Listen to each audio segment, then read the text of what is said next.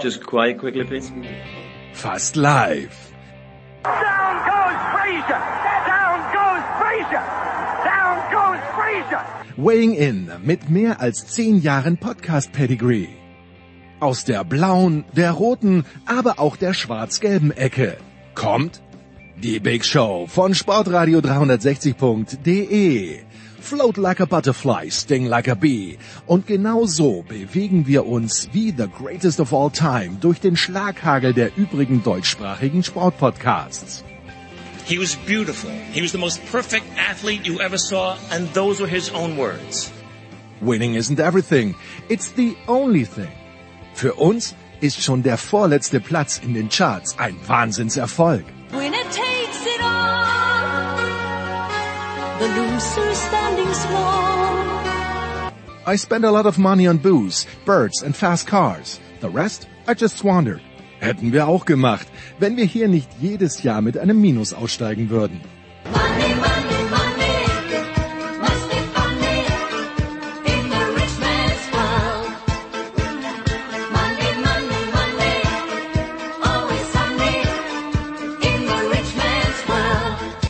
Die Big Show von Sportradio 360. Fast live aus dem Münchner Hasenbergel und der Welt. Jetzt.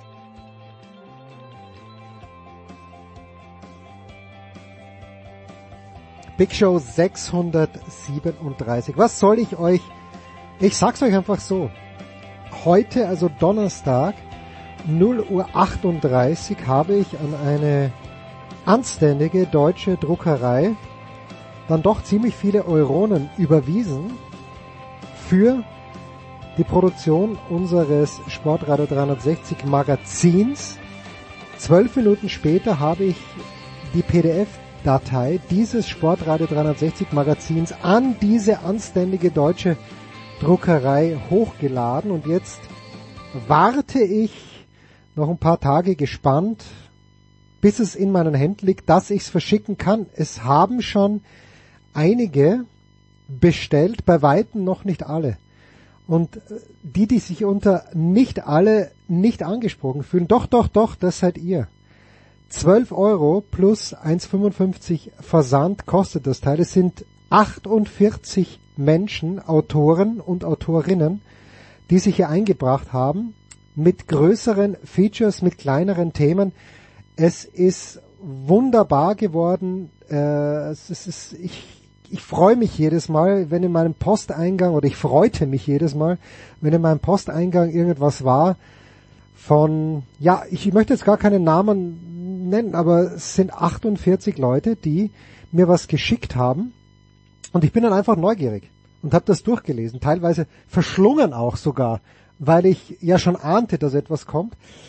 Es ist, äh, sind 84 Seiten geworden, 12 Euro 1,55. Wie bekommt ihr die Steilpass at Sportradio, also nicht die 12 äh, plus die 1,55, sondern das Heft für 12 Euro und 1,55 Versand. Steilpass at Sportradio 360.de mit eurer Anschrift, Versandadresse. Alle, die schon bestellt haben und noch keine Nachricht bekommen haben, die gibt's jetzt dann bald. Und äh, so wie die Teile da sind, in drei, vier Tagen, je nachdem wie lange die anständige deutsche Druckerei braucht, werden sie in den Umschlag gesteckt und ab die Luzi. Also, bestellen, bestellen, bestellen. Gerne auch mehr, was auch schon manche gemacht haben. So, Big Show 637, es geht los mit zwei Fußballteilen, die naturgemäß entspannt und wunderbar sind mit Martin Konrad und mit Thomas Wagner. Bisschen deutsch-österreichisch geht's dann auch weiter, wenn auch nur bisschen thematisch mit Uwe Semrau und Markus Götz zum Handball. Motorsport, Eddie Milke haben wir heute, ja, wir versuchen ihn zu erreichen in Valencia. Kleiner Spoiler Alert, äh, Stefan de Vois ist wieder zurück aus Macau. Dann der zweite Motorsportteil mit Stefan Ehlen und mit de Vois, da geht's natürlich um Las Vegas. In Gurgel war vergangenes Wochenende ziemlich viel los, auf dem Berg. Und ähm, dort äh, hat Guido Heuber kommentiert, Lukas Zara zugeschaut. Da sprechen wir natürlich über diese Aktion und über das Rennen. Dann NFL mit der Legende Günther Zapf, mit Nicolas Martin und mit Christian Schimmel. André Vogt hat sich heute sehr viel Zeit genommen für unseren NBA-Teil, wo es auch ein kleines bisschen um die richtige Haustierpflege geht und auch noch um den VfL Wolfsburg und hinten raus Tennis mit Paul Häuser und mit Jörg Almaroth. Und viele der genannten sind auch in diesem, in unserem vierten und ich sag euch, wie es ist, letzten Sportradio 360 Magazin dabei. Steilpass at sportradio360.de Anschrift, also die Sendungsanschrift an mich schicken, 12 Euro das Teil und 1,55 der Versand. So viel kostet's dann. Gut, auf geht's. Big Show 637. Und so geht's hier los, die Big Show 637 äh, on a high note, möchte ich sagen. Denn zum einen finden wir in Graz Martin Konrad von Sky Austria. Guten Morgen, lieber Martin.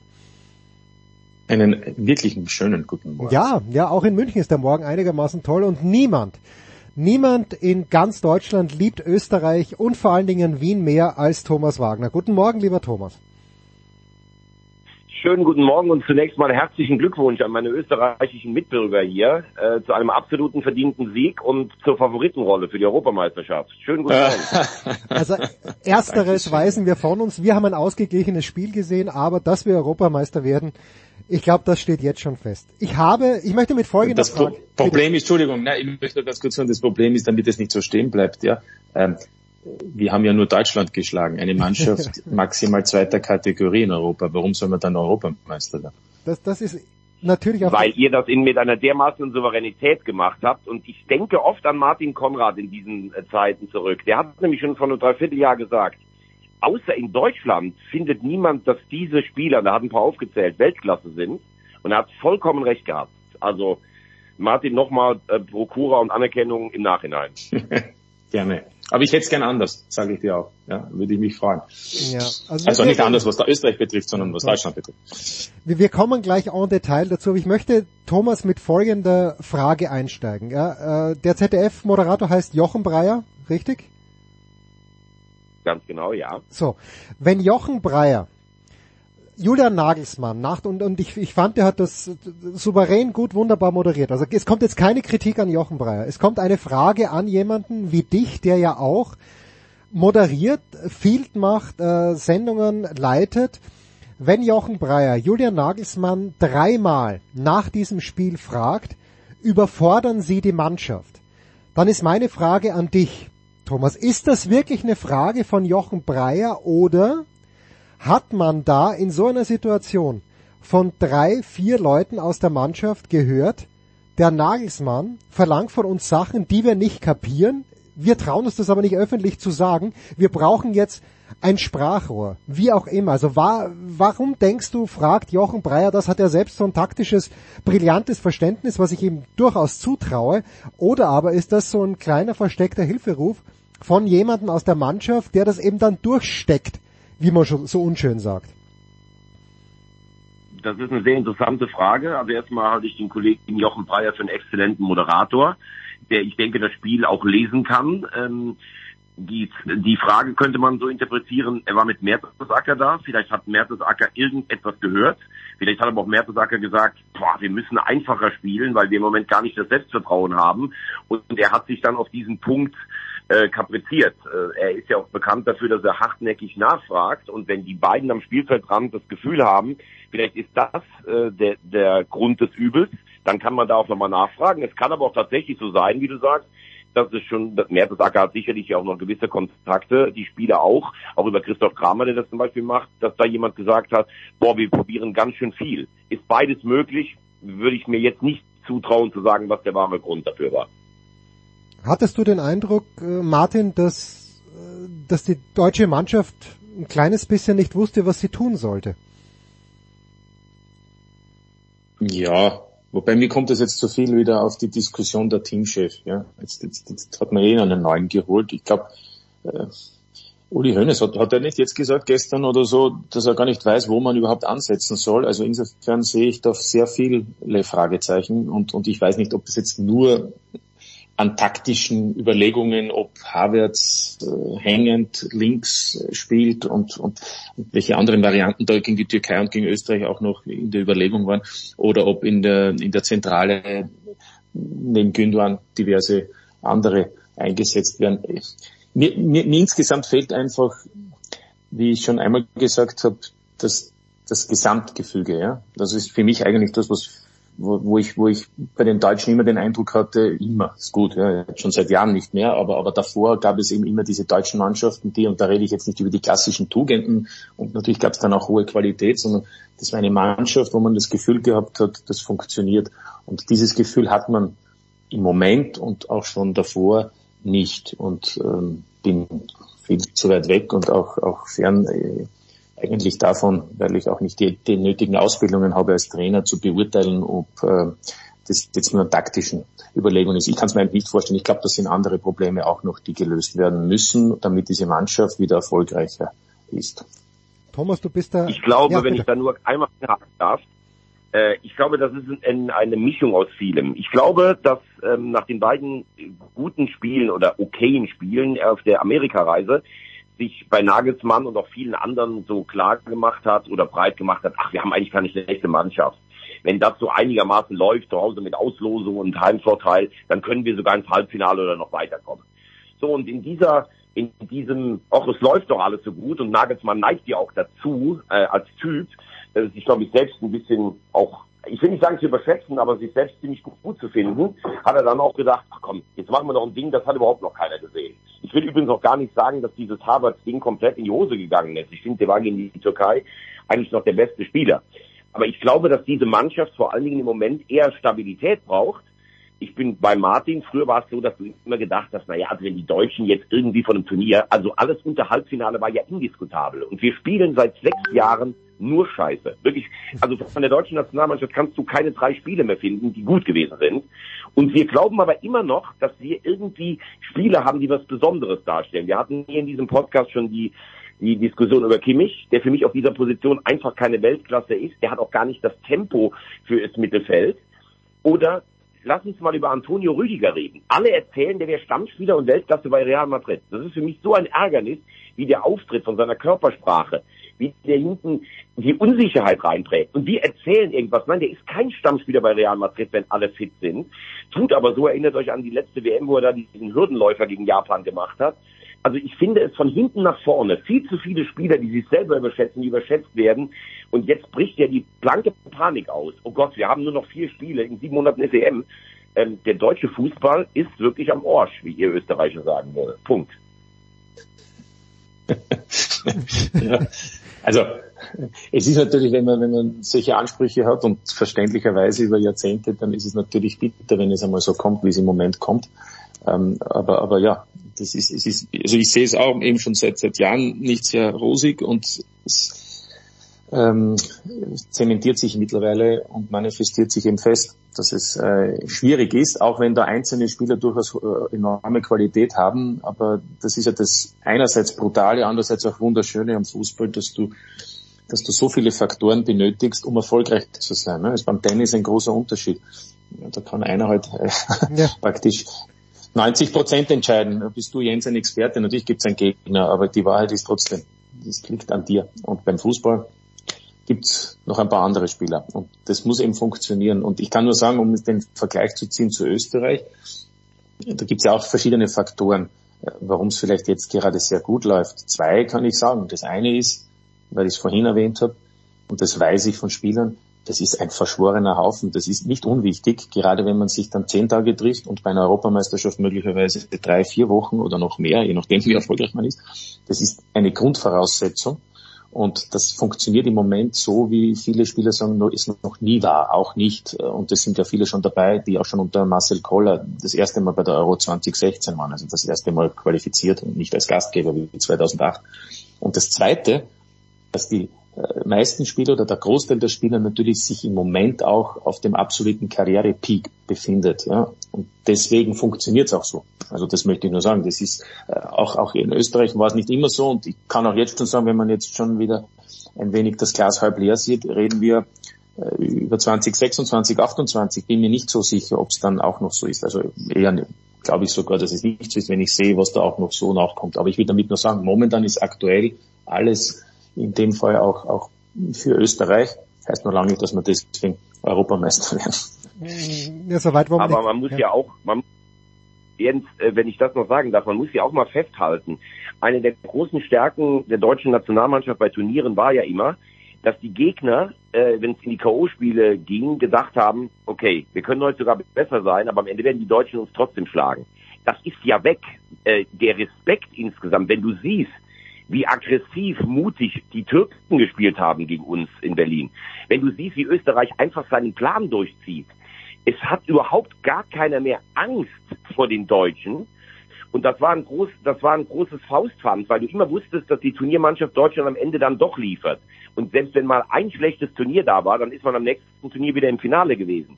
Und wir, wir haben immer noch so diese üblichen Mechanismen, als wenn wir immer noch eine große Mannschaft wären. Das sind wir nicht. Und wir sind auch nicht so gut besetzt, wie alle immer erzählen. Wir haben ein paar Spieler, die haben Weltklasse-Potenzial, aber die rufen es nicht ab oder stehen auf der falschen Position. Und nochmal, ich, ich möchte gern auch nochmal... Oder sie sind nur ein Teil einer Clubmannschaft oder haben eine hohe Qualität, aber sind eben nur ein Teil einer anderen Clubmannschaft, wo viele andere Spieler aus anderen Nationen sehr wohl sehr wichtige Funktionen haben. Und deshalb äh, sieht es dann auch besser aus. Für mich ja das beste Beispiel Antonio Rüdiger, über den wir auch schon öfter gesprochen haben. Und weil Nagelsmann sagt, ja wir haben, gesagt, genau. Ja. ja, genau. Und Rüdiger lebt natürlich vom, auch von vielen anderen Spielern, im Übrigen auch von David Alaba. Und ich möchte nur sagen, da widerspricht sich ja Nagelsmann, wenn ich, weil du Jochen Breyer zitiert hast, Jens äh, hat ja nach dem Spiel äh, Nagelsmann gefragt und er hat unter anderem gesagt, wir müssen eben mehr offensiv denken und spielen vor allem, weil wir, das defensive Spielen nicht zu beherrschen, weil die meisten unserer Spieler ja mit dominierenden Ballbesitz agieren und deshalb die Defensive offensichtlich, ich will jetzt einmal sagen, gegen solche Mannschaften wie Österreich überfordert ist. So, Alaba spielt bei Real Madrid, Rüdiger spielt bei Real Madrid. Das, Ja, da steht was oder, oder verstehe ich da etwas nicht? Ja, eben. Also äh, und Alaba war, finde ich, großartig, wie er am, am Dienstag gespielt hat. Und bei Rüdiger hat man genau in den entscheidenden Situationen neben Hummels eben die Defizite gesehen. Also da liegt es dann sehr wohl an individuellen Schwächen, glaube ich. Absolut richtig. Und äh, zum Fall Rüdiger nochmal zu sagen, wenn ich sehe, mit welcher Körperspannung und Sprache der auf den Platz geht, wenn der da seine Querpätzchen da hinten macht und mit einer überheblichen Körpersprache, ich frage mich, wo kommt das überhaupt her? Er hat außerdem ein Jahr bei Chelsea, wo er wirklich richtig stark gewesen ist im Champions League Jahr, hat der so viele Fehler gemacht. Und in Deutschland sagen wir alle immer, ja, Rüdiger ist gesetzt und daneben brauchst du noch einen zweiten. Für mich ist Rüdiger überhaupt nicht gesetzt. Das ist genau dieses, wir, wir beschwören uns selber immer. Alaba, wunderbares Beispiel. Ich glaube, dass Alaba im Mittelfeld lange nicht so gut war für Österreich, wie er es jetzt in der Innenverteidigung ist. Das ist seine stärkste Position. Und auch Kimmich, das wäre für mich überhaupt keine Diskussion mehr. Der spielt entweder rechts hinten oder gar nicht. Wir brauchen im Mittelfeld mit Pascal Groß eine gewisse Grundstabilität. Kimmich und Gündogan passt nicht zusammen. Und wir erzählen aber, weil der bei Bayern über Jahre äh, tolle Leistungen abgerufen hat, aber auch in einer Mannschaft, Martin hat es gerade gesagt, mit unfassbar guten Mitspielern, erzählen wir dauernd, dass Kimmich Weltklasse wäre. Ist er im defensiven Mittelfeld auch nicht. Und deshalb würde ich die Spieler bringen, die zumindest auch Sané in der Rückwärtsbewegung, da erzählen wir alle, oh, der ist mal zurückgelaufen. Wenn du das erste Gegentor gegen die Türkei siehst, wie der da hinterher traf, wenn du seine Wahnsinn. Diszipliniertheit- das ist, das ist alles Wahnsinn. Die spielen Nationalmannschaft und tun aber so, oh, jetzt bin ich zweimal zurückgelaufen, beim dritten Mal kann ich jetzt ein bisschen traben. Es ist wirklich Wahnsinn. Martin, danke. Dieser Vier-Faktor, und ich möchte dann noch schon zu den Österreichern auch noch was sagen, ich möchte sie fast feiern, äh, aber dieser Vier-Faktor, Thomas, den du ansprichst, habe ich als, ähm, als, jemand, der der deutschen Nationalmannschaft eher selten die Daumen drückt, ich habe dann immer verbunden mit Manuel Neuer, mit Bastian Schweinsteiger, Toni Kroos und mit Thomas Müller. Zwei der, der vier sind noch dabei oder auch nicht. Also Neuer wird sicherlich zurückkommen, entweder als erster oder als zweiter Torwart. Aber ich habe Thomas Müller in Wien in der zweiten Halbzeit nicht bemerkt, dass er überhaupt spielt. Denkst du, dass, dass, dass die Mannschaft solche Leute auch an diesen beiden Personen auch noch hängt, so wie es bei der WM ja auch irgendwie der Fall war? der ganze deutsche Fußball hängt irgendwie noch in Erinnerung von 2014. Deshalb vergraben sie sich auch bei jedem Turnier immer in dem äußersten Fitzel des Landes, weil das ja im Campo Bahia so gut geklappt hat. Ähm, du hast gerade gesagt, die, also Thomas Müller ist ja als Typ eigentlich immer einen, den du in einer gewissen Art und Weise mitleben kannst, weil er nimmt Druck von der Mannschaft, er wirkt nach innen und wenn er mit der Rolle zufrieden ist, dann kannst du ihn auch im Kader lassen. Es gab ja Zeiten, da war er auf der Bank, da war er, glaube ich, auch schwierig für den Trainer. Mhm. Frag mal nach bei Kovac und so weiter. Äh, Das, das kann ich nicht beurteilen, wie er in der Mannschaft ist. Ich höre, dass er in der Nationalmannschaft mit der Rolle einigermaßen zurückkommt. Auch dieses jetzt wieder äh, hatten wir auch schon die Diskussion über Neuer. äh, ja, wenn Neuer so gut ist wie früher, ja, wenn er so gut ist wie 2014, so gut war er aber bei den letzten drei Turnieren auch nicht. Auch der bringt die ganze Hierarchie wieder durcheinander. Aber wenn ich schon keine Eckpfeiler oder Achse habe, dann müssen doch die Spieler auf den Positionen spielen, die auf der Position am besten sind. Und ich muss zumindest das Gefühl haben, ey, wir haben eine Heim-EM, das ist auch eine Chance, vieles wieder gerade zu rücken. Ich sage immer noch, du kannst mit einer guten Auslosung und einem guten K.O.-Spiel bist du dann vielleicht im Viertelfinale und hast wieder eine Euphorie. Aber von einer Mannschaft, von einer Idee, was wollen wir überhaupt, wie das die Österreicher im Moment haben, sind wir doch meilenweit entfernt. Wir meandern da irgendwo rum und erzählen noch was von großer Fußballnation und großen Spielern und kriegen eigentlich gar nichts mehr hin. Also bei allem Respekt auch vor der Türkei. Das ist die Nummer 38 der Weltrangliste. Das ist ja nicht der EM-Topfavorit. Und wie die gegen uns gespielt haben, dass wir am Ende chancenlos waren. Und Österreich finde ich eine Top-Mannschaft. Martin hat es gerade gesagt. Ich traue euch auch zu, wirklich ins Halbfinale zu kommen. Aber wir können ja nicht nach einem 0-2 in Österreich sagen, naja gut, das war jetzt ein Vorbereitungsspiel. Wir sind wirklich in der größten Krise des deutschen Fußballs aller Zeiten. Hashtag Word. Pause.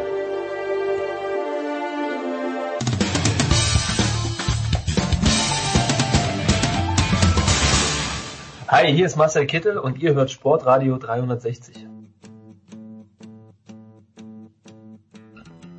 Thomas Wagner und Martin Konrad, beide übrigens auch in unserem Jahresmagazin vertreten, das heute in Druck gegangen ist. Thomas ausnahmsweise nicht zum Fußball, Martin hochkompetent, selbstverständlich zum österreichischen Fußball. Und äh, Martin, ich möchte doch nochmal, bevor wir natürlich jetzt dann gleich zum glorreichen, ehemals glorreichen Sportclub Rapid aus Wien kommen, ähm, möchte ich nochmal ganz kurz zurückgehen, wo du sagst, die Österreicher sind eine verschworene Einheit, wie sie es nicht mal zu Zeiten von Marcel Koller waren. Wie viel Anteil aus deiner Sicht hat daran der aktuelle Teamchef? Weil Ralf Rangnick dünkt mich als vieles, aber jetzt nicht als großer Animator im Campo Bachia, der hier Gesellschaftsspiele veranstaltet, damit alle zueinander finden. Ja, da unterschätzen die ihn alle. Äh, Ich höre da zwar jetzt nicht vielleicht, wenn man glaubt, da gibt's jetzt diese Ansprachen, die einen fesseln. Im Übrigen, das ist natürlich auch dabei, weil er ja rhetorisch blendend ist, aber er hat viele, viele Ideen, äh, kleine Ideen oder, oder Kleinigkeiten, wo er Spielern Freiräume gibt, wo er Spieler immer wieder überrascht mit Aktionen, die also überhaupt nichts mit Fußball zu tun haben.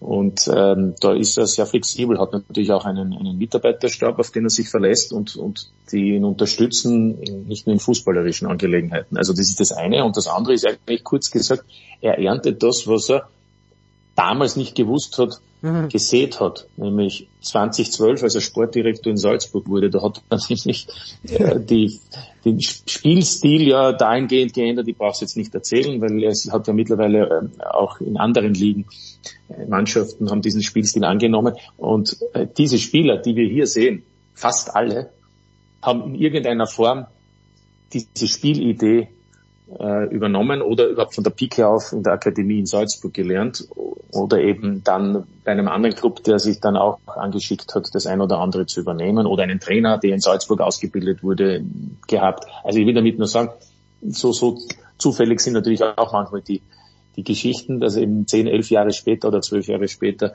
äh, jemand ähm, auch davon profitiert, was er selbst in die Wege geleitet hat. Insofern ist es eigentlich auch eine schöne, um nicht zu sagen auch eine gute Geschichte und eine schöne Geschichte. Man, man darf aber, glaube ich, auch sagen, ich weiß nicht, wie ihr das seht, ich mag diese RB-Idee und die Idee von Rangnick vom Fußball eigentlich nicht so, weil sie nur darauf aus ist, auf den Fehler des Gegners zu warten, Chaos zu stiften, im Gegenpressing. Ich möchte auch, dass gute Mannschaften mal mit dem Ball was anfangen. Aber ich habe das Gefühl, dass Österreich mittlerweile so viele gute Spieler hat, dass es eben nicht nur Gegenpressing und Lauern auf Fehler ist, sondern dass sie auch selbstbewusst in ein Spiel gehen und selber nach vorne spielen, weil sie Aber die Akteure das dafür ist es. Das ist es, Thomas. Du sagst Genau. es. Die Ur, die Und Uridee. Weiterentwicklung Und ich sag der letzte, der diese Uridee, genau. Und die letzte, der, der letzte, der, den wir alle kennen, der diese Uridee von Red Bull Fußball eigentlich noch angewendet hat und damit auch letztlich nicht erfolgreich war, ist Jesse Marsch. Ja, das ist, das ist genau der Punkt gewesen. Aber nehmen wir äh, mittlerweile die Trainer, die bei Salzburg oder Leipzig in, in Ausbildung waren oder eben auch wieder wie jetzt Marco Rose bei Leipzig Trainer sind. Da ist eine Weiterentwicklung. Oder Nagelsmann auch bei den Bayern, ja, und, und genauso war es auch und ist es auch bei der österreichischen Fußballnationalmannschaft. Ja, natürlich. Nur mit dem klassischen Pressing, wie es übrigens in Österreich im Moment ja eher der SK Sturm macht und nicht Salzburg. Da will Gerhard Struber ja eben auch Ballbesitz und, und Lösungen finden gegen sehr defensiv orientierte Gegner und die gibt es in der österreichischen Bundesliga für Salzburg das ist eben genau der Punkt. Es geht natürlich auch darum, dass man auch äh, anders agiert, wenn man den Ball hat. Und da ist natürlich eine deutliche Weiterentwicklung zu sehen bei vielen Spielern, die ja auch in ihren Mannschaften jeweils, sind ja nicht alle nur bei Salzburg oder bei Leipzig, sondern eben, wie wir sehen, bei vielen anderen äh, Mannschaften im Einsatz, wie etwa der Savitzer bei Dortmund, nur um ein Beispiel zu nennen, oder ähm, den ich auch immer wieder, der nicht so auffällt in der Defensive, aber all die, die, die da agieren, egal ob sie Bosch, Lienert heißen, ob der jetzt in Freiburg oder bei Bologna spielt, die alle haben natürlich eine Qualität auch mit dem Ball im Spielaufbau. So, jetzt möchte ich noch zwei Leute, drei Leute erwähnen. Xaver Schlager, den ich für großartig halte, äh, der natürlich noch torungefährlicher ist als Alexander Schlager, der im Tor steht. Das ist ungefähr die gleiche Torgefahr, die die beiden ausstrahlen. Und natürlich Christoph Baumgartner, ein wunderbarer Fußballspieler. Aber Martin, du hast es vorhin schon gesagt. Ich finde, ich, oder sagen wir so, ich hoffe, dass wenn David Alaba mal seine Karriere beenden wird, in, hoffentlich in, in weiter Ferne, aber dass Alaba diese Anerkennung bekommt, die er verdient, äh, abgesehen davon, was er auf Vereinsebene geschafft hat, aber wie sich Alaba im Nationalteam, auch wenn er manchmal sich in eine falsche Position rein reklamiert hat, die er vielleicht gar nicht so spielen konnte, aber wie sich Alaba für dieses Nationalteam aufreißt, den Arsch nämlich, ich meine, Martin, gibt's vielleicht Beispiele aus früheren Zeiten, ja, vielleicht hat das, hat das Hans Krankel auch gemacht, damals die Zeit Robert Zara, diese Zeit, die 78er Generation. Aber im letzten Jahrzehnt würde mir jetzt niemand einfallen, der wirklich mit, mit so viel Werbe und natürlich auch mit dieser Klasse, die Alaba hat, am Start ist. Also ich, ich habe mir das auch wieder am Dienstag gedacht, bin fast aufgestanden, habe ihm applaudiert, weil das ist ein richtiger Kapitän, Martin. Ja oder ja? Ja, ich könnte jetzt das kurz machen. Du hast alles gesagt. aber, aber ja, es ist, äh, nicht, mein, jetzt könnte ich sagen, ein Konrad Leimer Ja. gibt auch alles fürs Nationalteam. Das ist natürlich ein anderer Spieler, ja, ein anderer Spielertyp. Und, und aber, aber, aber, aber finde ich, ist auch stellvertretend für diesen Stil und für diese Art und Weise, wie im Moment agiert wird. Alaba, ja, großartig, aber auch der Thomas hat schon gesagt, er hat jetzt auch eben seine Rolle gefunden bei Real Madrid, auch dank Ancelotti, da gibt es überhaupt keine Diskussion und er hat nicht mehr seine Ideen wie bei Koller, ich muss unbedingt im defensiven Mittelfeld spielen, ähm, weil er ja vorher als Linksverteidiger eh hervorragend war, aber das ist ihm dann irgendwie unter Anführungszeichen auch aufgrund der Dynamik zu viel geworden. Er will im Zentrum, aber nicht hinten, sondern im Mittelfeld spielen. So, jetzt ist er dort, wo er allen hilft, sowohl seinem Club als auch der österreichischen Nationalmannschaft.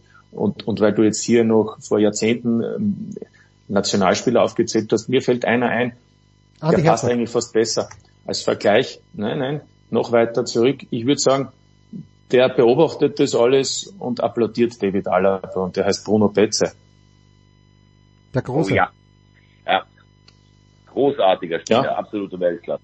Ja. Und der war eben, und, und alle, ich glaube, also Betze hat ja jeder damals gesagt, das sitzt ja, äh, nächstes Jahr wird es 30 Jahre, dass er gestorben ist. Äh, Der haben ja alle gesagt, der hat eine große Trainerkarriere vor sich. Also das hätte mich interessiert.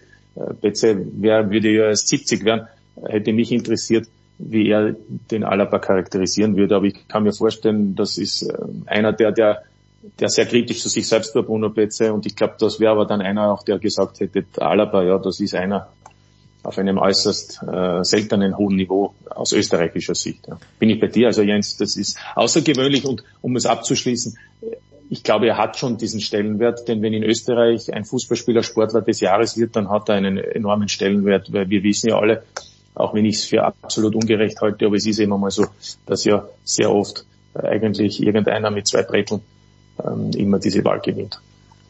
Tja, Bruno Betzer, da, da weint natürlich der Eintracht Frankfurt-Fan, da weint der Werder Bremen-Fan. Ich auch, das war mein erster Lieblingsspieler in der Nationalmannschaft. Dara daraufhin habe ich dann, äh, ich bin ja die 78er, das habe ich mitbekommen. Ich habe nicht, nicht ganz kapiert, warum das so toll war, aber Bruno Petzer war mein Held und äh, habe die Nummer 5 natürlich danach auch immer getragen. Wie auch Zwonko Breber beim glorreichen SK Puntigammer Sturm Graz. Waren das schöne Zeiten. Und damit sind wir mitten in Österreich. Thomas Wagner, meine Wenigkeit und äh, Martin Konrad war dann leider verhindert. Sind vor, Thomas, ist es jetzt eineinhalb Jahre her, beim SK Rapid vorstellig geworden, Ja. um dort ein, ein 1 zu 1. Es war übrigens ein sehr trauriger Tag, weil an diesem Tag ist Willi Resetaritz, Dr. Kurt Ospan, zu Tode gestürzt zu Hause. Dennoch äh, 1 zu 1, damals das Ergebnis zwischen Rapid Wien und dem SK Buntigammer Sturm Graz. Und Thomas, plötzlich hast du, ich glaube, das darf man jetzt schon sagen, hast du eine fast persönliche Beziehung, sag mal so, du hast eine persönliche Beziehung zum SK Rapid noch weiter vertieft. Wie viel magst und kannst du uns darüber erzählen?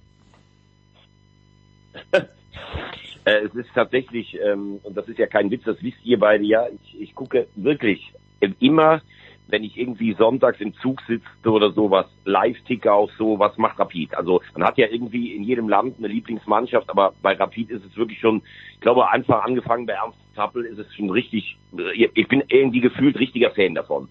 Und äh, ja, das kann man schon sagen, mein, mein Freund Thomas Kraus, äh, ist neuer Co-Trainer bei Rapid. Das ist wahnsinnig schnell alles gegangen. Er hatte mir letzte Woche nur mal ganz kurz davon erzählt, so Richtung Wochenende. Ähm, sie haben am Samstag mit Fortuna Köln noch bei Schalke 2 gewonnen und äh, dann ist Robert Klaus ähm, Trainer geworden. Die beiden haben bisher noch nicht zusammengearbeitet, kennen sich aber. Äh, natürlich, äh, ich glaube, Klaus wollte ihn auch gerne einfach im, im, im Team haben. Ja, und jetzt schickt er mir jeden Tag, also der, der Tag ist natürlich voll ähm, durchgetaktet, aber er schickt mir jeden Tag irgendwelche Bilder von Rapid und sowas. Also da gibt's in der Kabine so ein riesiges mit all diesen Legenden und sowas. Und ich muss sagen, ich werde jetzt noch häufiger nach Wien kommen und es ist einfach geil, dass mein Freund bei diesem Verein äh, jetzt arbeitet. Und ich habe ihm natürlich im Schnell- und Crashkurs, also er hatte sich natürlich selber, der kannte natürlich auch schon einiges, habe ich ihn noch ein bisschen aus der Historie äh, des ruhmreichen SK Rapid äh, verwöhnt. Also ich freue mich, dass mein Freund äh, da ist. Geiler Typ, das muss man schon sagen, der mit seiner positiven Energie so eine ganze, ganze Mannschaft anzünden kann. Fortuna Köln war zuletzt ja eigentlich auch ein großer Traditionsverein, war zuletzt in Lethargie in der Regionalliga verfallen. Ähm, er hat das mit äh, dem Cheftrainer Markus von Ahlen total wunderbar gemacht. Das ist der einzige Wermutstropfen, den ich habe. Weil ich glaube, das wird jetzt schon auch ein bisschen schwieriger für die Fortuna in diesem Jahr aufzusteigen. Was erwartet ihn in Wien, Martin, im Moment beim SK Rapid, der ja, und das quält mich schon sehr zu sagen, immer noch die mm, größte Fanbase in Österreich hat? Ja, die Situation ist vielleicht nicht ganz so wie bei der deutschen Fußballnationalmannschaft, aber auch äh, Ähnlichkeiten sind durchaus vorhanden. Zum einen hohe Erwartungshaltung. Seit Jahren läuft man diesen Erwartungshaltungen hinterher, aber, und das ist jetzt der Unterschied, ähm, die Mannschaft ist, finde ich, in einigen Teilen nicht nur interessant, sondern auch gut besetzt, vor allem in der Offensive. Defensiv allerdings äh, gibt es Probleme. Und, das wird auch spannend sein, wie sich das dann entwickelt. Also Fakt ist, Ergebnisse müssen da sein. Insofern finde ich es mutig äh, von den beiden deutschen, jungen deutschen Trainern, dass sie es machen. Ich verstehe, dass sie die Chance wahrnehmen, aber es ist deshalb mutig, weil es ja mitten in der Saison ist. Und es starten ja nicht alle bei Null, sondern Rapid startet eben auf Position 8 befindlich und, und, und ist unter Druck. Ja, ist unter Druck, weil man jetzt äh, einfach, wenn man eine Skala hernimmt, ist Rapid jetzt im Minusbereich, weil in Österreich wird ja nach 22 Runden nach dem Grunddurchgang äh, die Tabelle geteilt in eine Meister- und in eine Qualifikationsgruppe. Also man muss unter die ersten sechs kommen. Es gibt eben noch jetzt acht Spiele, drei vor der Weihnachtspause und fünf dann äh, im Februar und Anfang März. Und erst dann folgt diese Teilung. Das heißt, da ist alles möglich. Das ist auch nicht nur theoretisch, sondern auch praktisch durchaus denkbar. Fakt ist aber, man hat keine Zeit, sehr viel zu probieren. Also zumindest jetzt einmal in diesen nächsten drei Spielen nicht. Da spielt man jetzt gegen zwei Mannschaften, die dahinter liegen. Das ist Blau-Weiß Linz und die WSG, also Wattens Tirol. Und zu guter Letzt gibt's dann noch als Abschluss vor der Winterpause das Duell gegen Salzburg. Ähm, das heißt, mit anderen Worten, es äh, braucht Punkte und deswegen äh, erwartet natürlich die Trainer, mein Druck gibt's immer, aber in dem Fall einen besonderen Druck, weil die Erwartungshaltung enorm ist. Und, und dann kommt es noch dazu, weil es natürlich auch viele gibt, die, die den Soran Barisic bei all seinen vielleicht auch Defiziten auch sehr, sehr geschätzt haben. Das heißt, es ist jetzt nicht so, dass jetzt alle sagen, hurra, wir haben einen neuen Trainer und, und dann kommt natürlich dazu, das sind zwei Unbekannte, also in dem Fall der Cheftrainer, aber natürlich auch sein Assistent. Es sind natürlich auch eher unbekannte Trainer im, im österreichischen Fußball, die natürlich auch nicht die Liga kennen, für die es auch ähm, sicherlich ähm, deshalb dementsprechend nicht einfach wird. Also äh, ich würde sagen, es ist eine Herausforderung bin gespannt, traue es ihnen zu, aber ich sage, es ist, es ist schwierig und, und sie sollten die Meistergruppe schaffen, weil sonst, sonst haben sie ein Handicap, auch wenn der Vertrag bis 2026 geht, weiß ich nicht, äh, wie du da wieder rauskommst, wenn du da nicht unter die ersten sechs kommst. Jetzt habe ich Robert Klaus richtigerweise, wie ich jetzt gerade sehe, äh, mit dem ersten FC Nürnberg in Verbindung gebracht. Thomas, du hast die zweite Liga aus Gründen, die nicht schön sind, ja sehr genau im Blick. Äh, davor hat er bei Leipzig gearbeitet. ich weiß schon, dass, dass er Stefan Hempel wahrscheinlich sehr gequält hat, die beiden Jahre, die er in Nürnberg war. Aber wer, wer kommt da? Ich kenne diesen Typen überhaupt nicht. Wer ist Robert Klaus? Also er hat in Nürnberg ähm, ein Jahr einen ganz, ganz guten Job gemacht.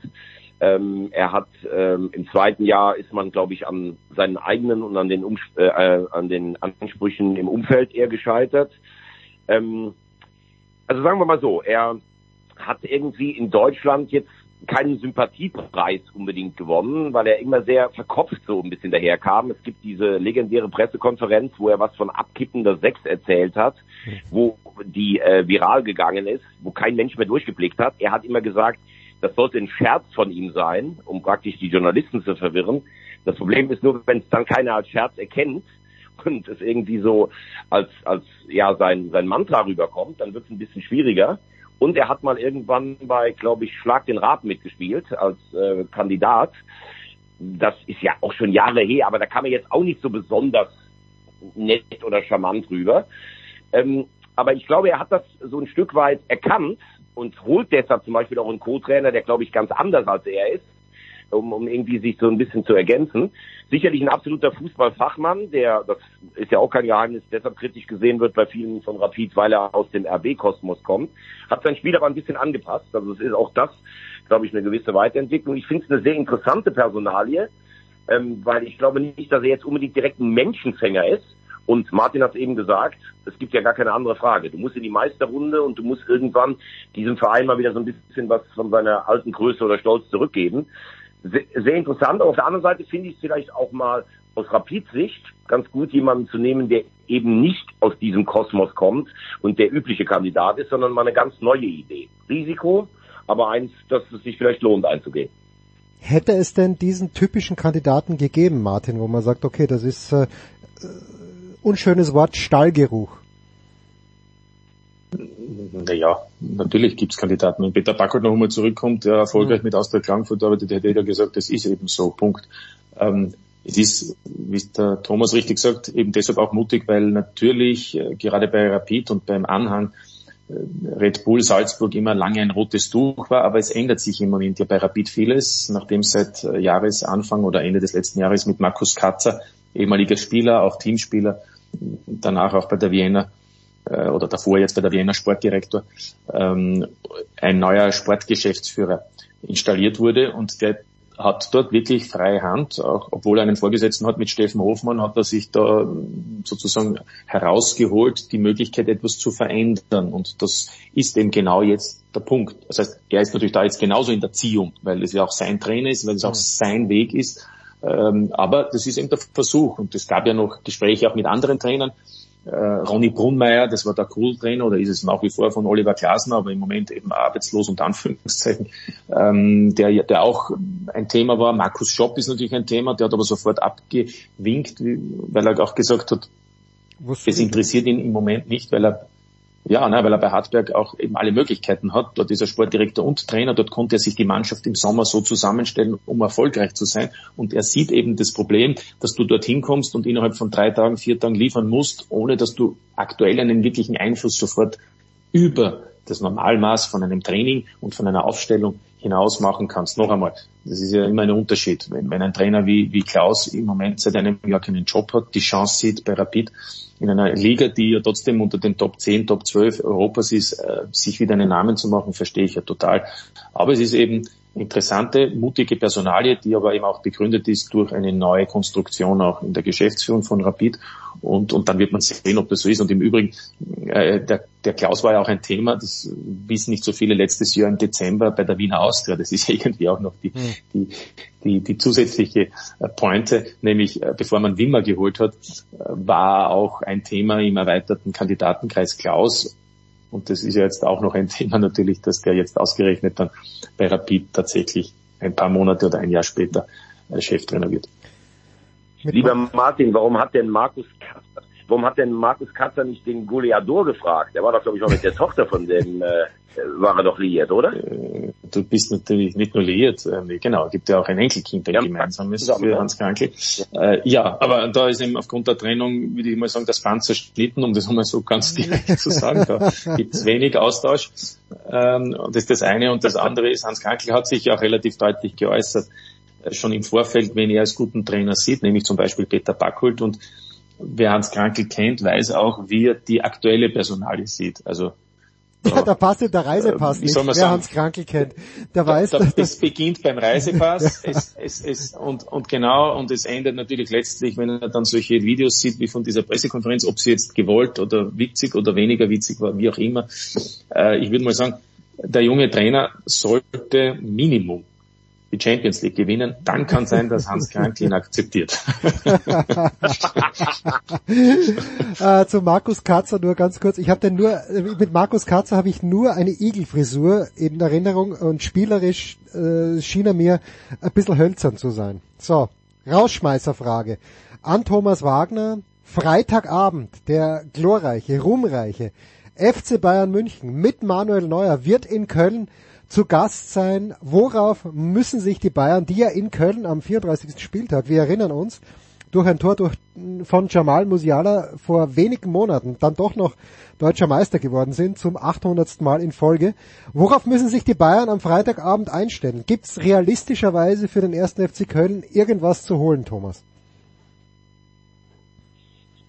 Ähm, man hat äh, in den letzten Jahren den, den Bayern durchaus gut Paroli geboten aus Kölner Sicht. Ähm, aber ich glaube, in Köln ist im Moment einiges in der Statik ins Wanken gekommen.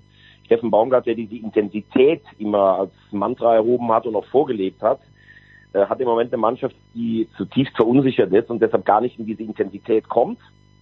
Ähm, sie haben auch normalerweise immer sehr mutig gespielt. Ich finde, dass der erste FC Köln in der Offensive nicht Bundesliga-tauglich besetzt ist. Hm. Es wird ein langer Kampf um den Klassenerhalt. Ähm, klar, die Bayern haben jetzt auch, die Leute kommen teilweise heute erst zurück. Ähm, aber ich würde trotz allem von einem knappen Bayern-Sieg äh, würde ich ausgehen. Also mein Tipp ist so 1-2 oder 1-3. Tja. Business as usual dann. Nicht mit Martin Konrad und mit Thomas Wagner in der Big Show. Ich danke euch beiden. Es ist wie immer ein Fest. Äh, Was haben wir uns gemeinsam vorgenommen? Wir haben uns doch irgendwas gemeinsam vorgenommen. Ich weiß gar nicht, was wir uns gemeinsam anschauen wollten. Was noch? naja, jetzt, jetzt ist Rapid wieder dran, ne? Was soll man jetzt? Ja, Das das, stimmt, jetzt das stimmt. Oh ja, jetzt gut. Jetzt natürlich müssen wir natürlich Thomas Wagner werden wir dann natürlich werde versuchen, alle meine Kontakte spielen zu lassen, dass wir jetzt dann auch endlich den Einlass in die heiligen Hallen des VIP-Raums im, äh, äh, im neuen Stadion, in der, im Allianzstadion hinbekommen und mit euch beiden mir das dann erklären zu lassen, das wäre ein großes Vergnügen. Ja, es wird andersrum Ja, so werden wir sein. das machen. Unbedingt. Es wird andersrum sein. Martin und ich werden im VIP-Raum sein und werden dann runtergrüßen, weil Thomas Wagner auf der Trainerpunk äh, als drittes beratendes Mitglied teilgenommen hat, äh, Platz genommen hat. Danke Thomas, danke Martin. Kurze Pause, weiter geht's mit Götzi und mit Uwe.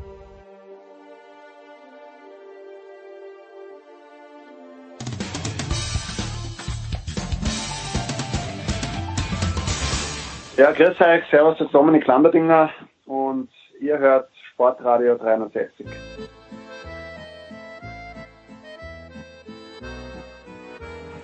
Big Show 637. Ich freue mich sehr, dass es mit dem Handballsport weitergeht und das heißt, dass wir zum einen Uwe Semrau in der Leitung haben. Servus Uwe. Guten Morgen, Und äh, natürlich auch Markus Götz. Servus Götzi. grüße euch Männer. Äh, in Anbetracht des Dienstagabends, Uwe, habe ich eine Blitzrecherche betrieben, weil ich mich natürlich nicht erinnern kann. Aber hättest du noch, Uwe, jetzt spontan auf dem Zettel, wann Österreich letztmals in einem völlig bedeutungslosen Handballspiel Deutschland geschlagen hat? Also daran kann selbst ich mich nicht mehr erinnern.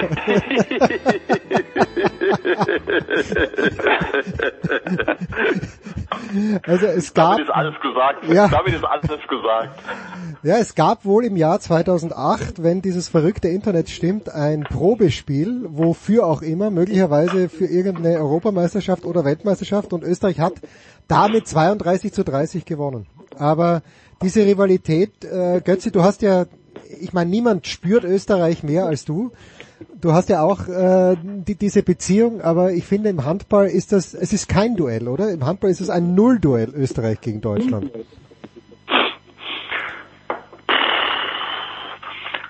Nee. Ja und nein. Also die Österreicher hatten ja jetzt schon zuletzt auch immer mal wieder Mannschaften, die einigermaßen konkurrenzfähig waren, ja. Und ähm, ist ja jetzt nicht so, dass die deutsche Handballnationalmannschaft im Moment übermächtig wäre. Im Gegensatz zur Fußballnationalmannschaft wollen wir Im Gegensatz zu den Fußballern, ganz genau, du du führst den Satz äh, äh, vollkommen richtig zu Ende. Ähm, aber in, in der Tradition oder aus der Tradition heraus jetzt nicht. Ja? Also da, da, da würden wir jetzt was konstruieren. Die Österreicher waren über die über die Strecke hinweg da einfach nicht gut genug im Handball. Tut mir leid, Ja, ist halt so. nee, nee, es ist halt so, wir waren damals im Feldhandball, was ja Wahnsinn ist. Gibt, äh, Uwe, gibt's Feldhandball überhaupt noch? Nächste Frage. Es gibt das eine oder andere Traditionsturnier und dann wird das äh, teilweise noch gespielt und ähm, ich wohne praktisch in einem äh, in einem Areal, wo es früher Feldhandballgrößen gab. Das war die Pfalz, das war die Bergstraße, Odenwald, gab es viele Mannschaften, die äh, um die deutsche Meisterschaft mitgespielt haben. Also wird hier diese Tradition immer mal wieder, äh, lebt die wieder auf, aber ähm, es gibt keine Liga oder ernsthafte Spiele mehr. Nein, das gibt's nicht. Das ist Wahnsinn, wenn man sich eigentlich überlegt, auf welche Distanz damals gespielt wurde, auf Rasen. Spannend, aber es hat sich alles zum Besseren gewendet. So. Uwe, du hast gestern die Champions League kommentiert. Die Kieler waren in Aalborg zu Gast und sie haben wieder Erstaunliches vollbracht. Sie haben nicht gewonnen in einem Spiel, Uwe, wenn ich es richtig verstanden habe, dass sie hätten gewinnen müssen. Also ich hab's, ich hab's verfolgt, ich hab's nicht kommentiert, Ah. aber es ist tatsächlich so, dass sie äh, ja auf Wiedergutmachung aus waren nach dieser Schlappe zu Hause. Und das hätten sie fast geschafft, aber am Ende haben sie es echt verdattelt. Ein, ein sechs Tore Vorsprung nicht über die Ziellinie gebracht ähm, und haben äh, Unentschieden zumindest mal geholt äh, dort und damit auch die Tabellenführung verteidigt. Das ist äh, äh, die gute Nachricht. Und ähm, in dieser Champions League Gruppe A geht es weiterhin total eng zu. Äh, Kolstadt hat unentschieden gespielt in Paris. Also für die Kieler sieht das alles noch relativ günstig aus, aber wenn sie so weiterspielen, ist es nur eine Frage der Zeit, bis sie da von einem Platz an der Sonne verdrängt werden. Da sind einfach zu viele Ausschläge äh, nach unten, aber wie auch nach oben im Moment drin und ähm, das äh, geht auf die Dauer nicht gut. Uwe, ich glaube, du musst, du musst präzisieren. Ich meine, du hast gesagt, sie haben einen sechs Tore Vorsprung nicht nach Hause gebracht. Das kann ja mal passieren im Handball, wenn das irgendwann im Spiel ist. Aber wenn ich das richtig gesehen habe, ich habe es tatsächlich nicht ähm, geguckt, sondern nur Spielbericht, dann haben die die letzten Minuten 0-6 verloren. Also sie haben 27-21 geführt und am Ende ist es 27-27. Es waren 0-6 am Ende, richtig? Richtig. Ja, das ist ja Wahnsinn. Hast du es gesehen, diese Schlussphase, was da passiert? Ich, ich, ich habe nur Ausschnitte sehen können, weil ich auch mit anderen Dingen beschäftigt war. Äh, und äh, ja, es, ist, es war mal wieder ein, ein, ein Abschlussproblem, klar. Aber das grundsätzliche Spiel war natürlich gut. Ne? Also ähm, dort auswärts bei einem ähm, das Spiel über weite Strecken zu dominieren, gegen den man vorher zu Hause eine deftige Schlappe äh, erlebt hat, das war eigentlich ein Schritt nach vorne. das, das ohne es gesehen zu haben, ist vom Ergebnis her natürlich ein Riesenschritt nach vorne. Und trotzdem äh, vermuten wir jetzt mal stark, äh, Kiel in einer st- stabileren Verfassung als im Moment äh, gibt nicht 0-6 her in den letzten Minuten ja, mit, mit einer Sechs-Tore-Führung. Ja, zweifellos.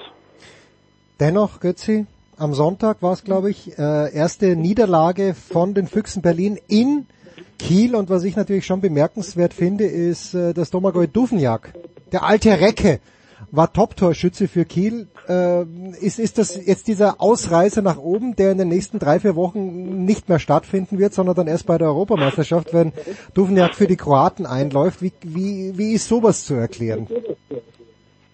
Naja, er, er, er, grundsätzlich hat er das Handballspielen nicht verlernt, Domagoj Duvniak. Ich vermute bloß, dass es so ist, dass er nicht mehr in der körperlichen Verfassung ist, sowas zweimal die Woche abzurufen, so wie er es halt über zehn Jahre gemacht hat. Ja. Ich meine, Duvniak war ja schon äh, als Teenager mit 19, 20 ähnlich, ich sag ähnlich wie Karabatic. Karabatic war noch in meiner Erinnerung ein, zwei Jahre früher dran, aber er hat ja, Duvniak hat schon ganz früh auf höchstem Niveau gespielt. Ja. Zagreb dann beim HSV, später in Kiel. Und du hast ja äh, Ende seiner 20er Jahre schon das Gefühl gehabt, dass er komplett überspielt ist. Mhm. Ja? Und, und ähm, er ist jetzt, wie alt ist er? 34, 35? Ich habe es jetzt nicht genau im Kopf. Aber du hast ja schon seit Jahren das Gefühl, dass er äh, ja nur noch partiell auf allerhöchstem Niveau spielen kann. Ich verehre Domagoj Duvniak als als als Handballer und als Typ übrigens. Also außerhalb des Spiel auf dem Spielfeld macht er manchmal Sachen, die sind ähm, die sind ein bisschen komisch, aber äh, neben dem Spielfeld ist er ein, ein ganz liebenswürdiger und feiner Kerl. Aber er ist äh, ein absoluter Weltklasse-Handballer über weit über ein Jahrzehnt hinweg und das das, das war ein Statement nochmal von ihm. Also er, er hat gezeigt, dass er immer noch äh, partiell zumindest äh, diese, diese Kieler führen und schieben kann vor allen Dingen, aber aus körperlichen Gründen nicht mehr zweimal die Woche. Wer muss die Kieler zweimal in der Woche schieben? Uwe, ich meine, es geht dann am Sonntag gegen Berlin und in, in Aalborg unentschieden aller Ehren wert. Aber Duvenjak, ich weiß noch, hier bei Sport, da, damals bin ich noch in meinem Keller gesessen, in David Alaba Studios, es war irgendein Turnier und ich glaube, ich habe mit Götze eh drüber geredet, ähm, dass, das Knie von Duvenjak eigentlich kaputt ist, das aber dann doch für Kroatien spielt. Das ist auch schon sechs, sieben, acht Jahre her. Also wer, wer müsste die Kieler anschieben, Uwe? Naja, der, der Motor ist eigentlich äh, ein Österreicher. Ne? Da Naja. schließt sich wieder der Kreis. Und ähm, Nikola Billig ist eigentlich derjenige, der ähm, die Kieler anschiebt. Der äh, ist so ein bisschen unterm Radar. Ich finde, dass er äh, seine Sache sehr, sehr gut macht, aber ähm, das reicht nicht. Und gestern hat äh, ein Freund von mir gesagt, was ist eigentlich mit Steffen Weinhold? Und ich finde, das ist auch eine Personalie, die immer so nebenbei genannt wird, aber der fehlt den Kielern auch sehr stark für meine Begriffe. Ja. Ähm, auch da ist es Harald Reinkind, der ähm, über Wochen äh, das toll macht, aber ihnen fehlt eigentlich diese andere Karte, die man gerne mal spielt. Ne? Dass Weinhold einfach reingeht in die Abwehr, zwei Minuten generiert ja? und, und ähm, damit die Defensive äh, dezimiert beim Gegner und so weiter und äh, natürlich auch ein guter Abwehrspieler ist. Ja? Äh, und äh, der fehlt ihnen ziemlich brutal und nochmal, ähm, neue Torhüter, ähm, ähm, teilweise eine, eine neu zusammengesetzte Defensive, dann ähm, der Junge von den Färöerinseln, ne, dem auch sehr viel Verantwortung schon gegeben wird. Das sind alles Komponenten, die ja die die, die Kieler Kocke so ein bisschen am Schaukeln lassen, ja und ähm, da braucht nur ein paar Stellschrauben und schon ist diese richtige Stabilität, wie wir sie von Kiel über Jahrzehnte jetzt schon gewohnt sind, in Gefahr. Und das passiert einfach im Moment. Und dann gibt es einfach Knackpunkte in dem Spiel, wo so eine Partie kippt, sowohl ins Positive möglich, als aber auch ähm, dann mit einem Negativlauf äh, beha- behaftet. Ja? Und ähm, das erleben wir beim THW im Moment. Ja? Das heißt aber nicht, dass sie in der Champions League nicht immer wieder äh, diese, diese positiven Erlebnisse haben, um dort auch teilweise brillant zu spielen. Und dann aber auswärts eben mal wieder ein Bundesligaspiel verlieren, wo wir sagen, hey, das kann doch gar nicht wahr sein. Ja. Also das ist alles möglich dieses Jahr. Kann das sein, dass wir ziemlich viel über den THW hier Ja, komm, komm, sprich, ich wollte eigentlich über Gummersbach mal sprechen. Was, was, was- how about that, Ah. Götze? How about that, Götze? Gummersbach verliert zwar in Wetzlar am Montagabend, aber für die ist es die letzten Wochen ja richtig, richtig brilliant gelaufen. Warum, Götze? Warum sie in Wetzlar verloren Nein, haben? warum es für die Gummersbacher mh, eigentlich sehr, sehr gut läuft. Ich meine, natürlich ist alles eng zusammen in der Tabelle, aber sie sind knapp hinter dem THW. Sie sind, okay, auch nicht besonders weit vor den Rhein-Neckar-Löwen, aber ist doch schön, dass es mindestens ein stabiler Mittelfeldplatz ist. Warum, Götzi? weil sie eine gute Mannschaft haben und einen guten Trainer, weil sie das Tempospiel äh, brutal äh, forciert haben und das hat sie nach vorne gebracht und weil sie ein paar wirklich, also wirklich gute Leute haben. Also Julian Köster, das ist für mich mehr noch als Juri Knorr der Hoffnungsträger für die Euro, ähm, weil eben vorne wie hinten ähm, in der Lage auf höchstem Level äh, zu, zu performen und ähm, trotzdem aber einschränkend bei allem Respekt äh, vor dem, was der VfL da entwickelt hat jetzt mit dieser Mannschaft und jetzt auch nach dem Wiederaufstieg, äh, das ist in diesem Kontext zu sehen, wie du ihn auch gerade skizziert hast. Ja? Lass die zweimal in Folge verlieren, dann sind sie Neunter. Und dann nochmal einmal irgendwo verlieren, dann sind sie Elfter. Also das ist das ist so brutal eng und und und äh, wir reden ja immer wieder von diesem Mittelfeld. Da äh, wissen wir noch nicht, ähm, wo das hingeht für den VfL. Ob das eher tatsächlich Richtung äh, Platz 6, 7 geht oder dann doch 10, 11. Also es ist so, wenig, was zwischen diesen Dimensionen entscheidet. Julian Köster, Uwe habe ich jetzt schon länger nicht mehr gesehen, aber Juri Knorr habe ich komplett vor meinem geistigen Auge, auch weil er in der Steiermark seinen Modellkörper trainiert hat im letzten Sommer. Aber Köster, für mich, sag mir bitte, dass er ein bisschen kräftiger geworden ist. Oder muss Julian Köster für die Art und Weise, wie er Handball spielt, gar nicht so einen Körper haben wie Juri Knorr? Naja, ist ja auch ein ganz anderer Typ. Also ähm, und ähm, natürlich hat er zugelegt in, in jeder Hinsicht. Er hat vor allen Dingen auch seinen Vertrag verlängert in Gummersbach, was ich ein wichtiges Zeichen äh, finde äh, für dieses Konstrukt. Und ähm, Götzi hat es schon gesagt. Ähm, äh, so eine Serie ist immer dann möglich, wenn die Konstellation intakt ist, wenn du nicht zu viele Verletzte hast. Und da ist der VfL, ähm, ich weiß es jetzt nicht en Detail, aber verschont geblieben von ähm, Verletzungen der Schlüsselspieler.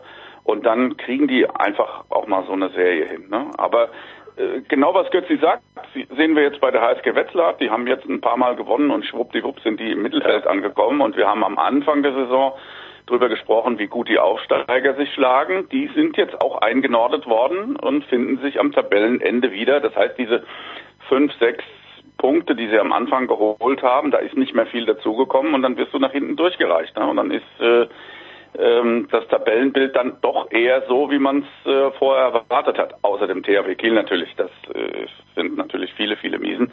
Äh, und ich finde es auch bei den Rhein-Neckar-Löwen erklärbar. Sie spielen im Europapokal äh, richtig gut, aber sie haben eine in Teilen neu zusammengesetzte Mannschaft, viele Verletzte und dann hält das eben in der Bundesliga ähm, den, den Anforderungen an eine Spitzenmannschaft nicht stand ja, und, und ist von daher auch erklärbar. Aber was ich beim VfL Gummersbach gut finde, sie, sie haben es mit einem ambitionierten Trainer geschafft, auch die Fangemeinschaft wirklich dauerhaft hinter sich zu vereinen. Ähm, dieser Verein äh, hat mit dem Hallenbau seinerzeit und der Abwicklung der finanziellen Altlasten wieder ein neues Selbstverständnis, das eben nicht auf den 70ern und 80ern Jahren, Jahren beruht und den großen Erfolgen später nochmal äh, auch im Europapokal, äh, sondern sie sind einfach jetzt der VfL Gummersbach der Neuzeit und darauf kann man aufbauen und ich finde, dass die geben ein sehr positives Bild nach außen ab. Ja, und noch ein Wort zu Julian Köster. Vertragsverlängerung. Ich bin da sehr ambivalent. Bis zum heutigen Tag und bis zu dieser Saison alles wunderbar. Ich fänd's, muss ich klar sagen, ich fänd's deutlich besser, wenn Köster jetzt im kommenden Sommer zu einem absoluten Top-Verein wechseln würde, der definitiv international spielt. Und da bin ich auch übrigens in der Haltung komplett bei Kretsche. Das ist ja ein Thema, das hier äh, kontrovers diskutiert wird. Es gibt viele in Deutschland, die der Meinung sind, ja, die, ähm, die, die, die Talente sollten bei Mannschaften spielen, wo sie garantiert auf Spielzeit kommen. Kretsche sagt, guck dir, ähm, äh, kannst hingucken im Ausland, wo du willst. Das gibt es so nur in Deutschland. Klar, durch die Besonderheit der Handball-Bundesliga, die einfach die stärkste Liga der Welt ist. Aber äh, in anderen Ländern ist es so, dass die, die, die höchst Talentierten auch ganz früh äh, zu den Top-Clubs wollen. Und äh, Julian Köster ist jetzt kein Talent mehr in dem Sinn. Der ist jetzt 23 und der hat jetzt beim VfL die Entwicklungsschritte, aus meiner Sicht, die Entwicklungsschritte gemacht, die man in so einem Umfeld machen kann und das ist super gelaufen. Und jetzt muss er aus meiner Sicht zu einem Top-Club, wo er international spielt. Sonst kann er nämlich diese letzten Schritte zum Weltklasse-Spieler gar nicht machen aus meiner Sicht. Uwe? Ja, ja, äh, Kretsche ist vor allen Dingen pisst, ähm, weil er die ganze Zeit an ihm rumzupfelt Also, okay. äh, und versucht, ihn zu den Füchsen zu kriegen. Also die Komponente gibt's natürlich auch. Aber ist, ist natürlich was dran, äh, was äh, Götzi sagt. Ne? Aber auf der anderen Seite, ja, lass ihn doch noch mal in Gummersbach spielen, dann geht er halt mit 24 weg und sie kriegen noch eine, eine, eine Ablöse. Das ist ja auch möglich. Ne? Also Verträge sind ja manchmal das Papier nicht wert, auf die sie geschrieben worden sind. Aber ich finde, äh, als nochmal als Zeichen für den Verein, dass sie einen Spieler so lange halten können, aus der Sicht des VfL, finde ich das nachvollziehbar und äh, gut und passt zu, zu ihrem Konstrukt, äh, was äh, Christoph Schindler da entwickelt hat, auch in den letzten Jahren. Schön. So, dann habe ich nur noch äh, eine kurze Abschlussfrage an dich zunächst mal, Götzi. Ähm, Hand aufs Herz. Ähm, Im Moment äh, habe ich gesehen mit zwei Schiedsrichterinnen in dieser Woche, aktuelle Ja. Folge. Ja. Wie ist es denn, weil äh, ich war in Turin und diese dieses elende, nach wie vor menschliche Auge, das wirklich so oft versagt hat, egal ob Stuhlschiedsrichter oder eben die Linienrichter dort, wo es doch das Electronic Line Calling gibt, aber das Argument dafür, da noch Menschen sitzen zu halten, ist ja im Grunde genommen vom Linienrichter, irgendwie müssen die Schiedsrichter ja auch nachbesetzt werden. Und da ist jetzt nur meine platte Frage, gibt es in Deutschland im Handball genug Schiedsrichternachwuchs eigentlich? Ist das etwas, was noch immer genug Leute machen oder wird auch das deutlich weniger? Ähm, interessanterweise hat, äh, haben die, die beiden, die du gerade ansprichst, Tanja Kuttler und Maike Merz, das, das beste deutsche Schiedsrichterinnen-Gespann, die ja nicht nur äh, Großturniere mittlerweile bei den Frauen leiten, sondern auch bei den Männern. Die sind ähm, eins von zwei deutschen Gespannen äh, bei der Euro jetzt im kommenden, im kommenden Januar in Deutschland. Die, die haben das angesprochen in, in, in dem Podcast, den wir da äh, gemacht haben. War echt sehr interessant, meiner Meinung nach wirklich hörenswert, weil, weil schon ein sehr besonderer Weg, den sie da gemacht haben. Ähm, und sie erzählten dort, dass sich wohl äh, der Schiedsrichter oder die Anzahl der Schiedsrichter und Schiedsrichterinnen jetzt in den letzten Jahren halbiert hat. Das ist jetzt nicht so ein gutes Zeichen, finde ich. Ähm, wenn das die Antwort auf deine Frage ist. Aber mehr im Detail bin ich bei dieser Frage nicht. Uwe, was, was wäre der Charme Handballschiedsrichter? Du wirst von den Spielern beschimpft, du wirst von den Trainern beschimpft und du wirst im Zweifel auch vom Publikum beschimpft, was vielleicht jetzt nicht handballspezifisch ist, aber warum sollte ein junger Mensch tatsächlich Schiedsrichter werden? Fast egal in welcher Sportart, außer vielleicht im Tischtennis.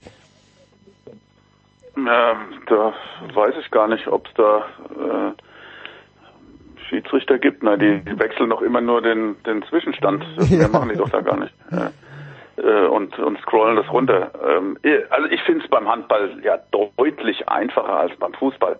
Ja, wo du, äh, wo gegen deine Kabinentür getrommelt wird, ne, und du dich einschließen musst. Das gibt's beim Handball nicht. Aber ähm, um auf deine Frage, das ist ja, das sind ja zwei Komponenten. Haben wir genug Schiedsrichter für den Leistungsbereich? Da würde ich sagen, ja. Denn immer wieder werden nach oben hin äh, Schiedsrichterpaare auf das internationale Parkett durchgestoßen und ähm, ich weiß nicht, Götzi, wie die Qualität in der Bundesliga flächendeckend ist bei den Schiedsrichtern. Ich sehe immer wieder neue äh, Besetzungen von, von jungen Leuten, die Mitte 20, Ende 20 sind und schon oben im, im, in den Leistungskadern ankommen. Und ich finde nicht, dass wir in Deutschland ein Schiedsrichterproblem haben, wenn ich äh, mir die einzelnen Spiele anschaue. Und ähm, dass das funktioniert, glaube ich, dass das richtig kanalisiert wird. In der Breite ist es genauso wie in anderen Sportarten. Warum tue ich mir das an? Keine Frage. Also es ist weder das Geld noch die Anerkennung, es ist einfach die Liebe zum Sport, wenn man das macht. Ne? Und wenn das familiär zum Beispiel verankert ist, ähm, dann kommt man dahin. Aber ähm, klar muss es da weiter ähm, Strategien geben, offensive Strategien, um dafür zu werben. Ja? Und da sind sich alle Sportarten gleich, dass sie äh, damit ein Problem haben, weil es auch so augenscheinlich ist, dass solche ähm, Begebenheiten wie beim Fußball natürlich auch auf alle anderen Sportarten abstrahlen. Ja, wenn es da Jagdszenen gibt, wenn Schiedsrichter bedrängt werden, angegriffen werden und so weiter. Ne? Und dann ist das ja äh, über, übergreifend für alle Sportarten ein Signal, dass da in der Gesellschaft was nicht stimmt, nicht in der einzelnen Sportart. Und übrigens ganz kurz zu der Frage, warum man Schiedsrichter oder Schiedsrichterin wird. Äh, Das war natürlich auch eine der Fragen, die ich gestellt habe in diesem Gespräch. Und ich habe ich hab eine Antwort bekommen, die, die im Nachhinein schon total nachvollziehbar ist, aber die ich jetzt in meiner begrenzten Schiedsrichterwahrnehmungswelt, ähm, die, da, da wäre ich jetzt nicht als erstes drauf gekommen. Ähm, für die beiden ist da ganz zentral die Competition. Und es war mir auch gar nicht so bewusst, wie, wie intensiv man bewertet wird als Schiedsrichter und Schiedsrichterin im Spitzensegment. Ja, da gibt's, da gibt's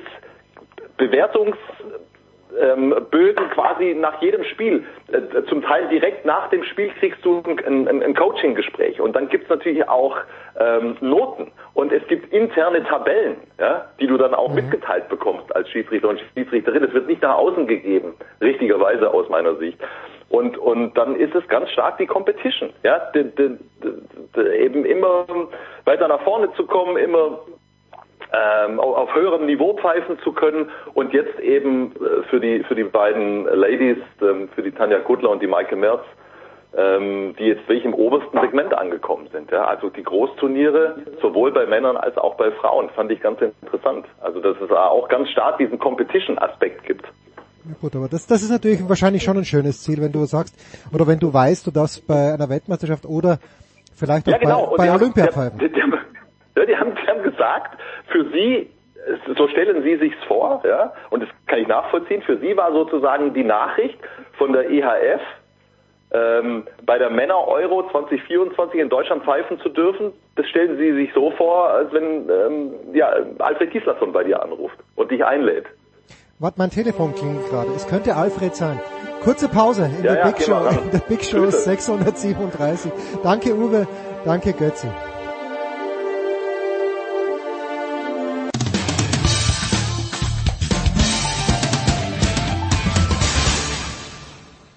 Hier spricht Thorsten Leibenhardt, Head Coach von Ratio Farm Ulm und Sie hören Sportradio 360.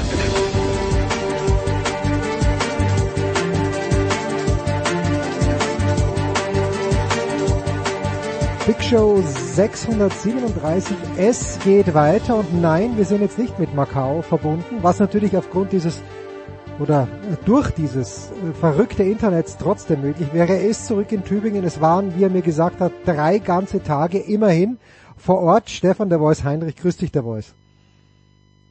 Ich grüße dich. Ähm, ja, ich bin jetzt so zwischen Europa und Asien, immer noch von der Zeitzone her auch. Ähm, das steckt man ja nicht mehr so ganz so leicht weg wie noch in jüngeren Jahren. Ähm, aber klar ist, es war ein Riesenerlebnis und der Macau Grand Prix, zumal jetzt auch eben entsprechend wieder offen, keine größeren Reisebeschränkungen, weil auch in Asien die Corona-Bestimmungen jetzt zurückgefahren worden sind. Also es war wieder ein fantastisches Erlebnis. Ja, wir versuchen äh, Eddie Milke zu erreichen. Er ist in Valencia. Äh, eigentlich, ähm, vielleicht hat der Flug Verspätung gehabt. Was weiß man schon, ist auch überhaupt nicht so schlimm. In Macau, äh, also wir freuen uns natürlich auf Eddie, aber wenn er es wenn nicht schafft, dann plaudern wir natürlich mit der Voice über die MotoGP. Aber wie muss ich mir dann den Renntag, den Grand Prix von Macau aus deiner Sicht vorstellen? Bist du da Gast in einer Box gewesen? Bist du wirklich in der Boxengasse gewesen oder hast du das Rennen aus, aus Perspektive der Zuschauer angeschaut? Wie hat sowas tatsächlich ausgeschaut?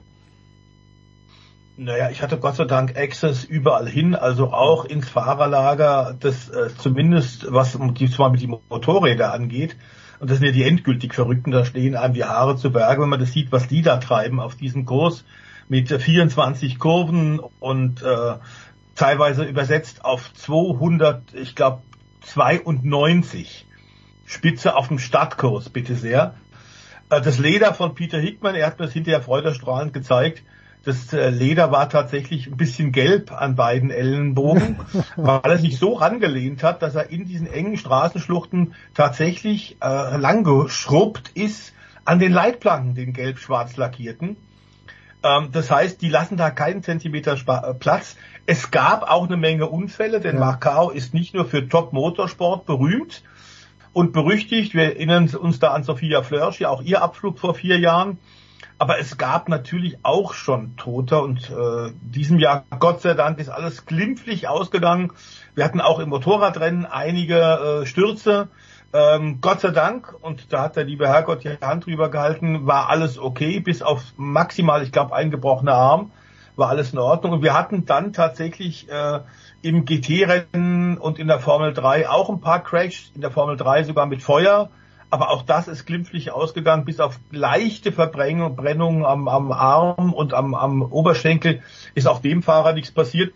Also es war wirklich ein rundum äh, gelungenes Rennwochenende. Du hast verschiedenste äh, Serien und Kategorien am Start. Wir haben ja schon gesagt, Motorrad und Auto zusammen ist ganz selten, weil prinzipiell Autorennfahrer es nicht mögen, wenn Motorräder vorher fahren. Die verlieren gerne mal ein bisschen Flüssigkeit, Mhm. unter anderem auch mal Wasser oder Öl.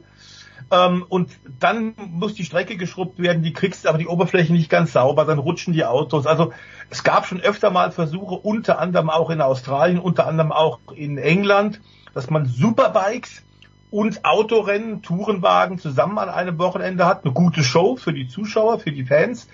Aber es hat sich in der Praxis gezeigt, das ist wirklich nicht wirklich gewollt. In Macau gilt das nach wie vor. Wir hatten in diesem Jahr, ich glaube, die 55. Ausgabe des Motorrad Grand Prix. Den habe ich mir von einer der Tribünen angeschaut, um diesem, diesem Wahnsinn mal aus Fanperspektive ein bisschen sich zu nähern. Das GT-Rennen, das war der Weltcup, also die inoffizielle GT-Weltmeisterschaft und das, der Formel 3 Grand Prix, der ja zum 70. Mal ausgetragen wurde. Und der erste, der ein Formel 3 Rennen dort in Macau gewonnen hat, war Ayrton Senna. Oh, ich hätte jetzt auf Michael schon Schumacher getippt. Macht, Ich hätte auf Michael Schumacher dieses getippt. Rennen tatsächlich wie viele Karrieren dieses Rennen gemacht hat. Und da war ich tatsächlich dann im Fahrerlager respektive in der Boxengasse. Äh, Da hätte ich jetzt auf, äh, wenn du mich jetzt gefragt hast, Michael Schumacher getippt, was ja gar nicht so weit weg ist von Ayrton Senna. Eigentlich Nein, aber Michael. Schumacher hat 1990 gewonnen und insofern, äh, da hat er einen Gigantenkampf gegen Mika Häkkinen gehabt. Das war für beide dann der Durchmarsch tatsächlich in Richtung Formel 1. Und das war mein erster Grand Prix vor Ort. Ähm, ich habe damals Pressearbeit unter anderem auch für Schumacher und Willy Weber gemacht. Mhm. Wir haben den Sieg da gefeiert mit einem großen Sponsor, Kawai Steel, die das Auto von Michael gesponsert haben. Und ich erinnere mich aber noch vor allem beeindruckend das Interview dann mit dem Verlierer, mit Mika Häkkinen, der das Samstagrennen gewonnen hatte, am Sonntag eigentlich nur hätte Zweiter werden müssen, weil der Samstag Vorsprung groß genug gewesen ist. Er lag am Sonntag hinter Michael Schumacher im Windschatten und hat dann versucht, im sechsten Gang ihn aus dem Windschatten heraus zu überholen. Michael hat zugemacht, äh, es hat geknallt, äh, Häkkinen ist rausgeflogen und das war's dann mit seinem Sieg, mit seinen Siegchancen. Er saß wie ein Häufchen Elend und da war der, wenn ich mich nicht erinnere, richtig erinnere, Jens, war der, glaube ich, 18, gerade erst 18 geworden, der Finne. Er saß tatsächlich bei West Surrey Racing wie ein Häufchen Elend in der Ecke der Box und hat geheult. Und da war der Teamchef ähm, Dick Bennett bei ihm und hat ihn getröstet. Dann kam ich und habe gesagt, äh, sorry, ähm, ich mache aber auch hier Fernsehen und äh, ich würde gern für äh, englisches Fernsehen äh, für äh, Screensport ein Interview machen. Und dann hat er mich nur angeguckt, ist aufgestanden, hat sich die Tränen abgewischt, den Overall hochgezogen, ähm, die Haare ein bisschen hingekämmt und hat gesagt, okay, we can go. Und hat ein hochprofessionelles Interview gegeben, ähm, ganz klar auch analysiert, was er selbst falsch gemacht hat und hat Michael gratuliert. Ich fand das eine grandiose Geste eine große Art der Menschlichkeit. Und da hast du schon gemerkt, das ist ein ganz besonderer Charakter. Zweimaliger Formel 1 Weltmeister dann, auch in der DTM gefahren, Mika Häkkinen. Ja, einer der Großen. Jetzt nur noch umgekehrt vielleicht auch die Frage, wenn du sagst, die Motorräder verlieren Flüssigkeit. Das Problem, das wir in der Formel 1 zumindest ja immer haben, ist dieses äh, Graining, dass eben die, die Reifen sich auflösen, mehr oder weniger. Wie ist das äh, beim, ah, wie ist die Geschichte beim, also ist das auch in Macau so gewesen und wie belastend ist das dann für die Motorräder, wenn es denn so war? Ja, das Graining ist natürlich auch ein Thema, weil die Motorradreifen auch anders abbauen und andere Mischungen haben. Äh, andere Hersteller natürlich auch sind als die, die für die Autos verwendet werden, die Reifen. Es wird allerdings relativ viel sauber gemacht. Also es ist inzwischen dadurch, dass es Jahrzehnte diese Rennstrecke schon gibt, in der 650.000 Einwohner-Metropole in Südchina, früher ja portugiesische Kronkolonie. Deswegen erinnern da auch einige Namen der Streckenteile noch dran. Zum Beispiel immer wieder Ort für Massenkollisionen, die erste rechts 90 Grad Lisboa-Bend, nach Lissabon genannt. Ähm, dann gibt's eine Haarnadelkurve, die quasi im ersten Gang gefahren wird. Da fahren die 60, aber andererseits musst du dann auch äh, 300 fahren können, ob auf zwei oder auf vier Rädern, weil du extrem lange Vollgaspassagen unten am Meer hast, geraden mit einem Vollgasknick und wenn da die Reifen noch gut sind, von denen du gerade sprichst, die also noch nicht grainen, kannst du in einem GT-Auto, und da habe ich tatsächlich unter anderem mit dem DTM-Champion äh, gesprochen, also mit äh, den de- deutschen Fahrern aus der DTM plus mit äh, den österreichischen und italienischen Breining, Fahrern, ja. die alle in der DTM gefahren sind, die haben alle gesagt, äh, Thomas Breining als erster äh, und als Rookie sagt, du fährst da wirklich voll. Allerdings, du hast quasi den Instinkt, wenn du einlenkst, du machst die Augen zu, weil du hoffst nur, dass es passt und du hoffst, dass es nicht knallt. Du hast natürlich alles andere zu tun, als die Augen zuzumachen, aber du hältst den Atem an, weil diesen Kurven blind einzulenken, im sechsten Gang voll, sind Hanebüchen. Und wenn du da nicht voll fährst und ein bisschen lupfst, hast du schon entsprechend Zeit verloren und bist in der Startaufstellung vorne nicht mit dabei. Es ist also tatsächlich ein bisschen auch was von, ja, äh, Commitment, es ist ein bisschen was von Balls, wie die ähm, englischen Motorradfahrer es nennen. Man muss also auch Mut haben, aber du brauchst natürlich ein verlässliches Fahrzeug, ein gut vorbereitetes Fahrzeug und Vertrauen in die Technik und damit auch in die Reifen, sonst geht's nicht. Tja, wie, wie eigentlich fast bei jedem Sport, der irgendwie mit Geschwindigkeit zu tun hat, das Material, das sollte dann schon stimmen. Wir kommen ja später dann auch noch zum Skisport. So, jetzt, äh, ja, Eddie muss in irgendeiner Art und Weise am Flughafen aufgehalten worden sein oder sitzt äh, immer noch im Flugzeug beim verspäteten Flug, äh, aber Ich dennoch, der ist, der ist so, der wird so für uns recherchieren, Ja, damit wahrscheinlich. er uns nächste Woche genau erzählen kann, was, warum beim Finale der Motorrad-WM passiert ist. Und es sind ja viele Fragen jetzt noch vor. dem 21 Rennen in Punkte. Valencia. Ja, 21 Punkte Ah, nur. genau, und es geht ja auch noch um viele andere Dinge. Wir haben ein, eine Riesendiskussion um den frisch gekürten Formel 3 Weltmeister, ähm, Shitstorm gegen ihn und gegen sein Team.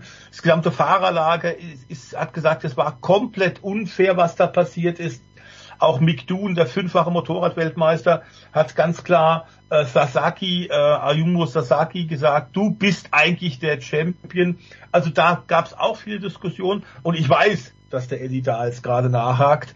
Ähm, Pedro Acosta, der Formel 2, äh, der, der Moto 2 Champion, wird ja in die Grand Prix Klasse aufsteigen. Und wir haben die äh, Jidja einen Fahrer, äh, der entlassen worden ist, weil sein Motorrad nächstes Jahr tatsächlich äh, an den Superstar an Marc Marquez geht. Der ist entlassen worden und hat am letzten Wochenende den Grand Prix gewonnen. Hm. Also das sind Geschichten, da müssen wir einen Eddie vorschicken, da muss einer als Spürhund nachhaken.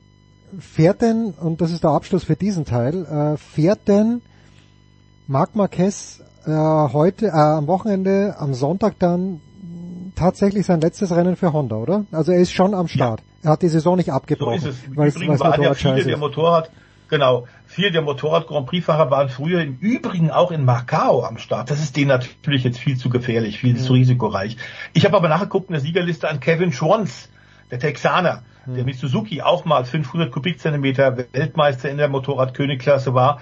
Der hat sich natürlich sowieso einer, den nichts und niemand äh, irritieren oder nervös machen kann. Der hat sich nicht nehmen lassen, in Macau zu fahren und hat da auch gewonnen. Also lange ist man da mit MotoGP oder 500 Kubikzentimeter Bikes gefahren. Damals war das die Kategorie der Königsklasse. Inzwischen fährt man dort mit 750er Maschinen und wir haben mit Peter Hickman einen Sieger gehabt, der als Spezialist ist für diese Straßenrennen. Aber auch ein Deutscher war wirklich gut bei den Motorrädern. David Datzer hat gewonnen mit einer ganz kuriosen Lederkombi. Die hat nämlich ein Oktoberfest-Outfit gehabt. Quasi sein äh, Kombi war oben kariertes Hemd, dann Lederhosen äh, unten an und Lederhosenträger auch. Der hat einen dritten Platz geholt. Das war ein fantastisches Rennen, wahrscheinlich letzte Rennen seiner Karriere. Aber das ist natürlich auch ein super Abschluss, wenn du quasi in Macau bei den Motorrädern aufs Podest fährst. Riesenkompliment. Keine Frage. Kurze Pause und dann machen wir rüber über den ganz großen Teich und sogar an die Westküste nach Las Vegas.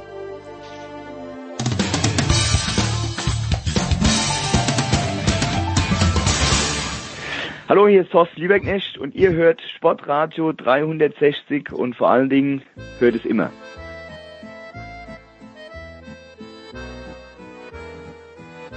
Herrschaften, weiter geht's in der Big Show 637 mit dem Motorsport und also mit der Formel 1. Der Voice ist dabei geblieben, dazugekommen von Formel1.de und von motorsport.com. Stefan Eden. Servus Stefan. Servus. Was habe ich von diesem Grand Prix gesehen? Eben aus, aus Reisegründen, weil ich mich ja dann äh, irgendwann mal aus Turin zurückmachen musste. Es, äh, also vom Rennen habe ich wenig gesehen, aber ich habe das Qualifying gesehen, ich habe die Aufregung mitbekommen. Aber was mir in Erinnerung geblieben ist, Stefan Edel möchte ich mit dir beginnen. Ich habe dann die Pressekonferenz gesehen, wo Charles Leclerc zur Linken, in der Mitte Max Verstappen und Checo Perez auf der rechten Seite extrem entspannt dagesessen sind, wo mein Eindruck war, Charles Leclerc, Max Verstappen sind komplett mit sich im Reinen, vielleicht sogar Checo Perez auch. Und beide äh, sind aber trotzdem richtige Racer noch, also Leclerc und Verstappen. Und denen hat dieses Rennen, von dem du ja richtigerweise gesagt hast, wir werden wahnsinnig viel Überholmanöver sehen. Es scheint diesen beiden richtig Spaß gemacht zu haben. Hat also Liberty am Ende des, des Wochenendes, auch wenn es schwierig begonnen hat, eigentlich alles richtig gemacht, Stefan Edel. Also dafür, was sich Liberty Media von dem Grand Prix versprochen hat, muss man sagen, hat es gut funktioniert. Ähm, es täuscht aber vielleicht ein bisschen hinweg darüber, äh, was es alles war. Also dadurch, dass diese Rennstrecke so extrem grün war, es war ja keine Rahmenserie vor Ort und grün heißt, es bietet einfach wenig Grip, die Oberfläche ist extrem rutschig. Das macht schwierig für die Fahrer und auch deswegen hat man dann gesehen, dass die sich teilweise echt schwer tun. Man hat ein, zwei Abflüge gesehen und es gibt halt bei dieser sehr ja, grundlegend gehaltenen Rennstrecke gute Überholmanöver. Also es gibt halt lange Geraden, es gibt einen hohen DRS-Effekt, wenn man den Flügel flach stellt, dann haben wir mit Topspielüberschuss äh, vorbeifahren. Und insofern war das von der Blaupause her schon ersichtlich, dass das Rennen so laufen wird. Wo die Formel 1 dann Glück hatte, war, dass es jetzt nicht so viel Chaos gab, dass es nur, ich glaube, zwei Safety-Car-Phasen gab und nicht vielleicht mal ein Rotabbruch oder sowas dazwischen, weil das hätte auch ganz leicht passieren können. Und insofern es ist sehr wenig passiert und das hat der ganzen Sache auch geholfen. Und das Einzige, was man vielleicht sagen kann, also von der Kulisse Las Vegas hat man jetzt beim Rennen nicht sehr viel gesehen. Ja, ja. Ähm, das war für mich ein bisschen enttäuschend, muss ich sagen. Also ich fand das Licht nicht gut. Entweder war das Licht auf der Fahrbahn zu hell oder die Beleuchtung drumherum zu schwach und die Kamerapositionen haben auch gefühlt wenig von der Skyline gezeigt und wenn, dann waren die Helikopterbilder eigentlich die, wo man gesagt hat, alles klar, wir fahren wirklich in Las Vegas. Ansonsten war es halt ja ein weiterer Stadtkurs und der nicht besonders mal spektakulär war. Und ansonsten ist das eingetreten, was Liberty Media sich versprochen hat, nämlich dass es VIPs gab wie Santa Meer, mehr noch als in Miami. Es war ein, sensationelles Geschiebe in der Stadtaufstellung. Und sie hatten wieder allerlei Influencer und sonstige Berühmtheiten oder andere Leute, die man nicht kennt, die äh, berühmt sein sollen, da. Ähm, und das war das, was sie sich auch versprochen hatten. Und das, glaube ich, das mediale Echo rund um die Welt ist halt einfach riesig gewesen. Und insofern darf man, glaube ich, schon sagen, dass es ein Erfolg war für die Formel 1. Ähm, es ist insofern ein Rückschlag für alle Traditionalisten, weil es auch am Wochenende sehr groß betont wurde, das ist die Zukunft und äh, viele Rennen müssen sich jetzt was abschneiden von dem, wie es in Las Vegas gelaufen ist, mit der Promotion rundum. Ähm, da merkt man eigentlich dann jetzt ganz deutlich, Liberty Media dreht das Rad der Zeit nur noch nach vorne und das sehr groß, in sehr großen Schritten und nicht mehr zurück. Also das, was man halt früher gekannt hatte, so ist eine Grand Prix-Veranstaltung vielleicht an manchen Stellen ein bisschen bieder und ein bisschen altmodisch. Das wird es nicht mehr geben. Las Vegas setzt jetzt also hier im Prinzip den Trend dafür, wie es künftig werden soll. Das heißt also noch mehr Promis, ähm, noch mehr Show. Und das ist auch das, was Max Verstappen ja so ein bisschen stinkt, dass dieses eigentliche Racing, der Rennsport, dass der weiter in den Hintergrund gedrängt wird. Und das ist aber das Ziel von Liberty Media, das hat man sich auf die Agenda geschrieben, die wollen Geld machen mit der Formel 1 und Las Vegas war da sicherlich ein richtiger Schritt in die richtige Richtung. Ja, da, weiß, da möchte ich gleich anschließen, weil was ich gesehen habe, also außer wenn man es in der Totalen gehabt hat, diese Bilder, wo dieses Sphere, das gigantisch sein mhm. muss, also Leute, die drinnen waren, also Schmieder von der SZ war schon drinnen und der Jürgen hat ja wirklich gesagt, okay, das ist, was auch immer das kostet, der Eintritt, das ist es wert, weil es ist gigantisch und von außen natürlich auch extrem spektakulär, aber ansonsten ist es ja wirklich so, ein Stadtkurs wie jeder andere. Wenn du da die meisten Einstellungen zeigst, äh, dann weißt du nicht, bist du jetzt in Singapur, wobei Singapur vielleicht sogar noch ein bisschen anders beleuchtet ist. Ähm, Das ist das eine. Äh, das andere ist, dass Max Verstappen aber auch gesagt hat, äh, wie wär's denn mit einer USA-Tour? Er hat dann zwar sofort gesagt, okay, weil, weil er meinte, dass wir jetzt am nächsten Wochenende Spiel in Abu Dhabi fahren müssen. Ist ja eigentlich Wahnsinn. Und dann Verstappen Wahnsinn, meinte, man, man müsste es, man müsste es besser bündeln, sagt also der Weltmeister, der dreimalige jetzt. er wüsste aber nicht, sagt er dann im Nachklang, ob das jetzt dem Marketing schaden würde. Wenn man quasi Austin und zwei Wochen später Las Vegas hätte, äh, würde wahrscheinlich nicht gescheit Und noch. Miami. Und noch Miami. Also das, das wäre wahrscheinlich netter Gedanke, aber da weiß der Max offen wahrscheinlich selber, The Voice, dass das nicht funktionieren kann. Wir haben an dieser Stelle bei dir, lieber Jens, äh, im Motorsport Talk auf Sportradio schon mehrfach gesagt, dass äh, durch das Aufblähen des Kalenders die Logistik natürlich von besonderer Wichtigkeit wird. Äh, aber natürlich auch in Zeiten der Nachhaltigkeit muss man durchaus überlegen, ob es Sinn macht, hin und her zu springen und ähm, jetzt weniger für die Fahrer selbst oder für die Teamchefs, die eh alle dann mit dem Learjet fliegen, aber mal an die Mechaniker denkend, an viele der Leute, die in den Kommunikationsabteilungen arbeiten, die Sponsorenmitarbeiter. Es ist ein Wahnsinn, was die mit diesen Triple-Headern am Ende dieser Saison 2023 so treiben. Es ist eine Schinderei. Ich glaube, der Stefan dürfte es ähnlich sehen. Ähm, da würde es natürlich durchaus Sinn machen, ähm, mit einer Klammer ähm, vielleicht äh, Südamerika, Nordamerika zusammenzufassen und nicht dauernd hin und her zu springen. Aktuell äh, hat mal irgendjemand, ich glaube von der Süddeutschen, ra ra rausgefunden, dass wir quasi fünfmal um den Globus jetten, der Formel 1 Zirkus, in einer Saison. Das ist natürlich ein Irrsinn, das ist ein, ein unglaublicher CO2-Abdruck, das ist äh, wirklich schlecht. Ähm, Ganz abgesehen davon, dass am Ende die Menschen, die da arbeiten, auf die, auf die wird am wenigsten Rücksicht genommen. Nun ist ein Terminkalender per se nicht einfach, weil du äh, in Las Vegas deswegen jetzt den November-Termin genommen hast. Es war jetzt genau dieses Wochenende, an dem äh, in Las Vegas in den letzten 20 Jahren am wenigsten Umsatz gemacht worden ist. Und deswegen hat man das Formel 1 Rennen da hinten gelegt. Äh, man könnte wahrscheinlich auch in, in Miami zu diesem Zeitpunkt fahren, aber Miami hat, ist halt eine Stadt, bei der auch unglaublich viel passiert. Du wirst ja nicht an jedem Wochenende tatsächlich dann äh, die die Anlage da frei kriegen. Ähm, genauso ist es äh, natürlich auch beim beim äh, Circuit of the Americas ähm, in Austin. Auch die haben natürlich in einer Großstadt auch andere Sportereignisse, müssen das absprechen. Aber so wie es jetzt ist, halte ich es wirklich auch für einen Irrsinn und äh, ist auch nicht sehr clever von der Formel 1, weil sie da natürlich dann äh, ihr, ihre Ansprüche, die sie selber machen, dass sie ja nun auf Umwelt achten und hier und weniger Reifen verwenden, was die sportliche Show beeinträchtigt und, und, und. Aber da schmeißen sie mit beiden Händen das Geld zum Fenster raus und das könnte man sehr viel besser machen.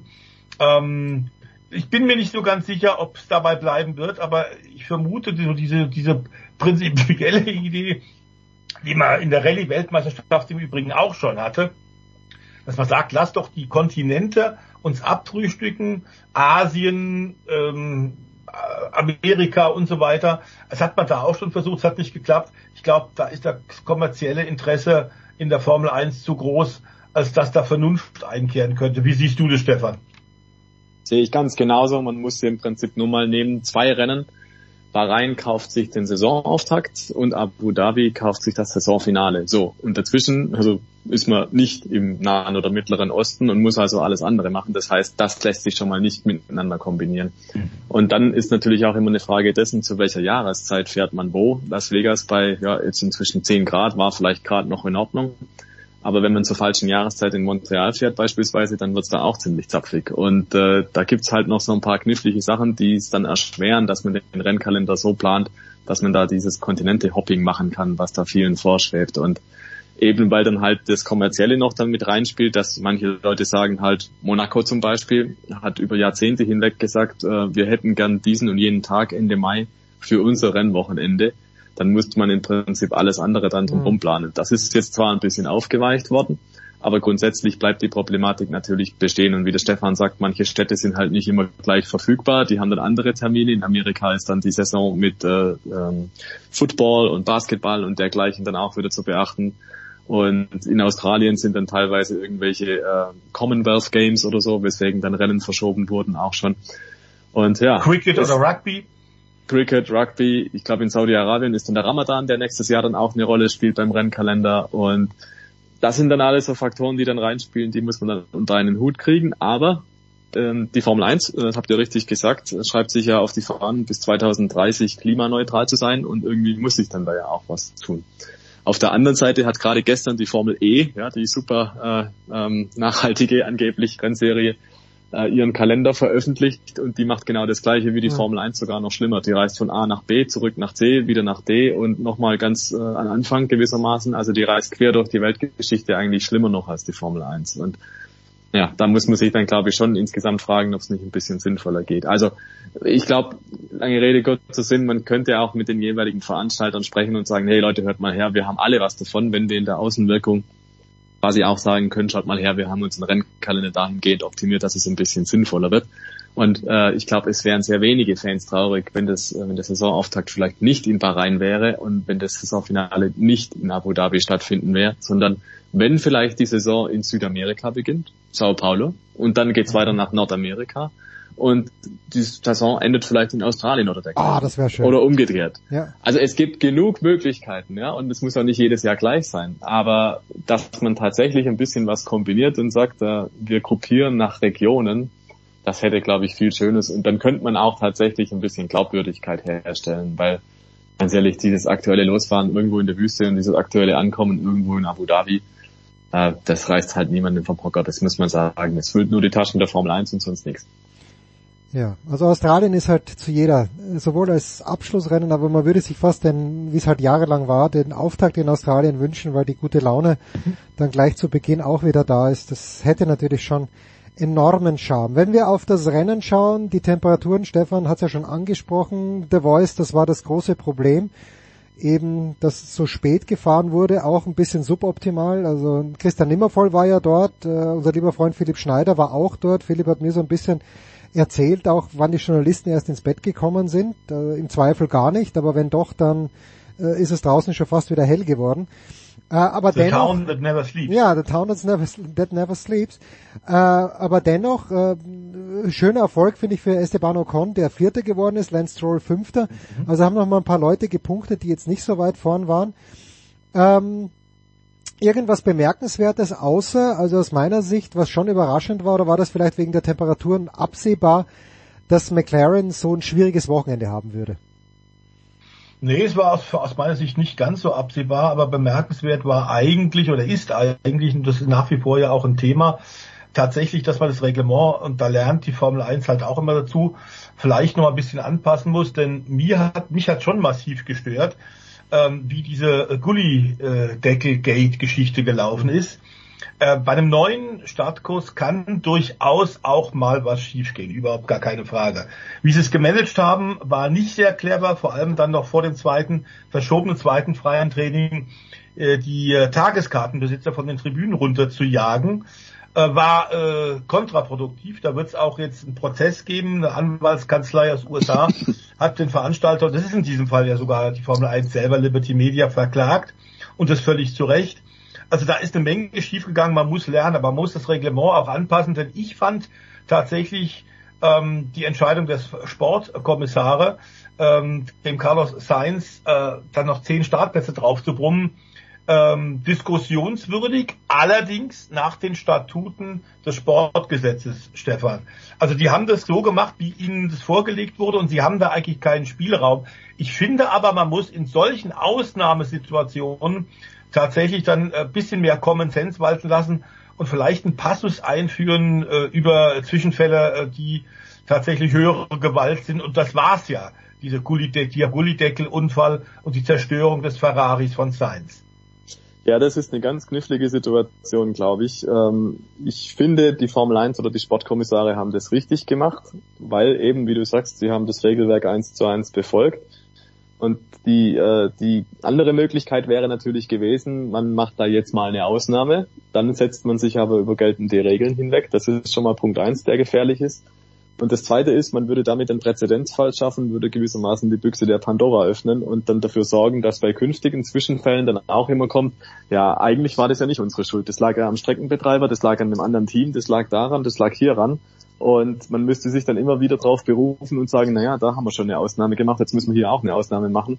Ich glaube, am Ende kriegt man da den Deckel nicht mehr drauf. Wir wissen ganz genau, dass die Teams sehr sehr dahinter sind, jede mögliche Lücke und jeden möglichen Vorteil irgendwo auszuschlachten. Genau. Und dann würde genau das passieren, dass man noch mehr Theater hätte. Insofern glaube ich, so leid es mir tut für Ferrari, das war wirklich saublöd und es ist gefühlt nicht in Ordnung, dass er dann bestraft wird, auch noch für irgendwas, was er nicht selber verschuldet hat, was er nichts dafür kann.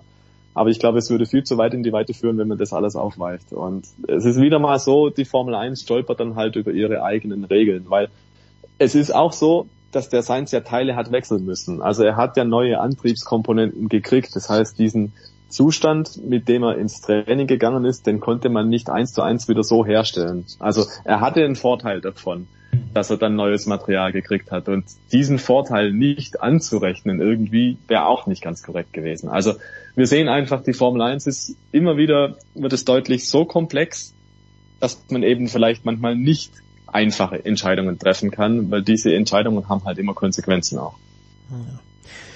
So.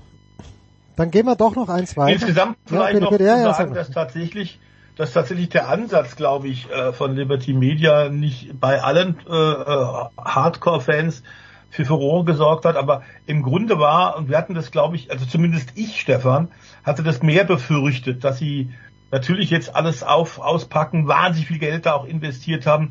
Zum ersten Mal Liberty Media selbst Veranstalter, sie das Zenit des Möglichen, quasi ein Super Bowl des Motorsports organisieren wollten. So waren ja auch die vollmundigen amerikanischen, typisch amerikanischen Ankündigungen.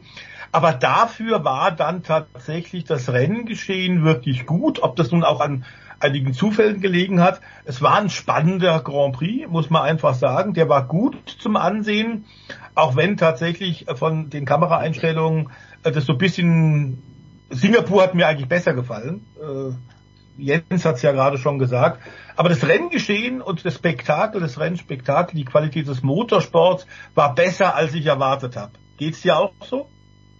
Geht mir auch so. Was mich am meisten gestört hat an der ganzen Sache war, wie es von Anfang an verklärt wurde. Also Toto Wolf war da auch ein Meister, der Mercedes-Teamchef, dass er schon in der Pressekonferenz am Donnerstag gesagt hat, alles in Ordnung, alles bestens, bloß keine Kritik üben, sondern loben, was die hier auf die Beine gestellt haben. Und da dachte ich mir, also es ist schon sehr, sehr, sehr viel äh, auf die Knie fallen vor Liberty Media und sehr viel äh, ja, Dienst, äh, dienstfertig sein. Und das hat mir nicht gefallen, dass man quasi von Anfang an in die Veranstaltung geht, so nach dem Motto, ihr müsst das gut finden, weil das hat Liberty Media gemacht und die haben sich da wirklich Mühe gegeben. Also, dass man nicht mal zulässt, dass man vielleicht irgendwas äh, falsch oder, oder nachbesserungswürdig empfindet, das fand ich sehr schräg, diese Haltung. Die hat sich aber durchgezogen. Selbst Ferrari hat dann zwar sichtlich den Ärger nach außen getragen durch Teamchef Frederic Vasseur, der hat gesagt, das darf nicht passieren, das ist ein Skandal. Und hat aber dann im gleichen Atemzug quasi auch gesagt, aber hey, ähm, ist aber eine tolle Veranstaltung hier und ganz großartig und müssen wir viel Lob aussprechen.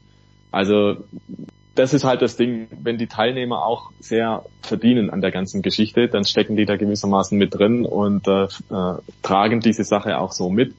Aber es hat schon sehr, sehr große PR-Anteile gehabt hier. Und ähm, also ich finde, als Teilnehmer sollte man schon sagen dürfen, so wie Max Verstappen, als einer der wenigen, Leute, ich finde das Ganze nicht so prickelnd, wie, wie es auch dargestellt wird. Und das war für mich einfach ein, äh, ein guter Moment, dass einer wie Max Verstappen hinsteht und sagt, so ist es.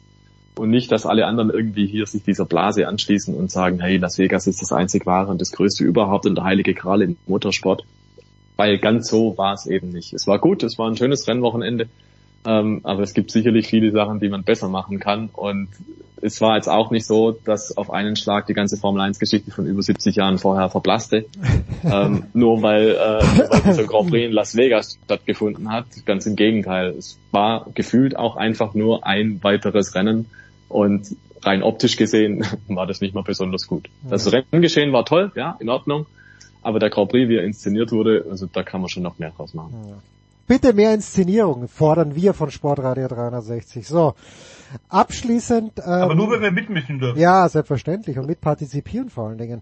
Wenn mit, wir, wir fordern, dass äh, das FIA nächstes Jahr mindestens drei Runden lang unser Logo äh, haben wird und das weltweit gezeigt wird. Guter Aber Vorschlag. guter Vorschlag. Das ist ungefähr gleich realistisch wie jener, dass Mick Schumacher im kommenden Jahr Formel 1 Weltmeister wird, was eine fantastische Brücke ist, die ich gerade gebaut habe, The Voice.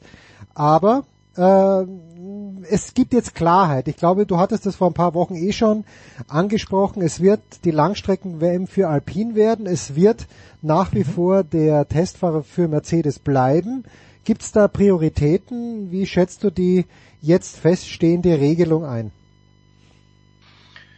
Äh, Ich glaube, das ist das Bestmögliche, was man äh, das Management gerade von Mick Schumacher für ihn rausholen konnte. Tatsächlich der Mercedes-Vertrag als Test- und Reservefahrer verlängert. Insofern wird er bei vielen Rennen dabei sein. Äh, aber eben auch Rennen fahren und ich glaube, Stefan war da genau der gleichen Meinung, als wir da vor einigen Wochen bei dir äh, drüber referieren durften, unsere Meinung kundtun durften. Er kommt jetzt wieder zum Rennfahren. Alpine hat jetzt auch gerade einen 36-Stunden-Test gemacht. Die meinen das wirklich ernst im Langstreckensport. Äh, er wird damit äh, Mick Schumacher bei den 24 Stunden in Le Mans nächstes Jahr starten. Es ist sowieso eines der größten Rennen, immer für jeden Fahrer ein, ein, ein Wunschziel. Ähm, und klar ist, wenn es Überschneidungen geben sollte, es gab, gibt fünf Überschneidungen, sogar Saisonauftakt geht schon mal, dann ist klar, dass nur dann Mercedes Priorität hat, wenn er auch tatsächlich ersetzen muss, einen der Mercedes-Fahrer. Ähm, also er wird durchaus Rennen fahren. Ob er um die WEC Langstrecken-Weltmeisterschaft wird fahren können, das wird davon abhängen, ob er tatsächlich äh, alle Rennen dann auch bestreitet. Aber es gibt offenbar einen klaren, eine klare Absprache. Äh, Alpine hat das eingesehen, dass er bei Mercedes weiter Formel 1 Duties und Aufgaben hat. Ähm, Toto Wolf hat von Anfang an gesagt, wenn tatsächlich er eine Chance hat, für ein anderes Werksteam Rennen zu fahren, dann ist, soll er das unbedingt machen. Das wird ihn besser machen noch. Das glaube ich auch. Und meiner Ansicht nach ist es eine wunderbare Lösung für 2024 für Mick.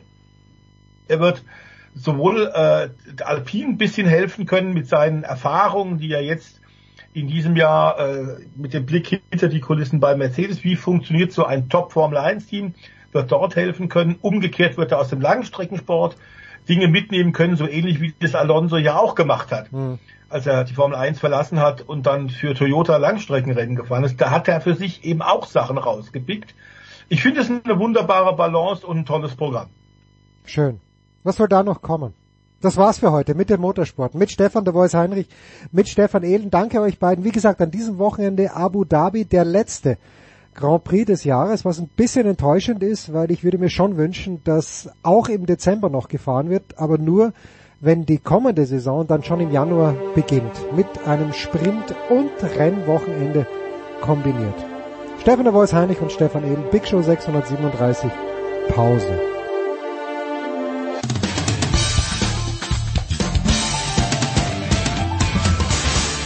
Servus, das ist Elina Strasser und ihr hört Sportradio 360.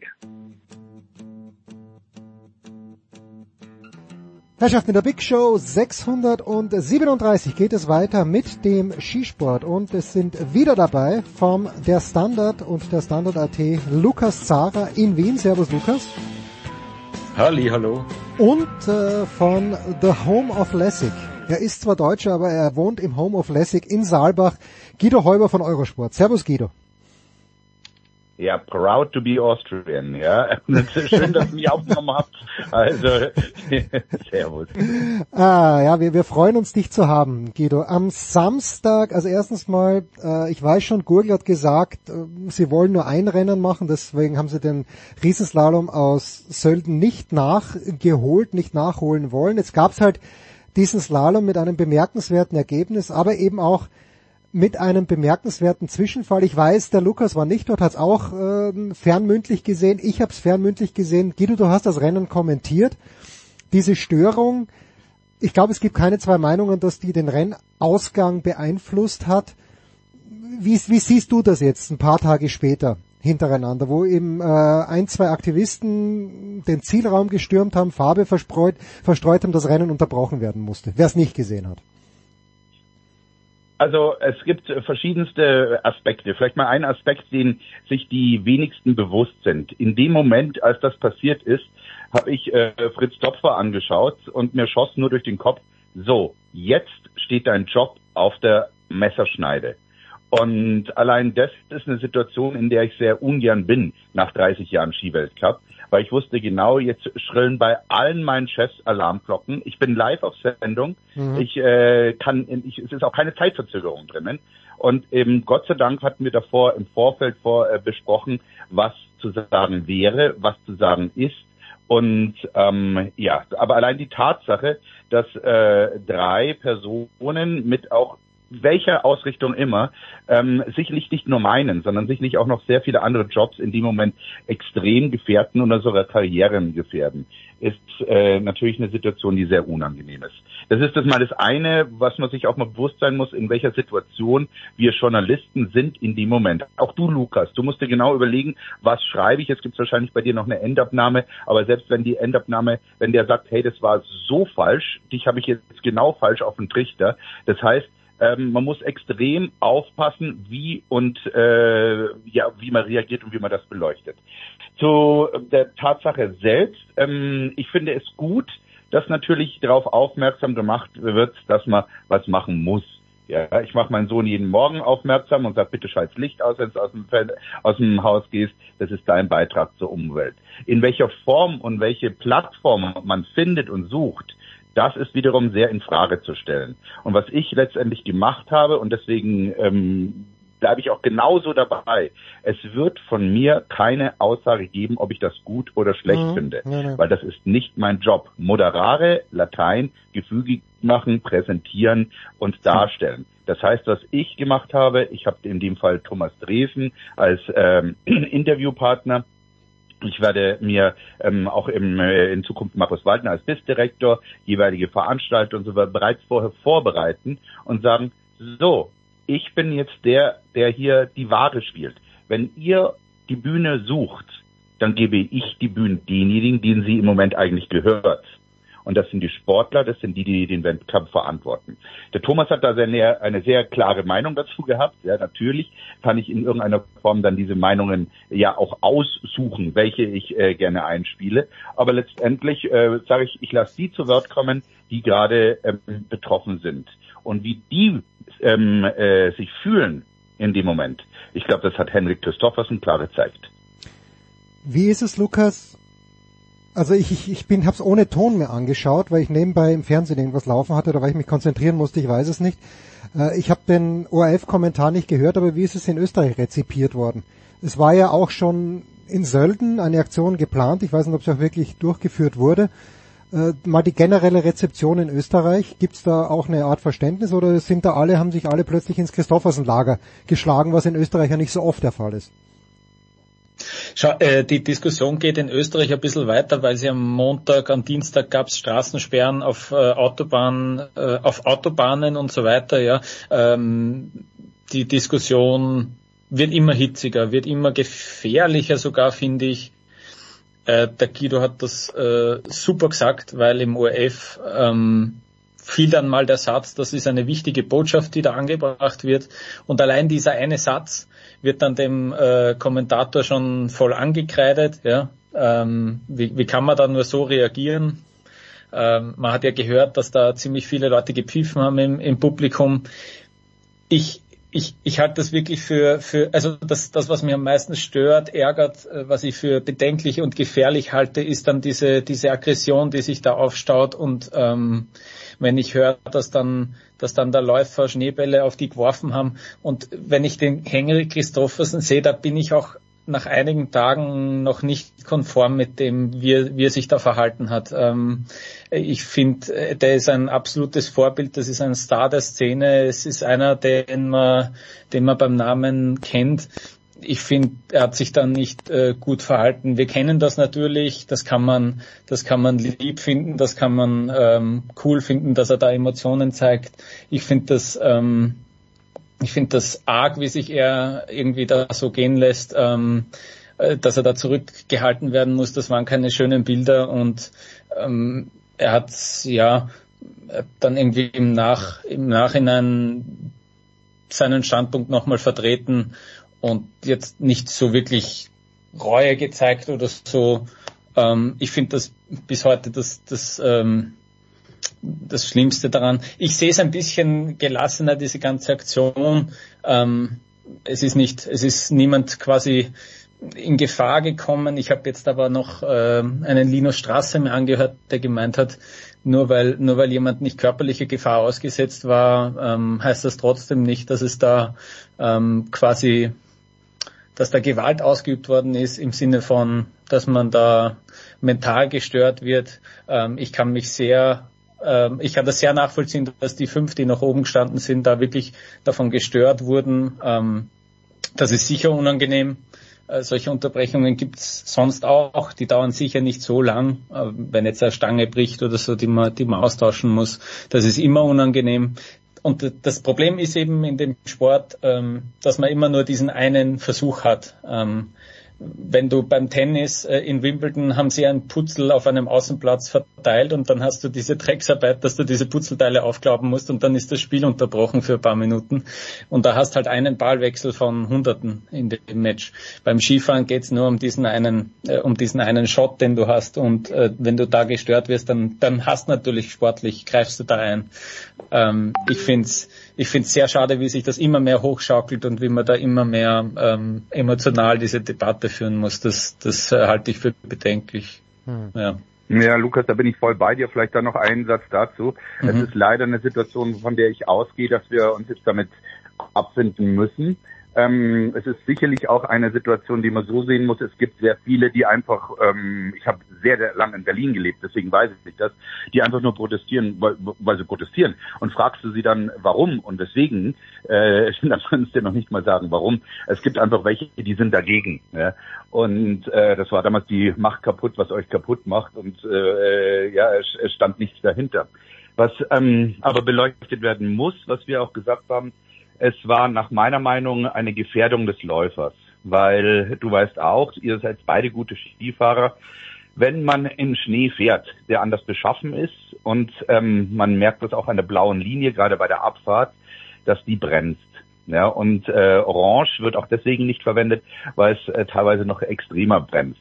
Wenn jetzt einer, wie beim Weltcup jetzt in äh, Gurgel, wo wir von ähm, Geschwindigkeiten zwischen 75 und 80 km/h reden, in ein Ziel schießt und wir wissen, wie die Athleten ins Ziel kommen, auf einem Bein mit einer Hand vorne an der Skischaufel, komplett am Limit, dann muss ich mich als Athlet hundertprozentig darauf verlassen können, dass danach alles in Ordnung ist. Und das war auch das, was wir gesagt hatten. Jetzt muss der ganze Zielhang ab, äh, Zielraum abgegrast und abgekratzt werden, Mhm. ähm, damit die Farbe rauskommt. Und das, das ist äh, ein Thema, wo ich sage, äh, Protest. Wir dürfen immer noch froh sein. Wir leben in einer Gesellschaft, wo man protestieren darf. Protestieren darf aber definitiv nicht zu Lasten anderer gehen. Und hier sind nach meiner Meinung zwei, die äh, zu Lasten, also die Probleme bekommen. Das ist zum einen ja der Athlet, der natürlich eine Unterbrechung hat, aber sich auch fragt, wird jetzt da unten der Ski so abgebremst, dass es mir den Unterschenkel bricht? Weil das wäre rein theoretisch möglich. Und das zweite ist, wir haben Kinder, ja, meiner ist zwölf, und wenn ein zwölfjähriges Kind in München zurück in die Schule kommt und dann als Klimakaputtmacher beschimpft wird, weil du warst dir Skifahren, dann muss ich sagen, dann weiß ich nicht, ob das nicht vielleicht auf den Rücken der Falschen ausgetragen wird.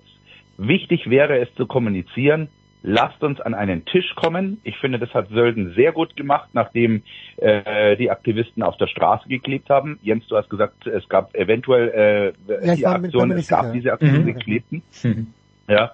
Und danach hat man von äh, Jack Falkner und eben auch ähm, vom ÖSV gesagt, lasst uns an einen Tisch kommen, lasst uns reden.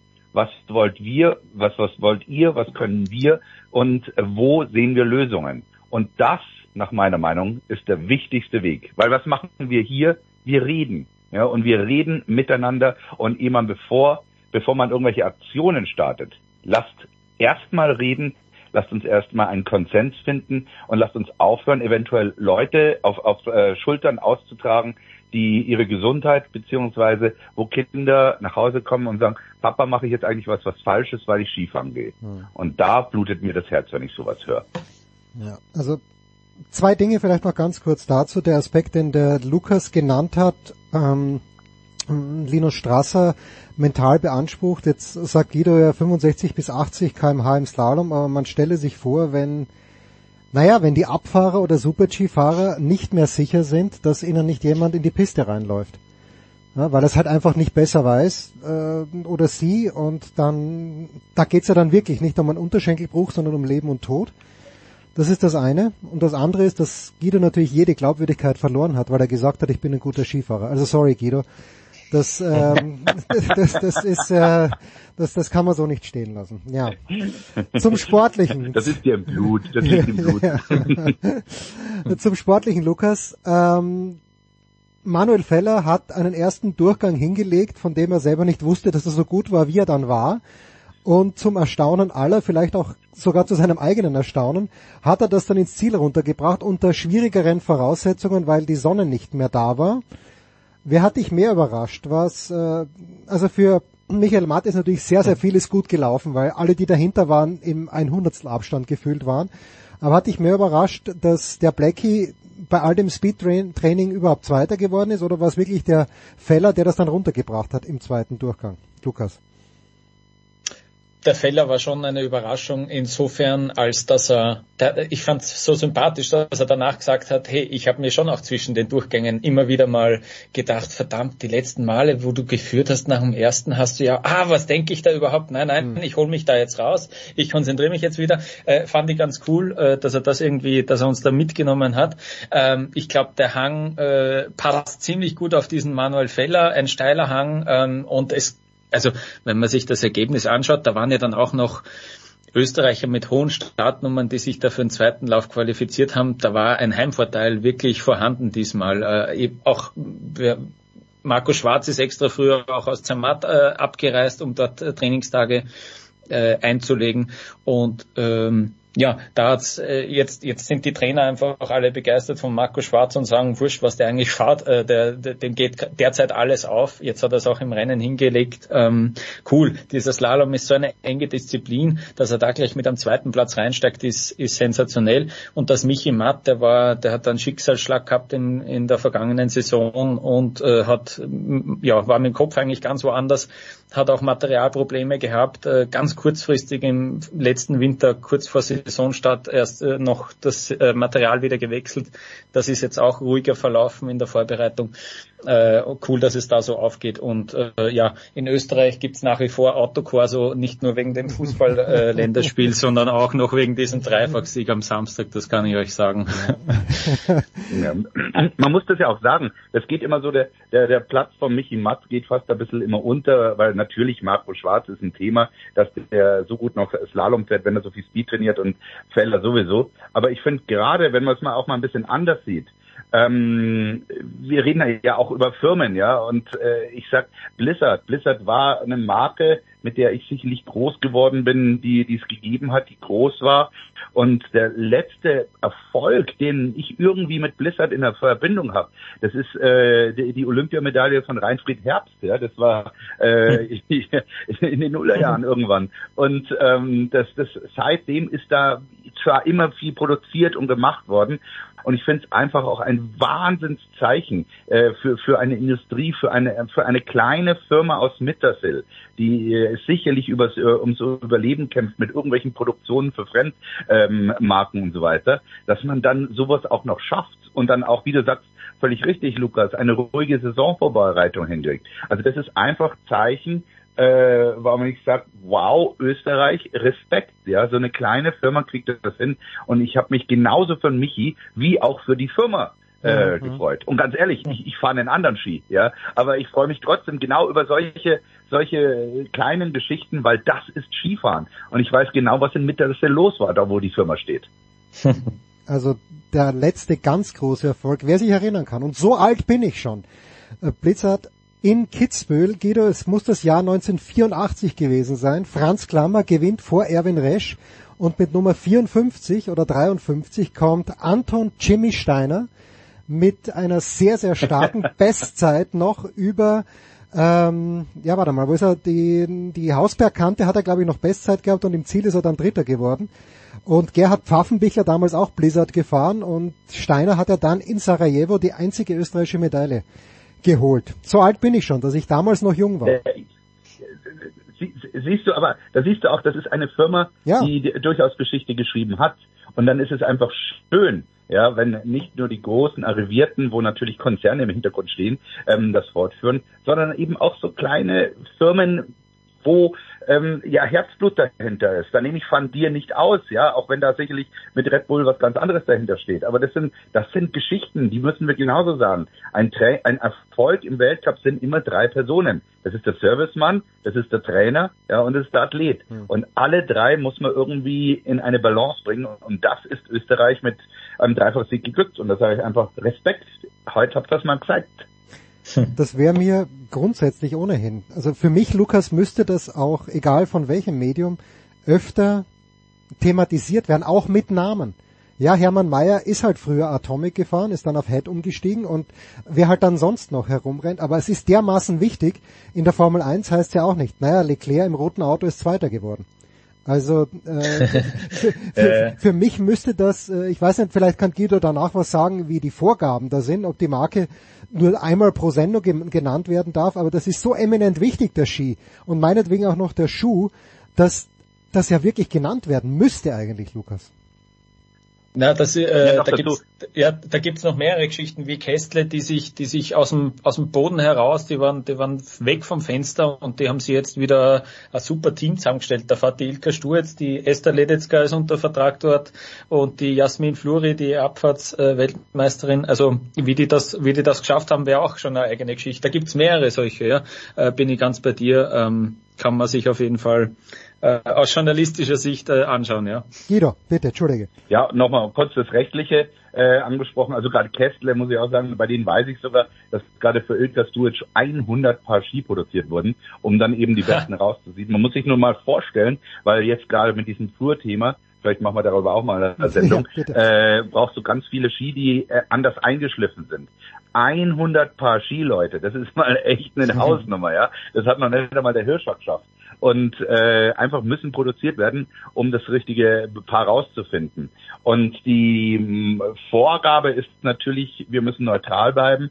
Äh, es darf nicht ersichtlich sein, was man selbst bevorzugt, das ist vollkommen klar. Ist klar. Aber ich sage jetzt mal von meinem Medium zumindest, äh, wie auch Gott sei Dank in den Printmedien, dass man die Fotos zeigen kann, ist da relativ okay. Das ist jetzt äh, keine Schleichwerbung, Werbung, sondern das gehört dazu. Und ähm, ich muss auch ganz ehrlich sagen, die Kollegen von mir, die, also jetzt die, die, die Kollegen können nichts dafür, sondern das ist eine Vorgabe vom Medienrat, aber dass in Deutschland gesagt wird, ähm, äh, in der Formel 1 oder in, in, in, im, im Radsport und hier der Athlet von einem österreichischen Brausehersteller, das finde ich einfach grafisch. Also ich sag einfach Red Bull fertig aus. Und da ist mir aber als Kreuzweiser gesagt, hey, die haben viel gemacht, die haben viel investiert und dann gehört das einfach auch gesagt. Und äh, ja, aber gut, also da, da gibt es verschiedene Vorgaben, an die man sich halten muss. Gott sei Dank bin ich da, wo ich frei reden darf. Weil and- anders wäre es mir echt schwer. So, ja, dann, äh, also an diesem Wochenende Killington, äh, bin mal gespannt, ob das klappt mit, also ich bin gespannt auf Petra Vlhova, wie sie zurückkommt nach diesem Einfädler, wo sie das zweite Rennen ganz sicher gewonnen hat. Die Männer fahren erst die Woche drauf wieder in Beaver Creek. And I let you go on this one. Das ist ein Quiz für Lukas Zara und für Guido Heuber und für euch alle da draußen. Es gibt einen Freund dieser Sendung, ehemaliger Spitzenrennfahrer, der auch für eine deutsche Automarke in Ingolstadt beheimatet Werbeträger war und dann während einer Übertragung eines öffentlich-rechtlichen österreichischen Senders bei der Fahrt eines Österreichers gesagt hat, boah, der heut die Spur. Da frage ich euch, wer könnte das sein? Die Auflösung gibt's vielleicht in dieser, vielleicht in der nächsten Woche, vielleicht auch gar nicht.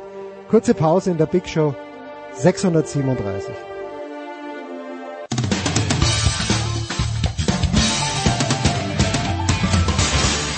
Oui, bonjour, c'est Henri Lecomte, vous, vous écoutez la radio 360.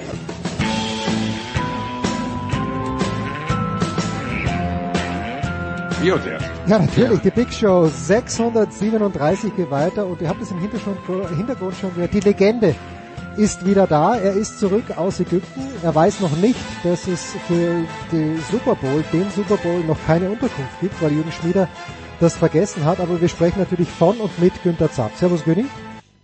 Hallo, Servus. Ebenfalls natürlich mit dabei bei der NFL ist Nicolas Martin. Hi Nicolas. Hallo. Und äh, Christian Schimmel natürlich auch von der Zone der Draft.de. Servus Christian. Ein wunderschön in die Runde.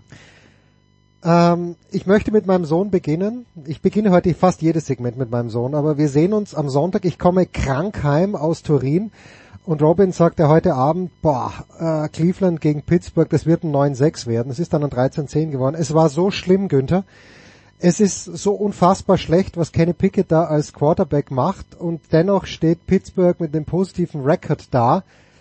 Was, was ist es? Will diese Franchise in seit Ben Roethlisberger keinen kompetenten Quarterback draften oder hat sich nie die Gelegenheit ergeben, weil die Mannschaft zu gut war, um in eine gescheite Draftposition zu kommen? Günther, bitte mach mir Hoffnung.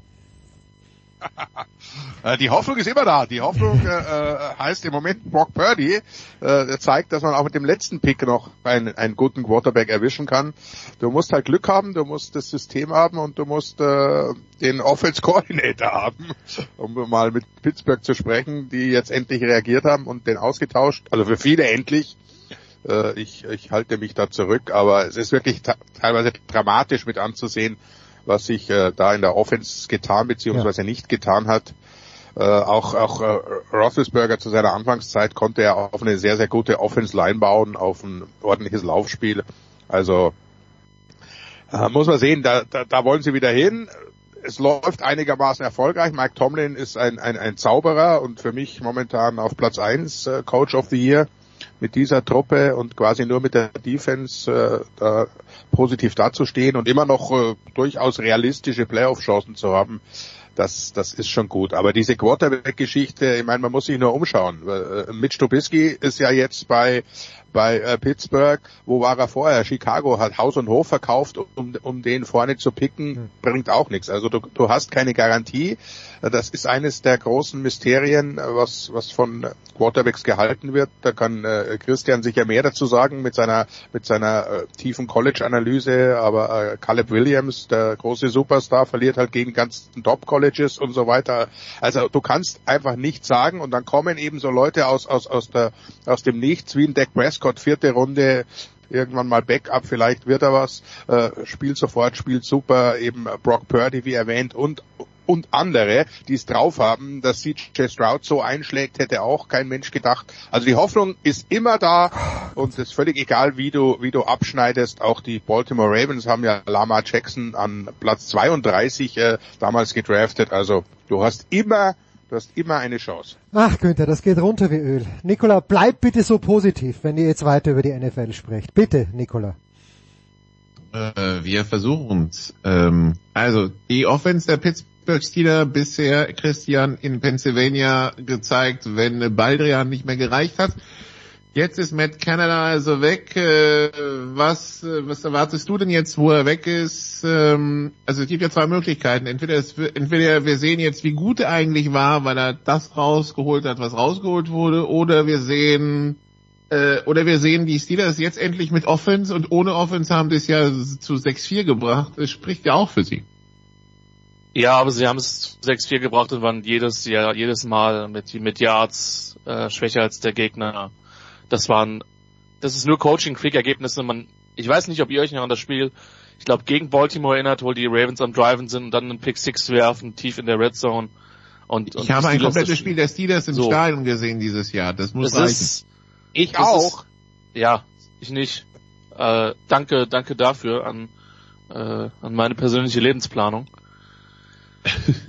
ich bin der Meinung, also zunächst mal sollte man vielleicht zu, zu Pickett sagen, dass also ein Stück weit hat Jens recht mit dem, was er sagt. Wenn du immer 9 und 8 oder immer positive Bilanz hast, dann wirst du nie den Top 5 picken.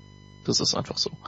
Das ist eine, ist eine Geschichte, die die Dallas Cowboys jahrelang hatten, dass sie irgendwie zu gut waren, um äh, in den Top 10 oder Top 5 einen Draftpick zu haben, aber auch nicht wirklich gut genug, um, um zu contenten.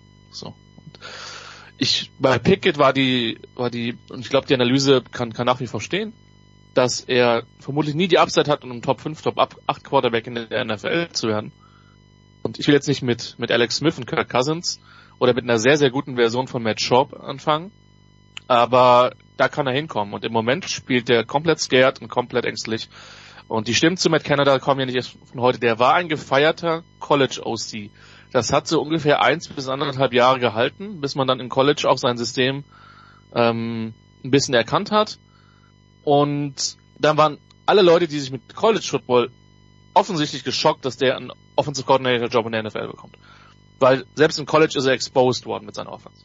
So. Und weil er einfach bestimmte Prinzipien hat, die er relativ stur runterspielt, aka wir müssen mindestens fünf Jet, Jet Sweeps pro Spiel bringen, egal wie sinnig das ist. So.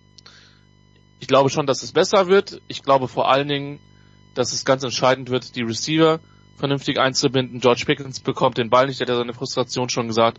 Ähm, Najee Harris hat seine Frustration öffentlich gemacht. Es geht jetzt erstmal darum, du könntest denselben Effekt haben wie in äh, Oakland, hätte ich was gesagt, in Las Vegas. Dadurch, dass du ein bisschen mehr vielleicht auch mit den Spielern redest und sagst, hey, was wollt ihr denn? Wie kriegen wir denn alle besser eingebunden? Dass es dann, dass das Potenzial der Offense deutlich steigt und die Mannschaft auch mehr abliefert. Da bin ich schon optimistisch. Ich glaube schon, dass es eine, dass die Upside bis zu einem gewissen Grad limitiert ist, aber du hast mit Warren, mit Harris zwei sehr, sehr gute Runner. Du hast in der Theorie mit Deontay Johnston, George Pickens, ähm, Allen Robinson auch sehr differenzierten Wide Receiver Core, der dir unterschiedliche Sachen bietet. Es gibt deutlich schlechtere Offensive Lines in der Liga als die Steelers. Also das Potenzial ist da. Die Defense ist gut. Ich glaube, dass es ein Schritt nach vorne ist. Sehr, sehr untypisch für Pittsburgh. Dass man während der Saison einen Trainer feuert. Vor allen Dingen für Mike Tomlin. Aber das, was halt die US-Medien auch gesagt haben, das ist mein letzter Satz. Ähm, Tomlin musste sich entscheiden, ob er den Lockerroom verliert oder äh, den Offensive Coordinator feuert. Der hat sich dann offensichtlich für Letzteres entschieden. Die Steelers 6 und 4 zu äh, dritter in ihrer Division hinter den Ravens 8 und 3, den Browns 7 und 3. Wenn man sich das AFC Playoff Picture anschaut, sind die Steelers im Augenblick auf 7 und damit drin. Sie stehen vor den Buffalo Bills, die bei 6 und 5 stehen und die Colts und Broncos bei 5 und 5.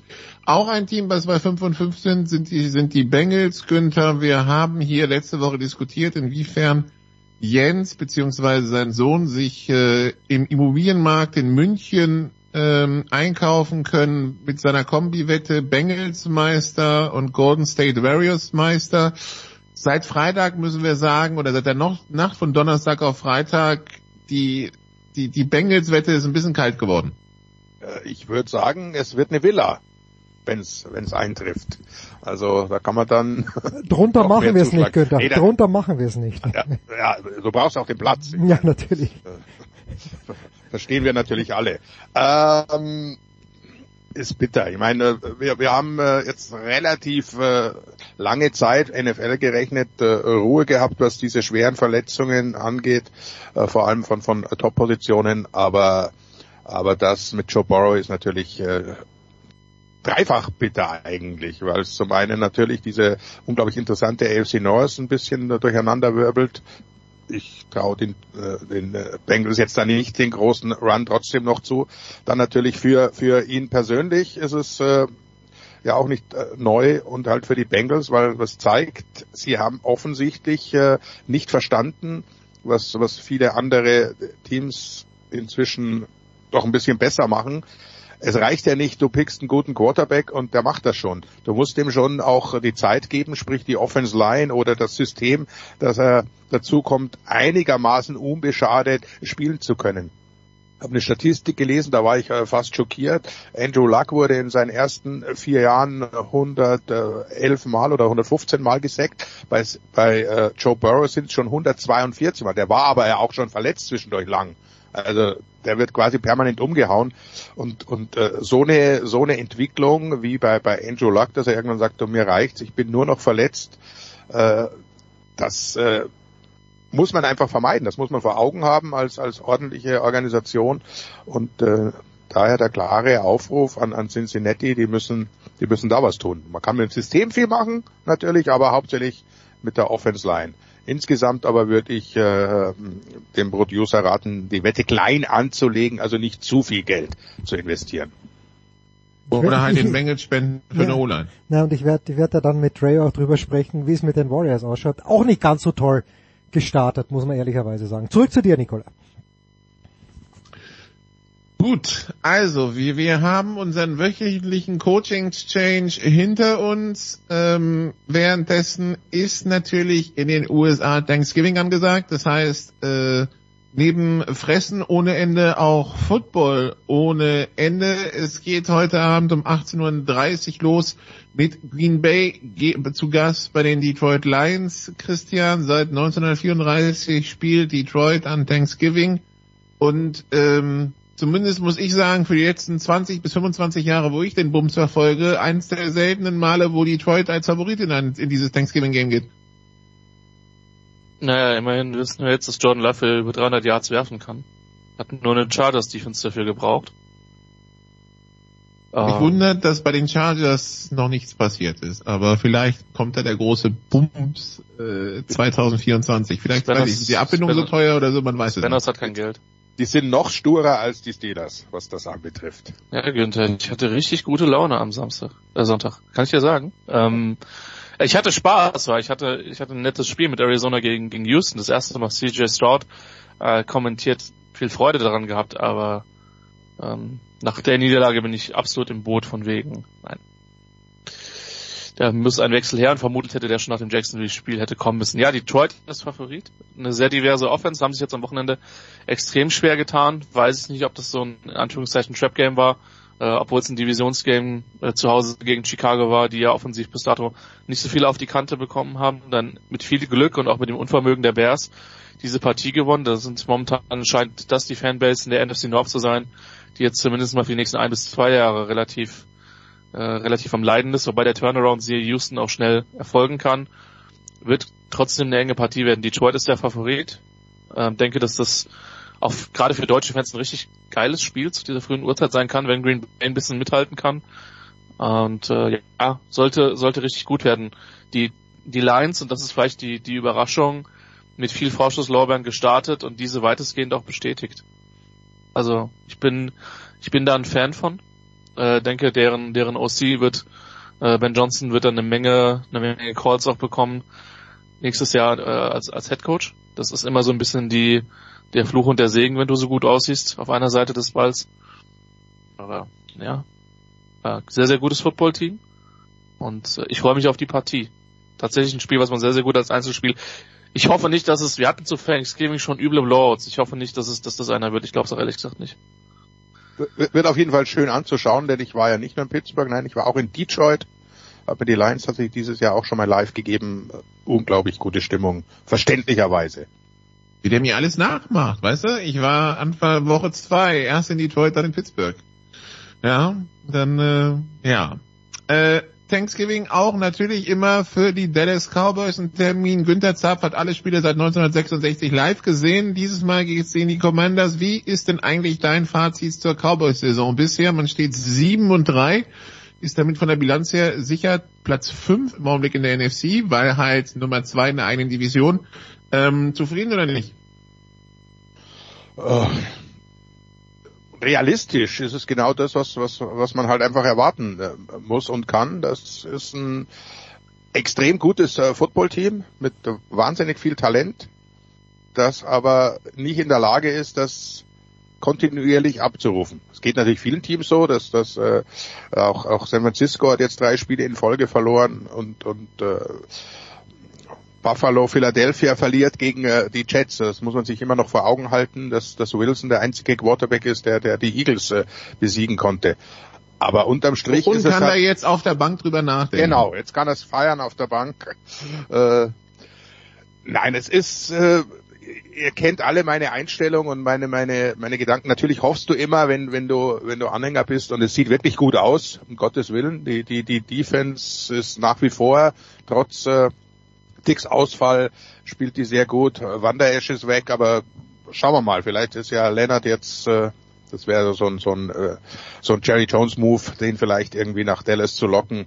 Also es sieht alles sehr gut aus und wenn sie in den Playoffs dann tatsächlich, davon gehe ich schwer aus, dass sie die erreichen, wenn sie da äh, halt auch mal ein bisschen Glück haben, das gehört dazu, oder cleveres äh, Time Management, dann kann das durchaus äh, erreichen. Denn dass man Philadelphia schlagen kann, das haben sie bewiesen, waren halt mal wieder äh, zu dumm oder haben ein paar Zentimeter gefällt, wie immer man es ausdrücken möchte. Aber die, die sind nicht unschlagbar. Mit äh, San Francisco äh, wird man sehen, den muss man eigentlich aus dem Weg gehen, weil da haben sie irgendwie, glaube ich, auch eine mentale Sperre. Aber ansonsten bin ich mit der mit der Saison sehr zufrieden. dass das Arizona-Spiel ist äh, typisch Dallas. Das das musst du mit einrechnen, wenn du wenn du dir einen Plan machst, wie wie können wir enden, dann musst du immer eine Niederlage mindestens einbauen, die die es eigentlich nicht geben darf. Von daher alles äh, wie geplant. So, das äh, Nachtspiel heute Nacht ist dann San Francisco bei den Seattle Seahawks. Das ist die Möglichkeit für San Francisco wieder die Kontrolle zu gewinnen über ähm, über die NFC West. Ja, und dann haben wir das, Fre das Freitagsspiel, äh, Christian. Das ist dann morgen um 21 Uhr. Ähm, die Jets haben die Dolphins zu Gast. Um die Dolphins brauchen wir uns, glaube ich, keine Gedanken machen. Die führen die AFC souverän an, auch weil Buffalo ein bisschen stottert. Und die Jets sind wieder Quarterback technisch auf der Suche nach sich selbst. Oder auf der Ja, Suche nach, nach was auch immer. Ja. Auf jeden Fall nicht nach Zach Wilson. Den haben sie, den haben sie gefunden, aber den suchen sie nicht mehr. Ja, wobei ich wirklich mal, also es hätte ja das Jahr werden sollen, wo Zach Wilson einen Reset hat als Backup. Und ich sage nicht, dass der noch ein Start, dass du aus dem noch einen Starter in der NFL machst.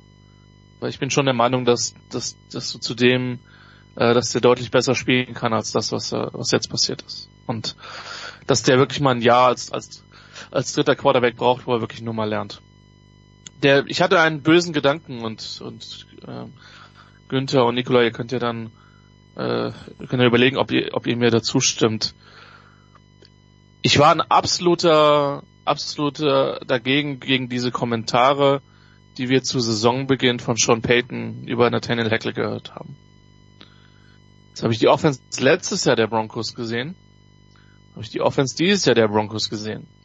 Ich bin mittlerweile fast so weit zu sagen, ich finde es nach wie vor auf einer ethisch-persönlichen Ebene vollkommen idiotisch, einen Coach so öffentlich zu diffamieren und sein eigenes mögliches Scheitern schon damit zu erklären, von wegen, übrigens, das war letztes Jahr hier so schlimm und deswegen ist alles problematisch. Aber wir reden von zwei absolut katastrophalen Offenses. Und wir reden auch, dass Teams, Minnesota oder wen auch immer man jetzt als Beispiel nehmen will, 49ers mit ihrer 37er Quarterback-Rotation die letzten vier Jahre, dass die trotzdem mit, mit, mit Backup-Quarterbacks kompetent aussehen. Ich habe mich gefragt, ob inhaltlich nicht mehr an den Worten von Peyton dran ist, als, als, als wir das vielleicht wahrhaben wollten. Weil es ist jetzt nicht so, dass Russell Wilson aussieht wie der Russell Wilson, wird ja auch nicht mehr passieren, äh, Anfang seiner 20er, allein aus äh, die physischen Fähigkeiten. Und trotzdem ist es ein absolutes Desaster, was in New York passiert. Und die sind auch sehenden Auges mit einer Offensive Line reingegangen, die ein Problem ist, klar. Alicia Rivera Tucker hat sich sehr, sehr früh, sehr, sehr lange verletzt. Mikael Beckton ist, glaube ich, niemals vier Spiele in Serie gesund, das spielt eine Rolle. Nichtsdestotrotz. Ich habe mich gefragt, vielleicht hat Sean Payton in, in gewissen Bereichen recht. Weiß nicht, wie ihr das seht. Wenn du, wenn du, wenn du 35, 36 oder wie viel Drives sind, jetzt kein Touchdown erzielst, äh, dann musst du natürlich die Frage nach dem Offense-Koordinator stellen. Da kommen andere Teams, du hast ja Minnesota genannt, äh, die holen einen von der Straße in Anführungszeichen, der ist drei Tage äh, im Gebäude, noch nicht mal mit dem Team zusammen und gewinnt, gewinnt ein Spiel. Also äh, Der Gegner war aber auch Atlanta. äh, egal wie. Auch auch auch die Jets haben Gegner, die sind nicht, äh, die heißen nicht alle Miami und oder Buffalo und so weiter. Also du, du musst schon zumindest mal einen, einen Touchdown hinkriegen. Also das muss man zu die, die Defense ist ja wirklich nicht schlecht und gibt ihnen immer wieder auch mal gute Chancen durch Turnover. Also die müssen ja nicht immer 90 Yards oder 80 Yards übers Feld marschieren. Also das äh, da, diese Kritik äh, kann ich nachvollziehen. Bin natürlich 100% bei Christian, ob man das öffentlich machen muss, Kollegen diffamieren, ist eine andere Geschichte. Aber inhaltlich äh, absolut recht. Äh, Der wurde natürlich in, in Green Bay bisschen von, von Aaron Rodgers und seinen Fähigkeiten, der ja mehr Offense-Koordinator auf dem Feld war wahrscheinlich als, als Hackett an der Seitenlinie äh, geschützt. Aber da, das ist für mich, da, da liegt schon sehr viel begraben und schauen wir mal, wie, wie, wie lang das noch weitergeht. Einen habe ich noch, Günther. Ich habe die beiden Kollegen damit letzte Woche schon beglückt. Jetzt kommen sie aus der Bye Week. Die, wir brauchen einen Meister in der NFC South. Ähm, Carolina hat sich verabschiedet, aber wir haben natürlich dann am Sonntag um 19 Uhr den ewig jungen Kracher Atl- Atlanta gegen New Orleans. Äh, wen siehst du in dieser Division als Meister? Wir wollen ja zwar keinen, aber wir brauchen einen. Wir wollen schon einen. Das, das, das Ja, wollen wir, nichts. wollen wir den dann in den Playoffs sehen, ist die Frage. die Diskussion haben wir auch Jahr für Jahr und und und und selbst ich als als Cowboys-Fan jetzt ja leidtragender, ich bin 100% hin, ich stehe hinter dem System. Wer Meister in der eigenen Division wird, der hat ein Heimspiel, Ende aus, Punkt. Da, da hast du halt mal, mal, hast du Pech, dann gibt's aber wieder eine Division, wie eben jetzt äh, offensichtlich die NFC South. Da ist es, wird's ja halt einfacher gemacht. Das rotiert halt in der NFL. Also ich, ich bin da absolut dafür und dann musst du, du musst erstmal nach Atlanta fahren und da gewinnen. So ist es nicht. Also die sind völlig unangenehm, die, die hast du nicht am Radar, die wissen nicht, welchen Quarterback sie aufstellen sollen, aber irgendwie sind sie dann doch da. Gleiches äh, oder ähnliches gilt für New Orleans. Die haben natürlich dann das Verletzungspech auf der Quarterback-Position, aber da muss dann immer wieder Taysom Hill trotzdem einspringen. Das sind zwei Teams, die sind nicht zu fassen. Von daher, äh, ich, ich äh, habe das Spiel am Sonntag für die Endzone. Ah, okay. Ich, ich kann, ich würde keine Vorhersage treffen, mach's wie die Buchmacher, sage Heim, Heimrecht Atlanta, also sind sie mit zweieinhalb vorne. Ähm, müsste man gucken. und werden dann auch, werden dann äh, auch Meister. Also ich glaube, Atlanta hat, hat das Zeug dazu, das, das durchzuziehen. Der, Divisionsmeister. der, der wohlgemerkt, Buchmacher sagt ja. übrigens Atlanta mit eins. Ja. Okay. Noch besser. Ja. Divisionsmeister wohlgemerkt. Fantastisch. Ja, auch Ja, gut, das ist natürlich, äh, warum jetzt, äh, das ist, würde wahrscheinlich zu weit führen und äh, ich bedanke mich bei euch dreien, warum es jetzt am Freitag nach Thanksgiving um 15 Uhr Eastern Time ein NFL-Spiel gibt. Good for me, weil dann muss ich am Freitag nicht lange aufbleiben oder zumindest das Spiel beginnt zu einer christlichen Zeit. Äh, wobei das ist ja, das läuft ja gegen den FC Bayern München in Köln. Das ist natürlich ganz, ganz schwierig. Wir werden sehen. Ich bedanke mich jedenfalls bei der Legende Günni Zapf, bei Christian Schimmel, bei Nicolas Martin.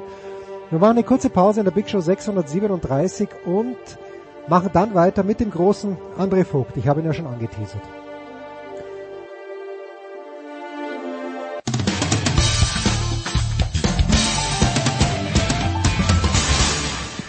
Grüßi, da ist der Luis Stefan und ihr hört Sportradio 360.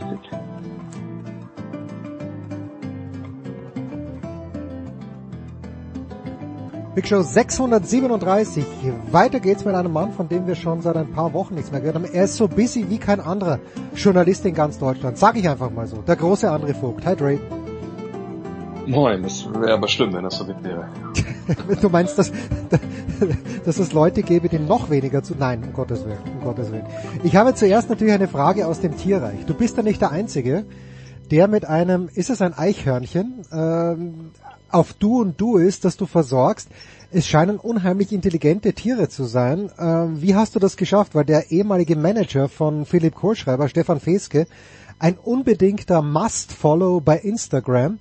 Äh, sehr, sehr lustige Stories, äh, so wie du natürlich auch. Aber wie, wie ist dein Verhältnis äh, zu Chippy?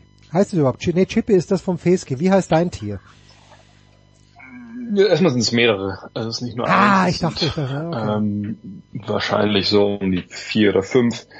Ähm, ja, das ist aber dadurch begründet, dass wir quasi, wir wohnen nicht im Wald, aber wir wohnen auf einem Grundstück in so einem alt, ein, alten Dorf, sag ich mal, äh, hier bei Wolfsburg, wo halt, wir haben, glaube ich, selber auf dem Grundstück, weiß ich nicht, zehn Bäume, ja, wahrscheinlich noch ein bisschen mehr, ähm, und eben auch Haselnusssträucher und deswegen ist das hier so mitten in, in deren Jagdrevier und ähm, als wir die öfter mal im Garten gesehen haben, habe ich ja gedacht, wozu haben wir denn dieses schöne Panoramafenster einbauen lassen?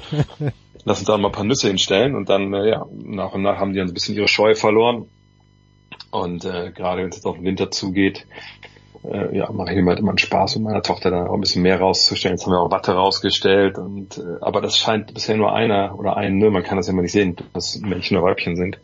Ähm, hat das nur gecheckt, wofür das gut sein soll. Ähm, bis jetzt die alle anderen verschmähen die Watte. Also der Hintergrund ist, dass die damit natürlich ihren Kobel auspolstern Hm. oder eine ihrer Kobel, die haben ja mehrere, ähm, äh, und dann halt auch im Winter, ja, dass es denen warm ist. Äh, aber versuchen halt generell so einen guten Mix aus, zum einen äh, zum Beispiel äh, Sonnenblumenkerne, äh, aber eben auch schon also wirklich äh, Walnüsse ohne Schale, damit sie auch direkt Energie haben und dann immer natürlich auch die äh, die Walnüsse mit Schale, damit sie die vergraben können dann äh, für äh, ja für die für diverse Winter äh, Gelegenheiten, wo sie die essen. Und wir haben auch schon einige, sag ich mal, Setzlinge gehabt im Garten, auch bei uns im Hochbeet äh, von kleinen Walnussbäumen.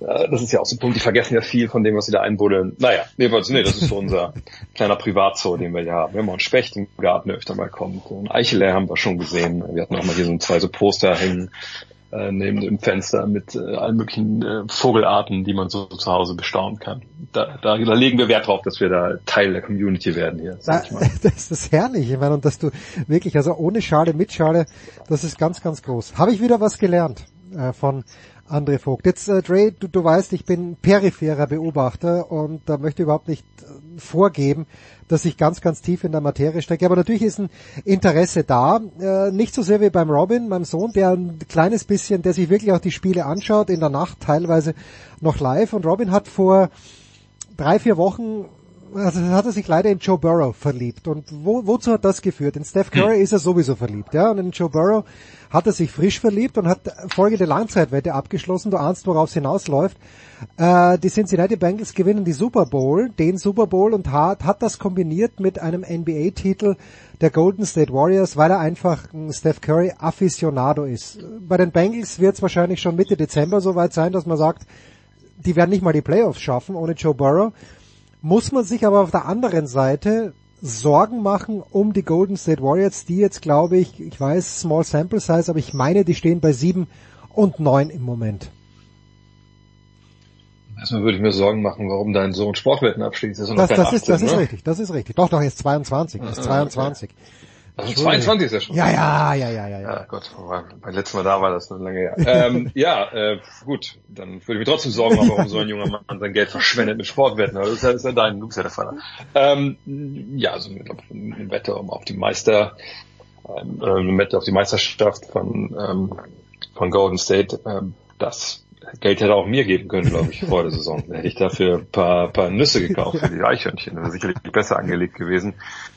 Denn ähm, Golden State, ich sage das gleiche, was ich vor zwei Jahren gesagt habe, da lag ich dann motivativ natürlich falsch, weil sie Meister geworden sind, aber ähm, das äh, war auch vor zwei Jahren für mich schon so, dass ich gesagt habe, naja, Golden State, natürlich haben sie Steph Curry, das ist einer der besten Spieler seiner Generation.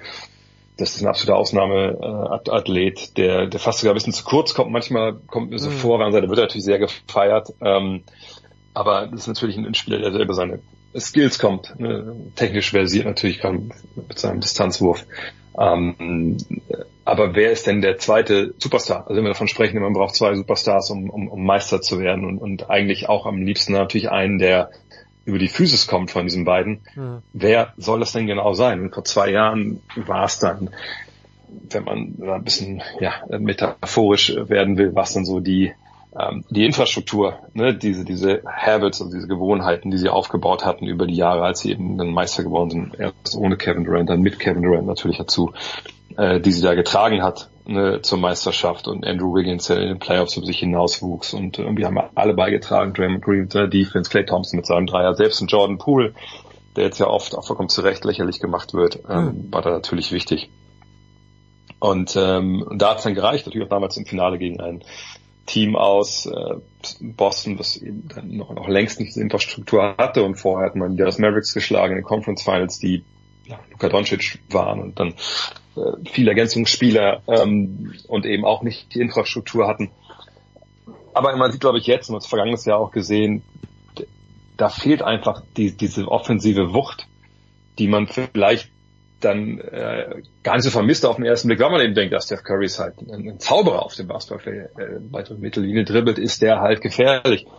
Naja, aber wer denn noch? So, und, und, und jetzt gab's ja, jetzt mittlerweile ist es anders, äh, mittlerweile hat Andrew Wiggins einmal 31 gemacht und ich glaube Clay Thompson hat jetzt 20 unlängst. Aber bevor das passiert ist, haben wir, sagen wir mal, zehn Spiele gesehen, der Golden State Warriors, wo kein anderer Warrior 20 Punkte gemacht hat, glaube ich, äh, wenn ich das richtig im Kopf habe. Und das illustriert natürlich sehr schön, dass da eben offensive Wucht fehlt, dass da Spieler fehlen, die auch mal sagen können, jetzt hole ich uns einfach mal zwei Punkte hier. Ähm, dazu kommt es eine Sache sicherlich auch bei den Golden State Warriors über die Jahre, eben weil ne, wir alle über die Splash Brothers gesprochen haben, also Steph Curry und, und Clay Thompson, dass man immer aus den Augen verloren hat, dass diese Mannschaft, als sie Meister geworden ist, eigentlich immer ein überragendes Defensivteam war. Und da müssen wir sagen, dank des Coaches. Dieses Jahr sind sie auf Platz Also dank des Coaches ähm, auch oder? Ja, ich meine klar, sie haben natürlich zum einen Steve Kerr, sie haben immer Ron Adams gehabt. Äh, das ist ja so einer der innovativsten äh, Defensivköpfe, äh, die wir in der NBA haben. Aber gut, mit uns beiden würde der auch keine gute Defense, denke ich, aufs, aufs Parkett stellen. Aber er hat natürlich gute Spieler gehabt, ne? vor allem natürlich Draymond Green, ähm, aber auch ein Andre Godala damals noch. Ähm, und das hat dann halt auch gut funktioniert. Auch da hat die Infrastruktur halt gegriffen. Und in dem Jahr, wo sie dann zuletzt Meister geworden sind, noch äh, 22, da haben sie die beste Defense in der Liga gestellt. So, und nur die 17 beste, in Anführungszeichen, Offensive. Ne? Dann im, im vergangenen Jahr war es so, dass sie in der Offensive okay waren, da waren sie Achter und defensiv aber 17. und waren halt desaströs, auch oft auswärts defensiv. Naja, und dieses Jahr, wo wir dachten, es geht ja vielleicht wieder ein bisschen jetzt bergauf, ne? Draymond Green hat sich das selber auf die, auf die Fahnen geschrieben, dass er meinte vergangenes, oder nach der vergangenen Saison, naja, ich habe ja Jordan Poole in die Schnauze gehauen und das war vielleicht ein Fehler.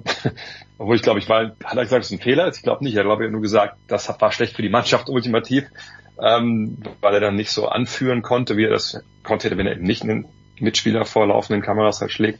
Ähm, naja, aber dieses Jahr bis jetzt, und das sind jetzt auch schon 15 Spiele, sind sie defensiv auf Rang 18 und offensiv auf Rang 12. Also mhm. die Defensive, das Fundament fehlt dann einfach. Äh, und deswegen, also das, das Geld, das war wirklich nicht gut angelegt. okay, ich, ich gebe es ihm so weiter. ja. Ah. Soll mich doch vorher was fragen, dann können wir doch reden. du bist doch da, wenn er was braucht. So. Ja. Äh, Sample Size 15 Spiele. Äh, lass uns ganz kurz äh, bitte auf die deutschen Spieler schauen und weil gerade zwei, die noch dazu engstens verwandt sind, in Orlando spielen, 10 und 5. Die Magic, Franz Wagner, äh, wissen wir, weiß sogar ich, wie gut er ist. Jetzt hat die Süddeutsche Zeitung sogar Moritz Wagner mal einen Artikel gewidmet, der natürlich auch ein sehr, sehr guter Basketballspieler ist. Ist das äh, die, die erstaunlichere Entwicklung, dass Moritz Wagner jetzt mehr Minuten bekommt, mehr Punkte erzielt als im letzten Jahr? Ähm, wer begeistert dich von den beiden Wagners im Moment mehr? Da möchte ich fragen, hat Jürgen Schmieder den Artikel über Moritz Wagner geschrieben? Ich bin mir nicht sicher, ob es Jonas Beckenkamp oder, oder der Jürgen war. Ich, ah. äh, ich bin mir nicht sicher. Wieso? Ah, okay. Ja gut, Jürgen, Moment, Moment. Warum Jürgen von Moritz Wagner begeistert ist, wissen wir alle. Das, das hat, das hat gewisse ja, aber Uni Universitäten. waren. Ja, genau. Ja. Aber äh, ich glaube, damals hat, hat Jürgen auch, glaube ich, Moritz, als er zu den Lakers kam, dann seinen Makler empfohlen. Und ich glaube, die sind auch, auch, auch ganz dicke dann gewesen äh, in der Zeit, als, als Moritz dann in LA gespielt hat, dass ich ganz äh, falsch liege. Ähm, jedenfalls, ja, Moritz, ich meine, bei ihm fand ich immer äh, nicht erstaunlich, aber es hat mich, ja doch, es hat mich erstaunt und überrascht. Es hat mich vor allem halt immer genervt äh, und da habe ich vielleicht eher erstaunt, warum Leute das, das immer dann so, so, so sagen, wo man es natürlich erklären kann. Was meine ich damit? Äh, seit er in die Liga kam, äh, und das kriege ich ja oft mit, weil ich ja natürlich immer in der Basketball-Bubble mich da bewege und natürlich auch immer diese, diese Fragenformate haben, wo Leute sich mir da Fragen einsenden können. Da kann man immer ganz gut, finde ich, hm. so der, der Community ein bisschen den Puls messen. Und das Witzige war, als er von den Lakers gedraftet wurde und dann äh, auch stellenweise echt gute statistische Leistung gebracht hat, aber natürlich als Rookie erstmal ankommen musste, da war es erst so, ah, ey, ne, Free, Moritz, äh, Bauer, warum spielt er nicht mehr? Wir haben gesehen, wie gut er ist am College und das ist doch ein moderner Big Man, ne, der, der Dreier werfen kann, aus dem Pick and Roll spielen kann, etc. Äh, und dann hat sich das aber ziemlich gedreht. Also quasi so ab dem zweiten Jahr war es mehr so, hm, wann sehen wir den denn wieder bei Alba Berlin? Wann ist der denn wieder in Europa? Was macht der noch da drüben? Und ich, ich wurde halt nicht müde zu betonen über die all diese Jahre. Also ne, zum einen klar, ne, der Dreier fällt nicht so, wie man das eigentlich erwarten würde von jemandem, der ne, so als Stretch Big Man eigentlich firmiert, so als ein Center, der auch Powerforward von draußen werfen kann. Sicherlich seine Defensive ist immer ein, ein Faktor gewesen, wo man sagen musste, ja, da, da muss mehr kommen. Ähm, aber es war eben, eben, eben auch so, dass ähm, ich immer gesagt habe, naja, aber er ist auch noch ein relativ junger Mann. Gut, er kam erst nach, nach drei Jahren dann vom College, aber er ist noch relativ jung. Big Man braucht ein bisschen länger. Er hatte eine relativ äh, instabile Frühphase seiner Karriere bei den Lakers, nur das eine Jahr gewesen. Das war auch ein, also ein Jahr, wo es einfach auch bei den Lakers überhaupt gar nicht lief. Äh, dann war er in Washington einmal kurz, da gab es das Experiment mit, mit Russell Westbrook in einem Jahr, glaube ich. Ne? Ja. Ähm, dann das Jahr, wo er von Washington nach Boston und dann ultimativ nach Orlando getradet wurde. Und da hat er jetzt zum ersten Mal eine Stabilität ähm, in, in seiner Karriere und natürlich auch lebt mit seinem Bruder zusammen. Und das ist natürlich eine Geschichte, die einfach toll ist, die wir sicherlich auch in der Süddeutschen da gestanden haben. Und ähm, dieses Jahr hat er einfach einen brutal guten Start in die Saison gehabt. Ne? Also was die Wurfquoten angeht, auch der Dreier zum ersten Mal wirft auch weniger, als der das vergangenes Jahr gemacht hat. Also vielleicht ist das auch ein bisschen ähm, mehr, vielleicht ist ein bisschen der Fokus geschiftet. Ich hoffe, dass wir uns dann nächstes Jahr mit ihm unterhalten können, wenn ich da in Orlando bin. Ähm, er macht seine Punkte, hat jetzt eine klar definierte Rolle, spielt genauso wie vergangenes Jahr auch, so knapp 20 Minuten. Ähm, aber klar, diese Wurfquoten, die sind natürlich äh, höchst erfreulich und eigentlich auch so hoch, dass ich denken würde, also gerade aus dem Zweierbereich, hm, weiß nicht, ob er die so halten kann. Aber äh, wenn das so bleiben würde, dass er sich aus dem Zweierbereich seine 60 Prozent trifft, das hat er letzten Jahre auch schon gemacht, äh, ne, das, das sollte drin sein.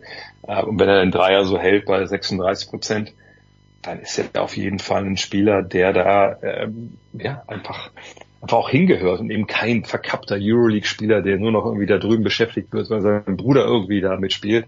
Das ist einfach nicht so. Ähm, ist es so, dass wenn er auf dem Feld steht, momentan, das ist natürlich ein kleines Sample Size, ähm, nur 270 Minuten, aber dass, dass die Defensive schlechter funktioniert, als wenn er nicht auf dem Feld steht.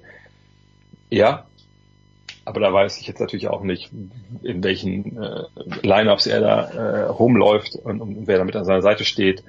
Ähm, Fakt ist aber, dass äh, Orlando insgesamt als Mannschaft dieses Jahr, und das ist ein bisschen auch das Geheimnis des Erfolges, weil offensiv läuft es eigentlich gar nicht, äh, das ist die beste Defense der Liga. Okay. Jetzt, ah, okay. Äh, nach diesen ersten äh, 14 Spielen, die die, die Magic gespielt haben.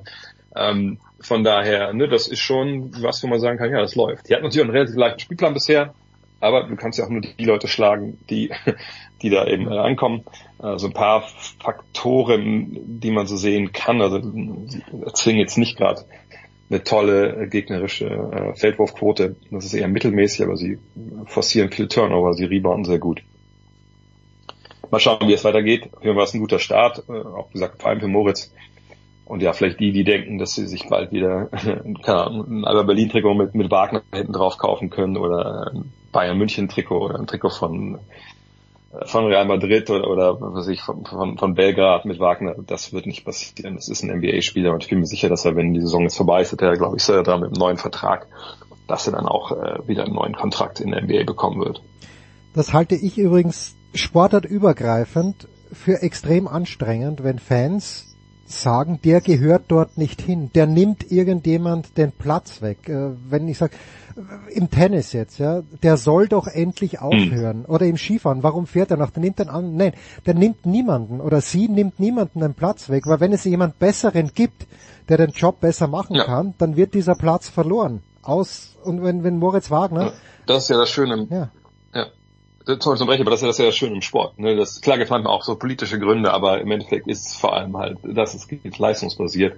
Und ich, ich habe den Eindruck auch natürlich oft, dass gerade wenn es um die NBA geht, dass da auch in Deutschland ähm, es immer so zwei große Punkte geben, die mich immer wahnsinnig stören. Das eine ist so die Draft, also wenn du nicht gedraftet wurdest, dann hast du ja schon mal generell verloren, du bist irgendwie ein Loser, ne, ähm, wo ich mir denke so, nein, du meldest dich da an. Jeder von uns war schon in der Draft quasi, weil jeder von uns auch ein bisschen alter Draft eligible war. Und wir sind alle nicht gedraftet worden. Vielleicht sind wir keine und die alle nicht Versager.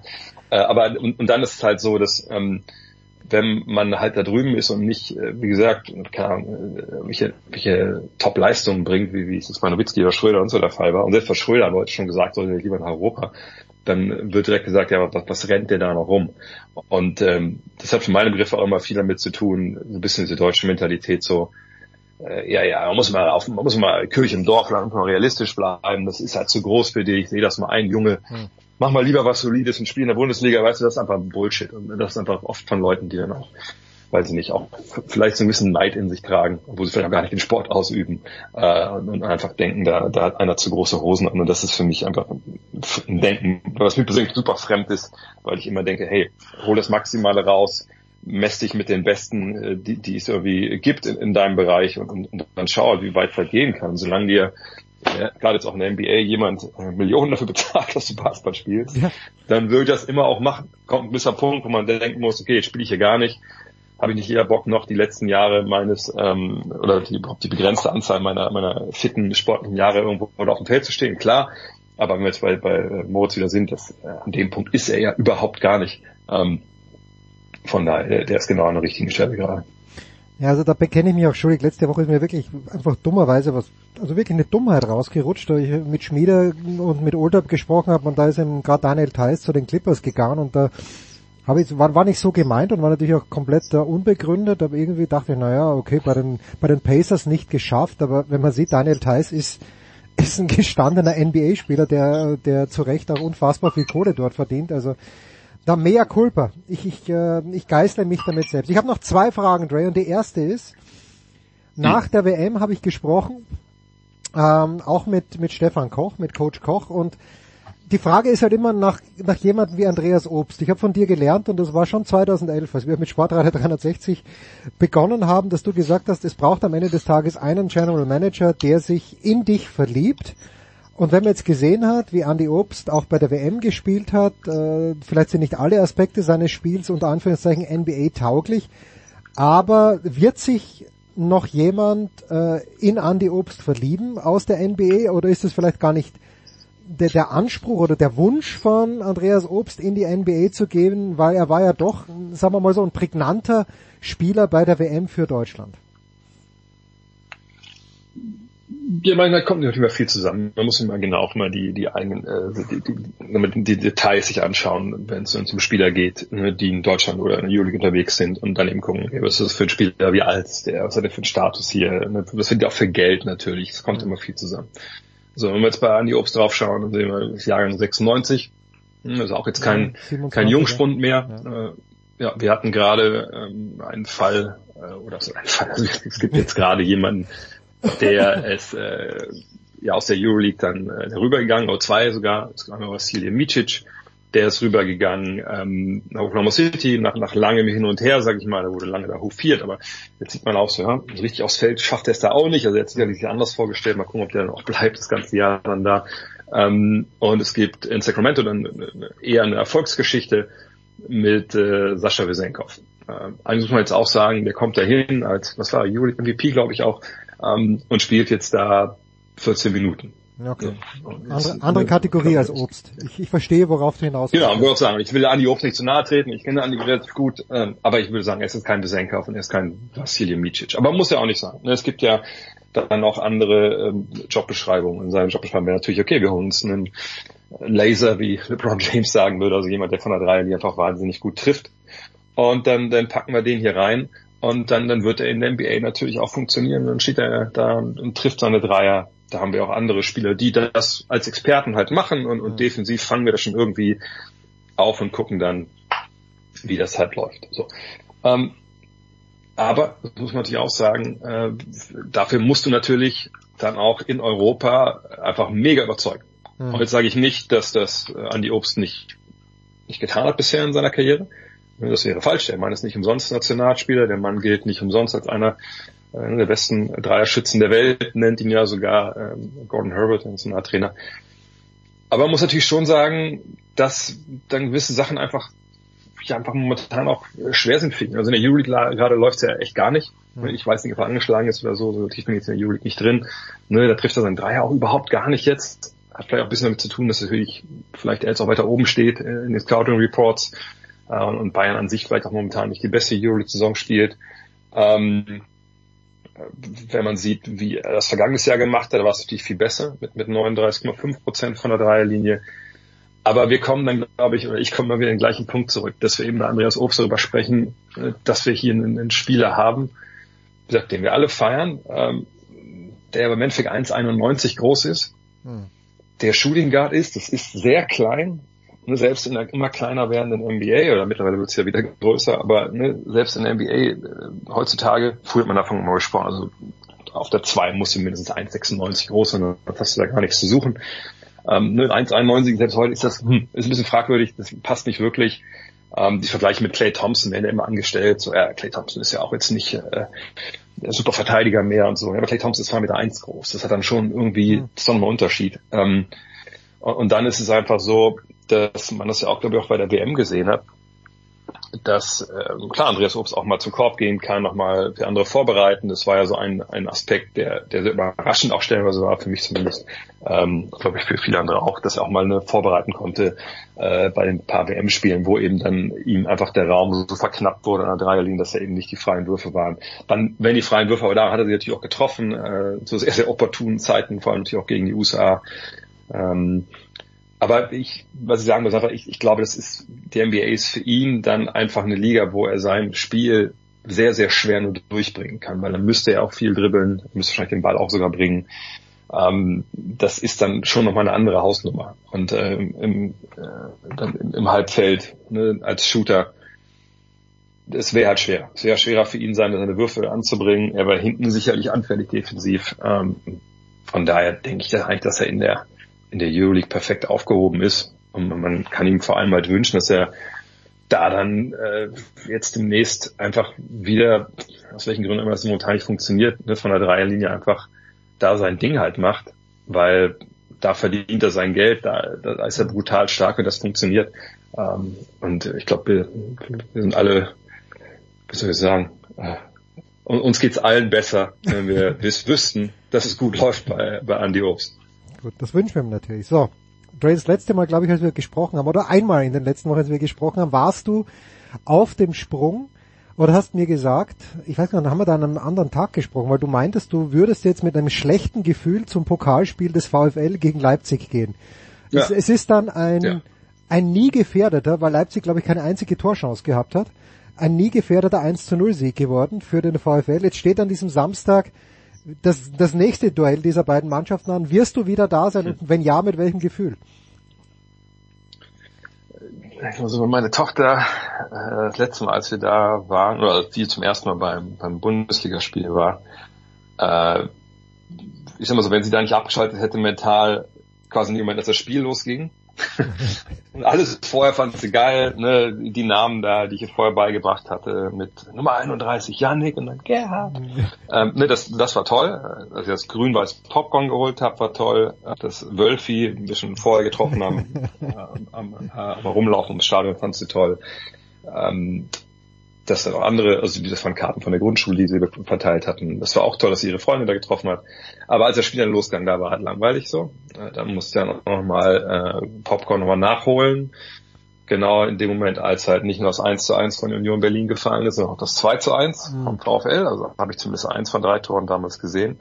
Naja, aber danach war irgendwie so, ja, Papa war cool, aber lass nächstes Mal vielleicht mal zu den Frauen gehen. Ähm, weil da ist man ja auch näher dran in deren Stadt mhm. und so. Naja, äh, jedenfalls denke ich nicht, dass ich die davon morgen überzeugen kann, übermorgen mitzukommen. Ähm, warum muss ich das? Ja, meine Frau hat Dienst am, am Samstag, ah, von daher ist es ein bisschen schwierig. Ähm, und momentan muss man sagen, VfL ist ja auch so ein bisschen, ja, ich weiß gar nicht, wie ich das beschreiben soll. Also äh, ich äh, habe schlechte, schlechtes Gefühl, ja, ich habe schlechtes Gefühl auch gegen, äh, gegen, gegen Leipzig, aber nicht erinnert, das war ja auch ein Spiel, wo man dachte, hm, ist das jetzt so eine Partie, wo äh, Niko Kovac gewisses Exempel vielleicht statuieren will an so einigen Spielern, weil da, das war ja eine Partie, da war äh, kein Jonas Wind dabei von Anfang, kein Lovro Meyer dabei und vor allem auch kein Maximilian Arnold. Und, und diese äh, eine Geschichte mit, mit Arnold zieht sich jetzt ja so ein bisschen auch die letzten Wochen. Und äh, bin gespannt, äh, wie sie sich da dann am Samstag präsentieren, weil jetzt gegen Gladbach, da, das war ganz so gar gut, dass ich total vergessen hatte, dass sie gespielt haben. da habe ich, hab ich den Abend mich halt äh, Sport, selber Sport machen, äh, die Zeit vertrieben, anstatt mich da tierisch zu ärgern. Ähm, äh, ich glaube aber auch nicht, dass jetzt im Endeffekt äh, die Leipziger das nochmal so locker angehen, weil das war da auch, glaube ich, schon sehen in der Partie, dass sie da so ein bisschen, ja, dachten, das schaffen sie wohl mit 80 Prozent. Ähm, von daher, wenn das wirklich so ausgeht, jetzt wie ich letztes Mal schon gedacht habe und diesmal wieder denke, dann hoffe ich einfach, dass Xaver Schlager, auf dessen Trikot ich ja immer sitze hier zu Hause, also mit dem Rücken angelehnt, weil es für meinen Ja, ja. äh, Stuhl hier hängt, der mir ein Trikot geschenkt hat, signiert, ähm, der auch ein großer NBA-Fan ist. Äh, wie gesagt, dann, wenn wir verlieren, dann hoffentlich mit zwei Toren von Xaver Schlager. Ähm, aber wenn wir wieder überraschenderweise gewinnen sollten, ich gucke es mir hier zu Hause an, und, äh, während meine Tochter sicherlich mich anderen Dingen nervt, dann, dann will ich auch nicht, äh, will ich auch nicht unzufrieden sein. Zauberschlager übrigens in brillanter Form, wie wir am Dienstag gesehen haben. Danke dir, Dre. Kurze Pause, dann geht's weiter in der Big Show 637.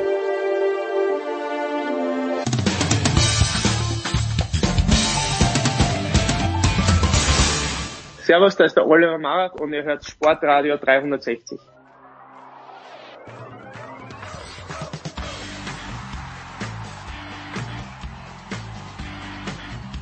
Ja.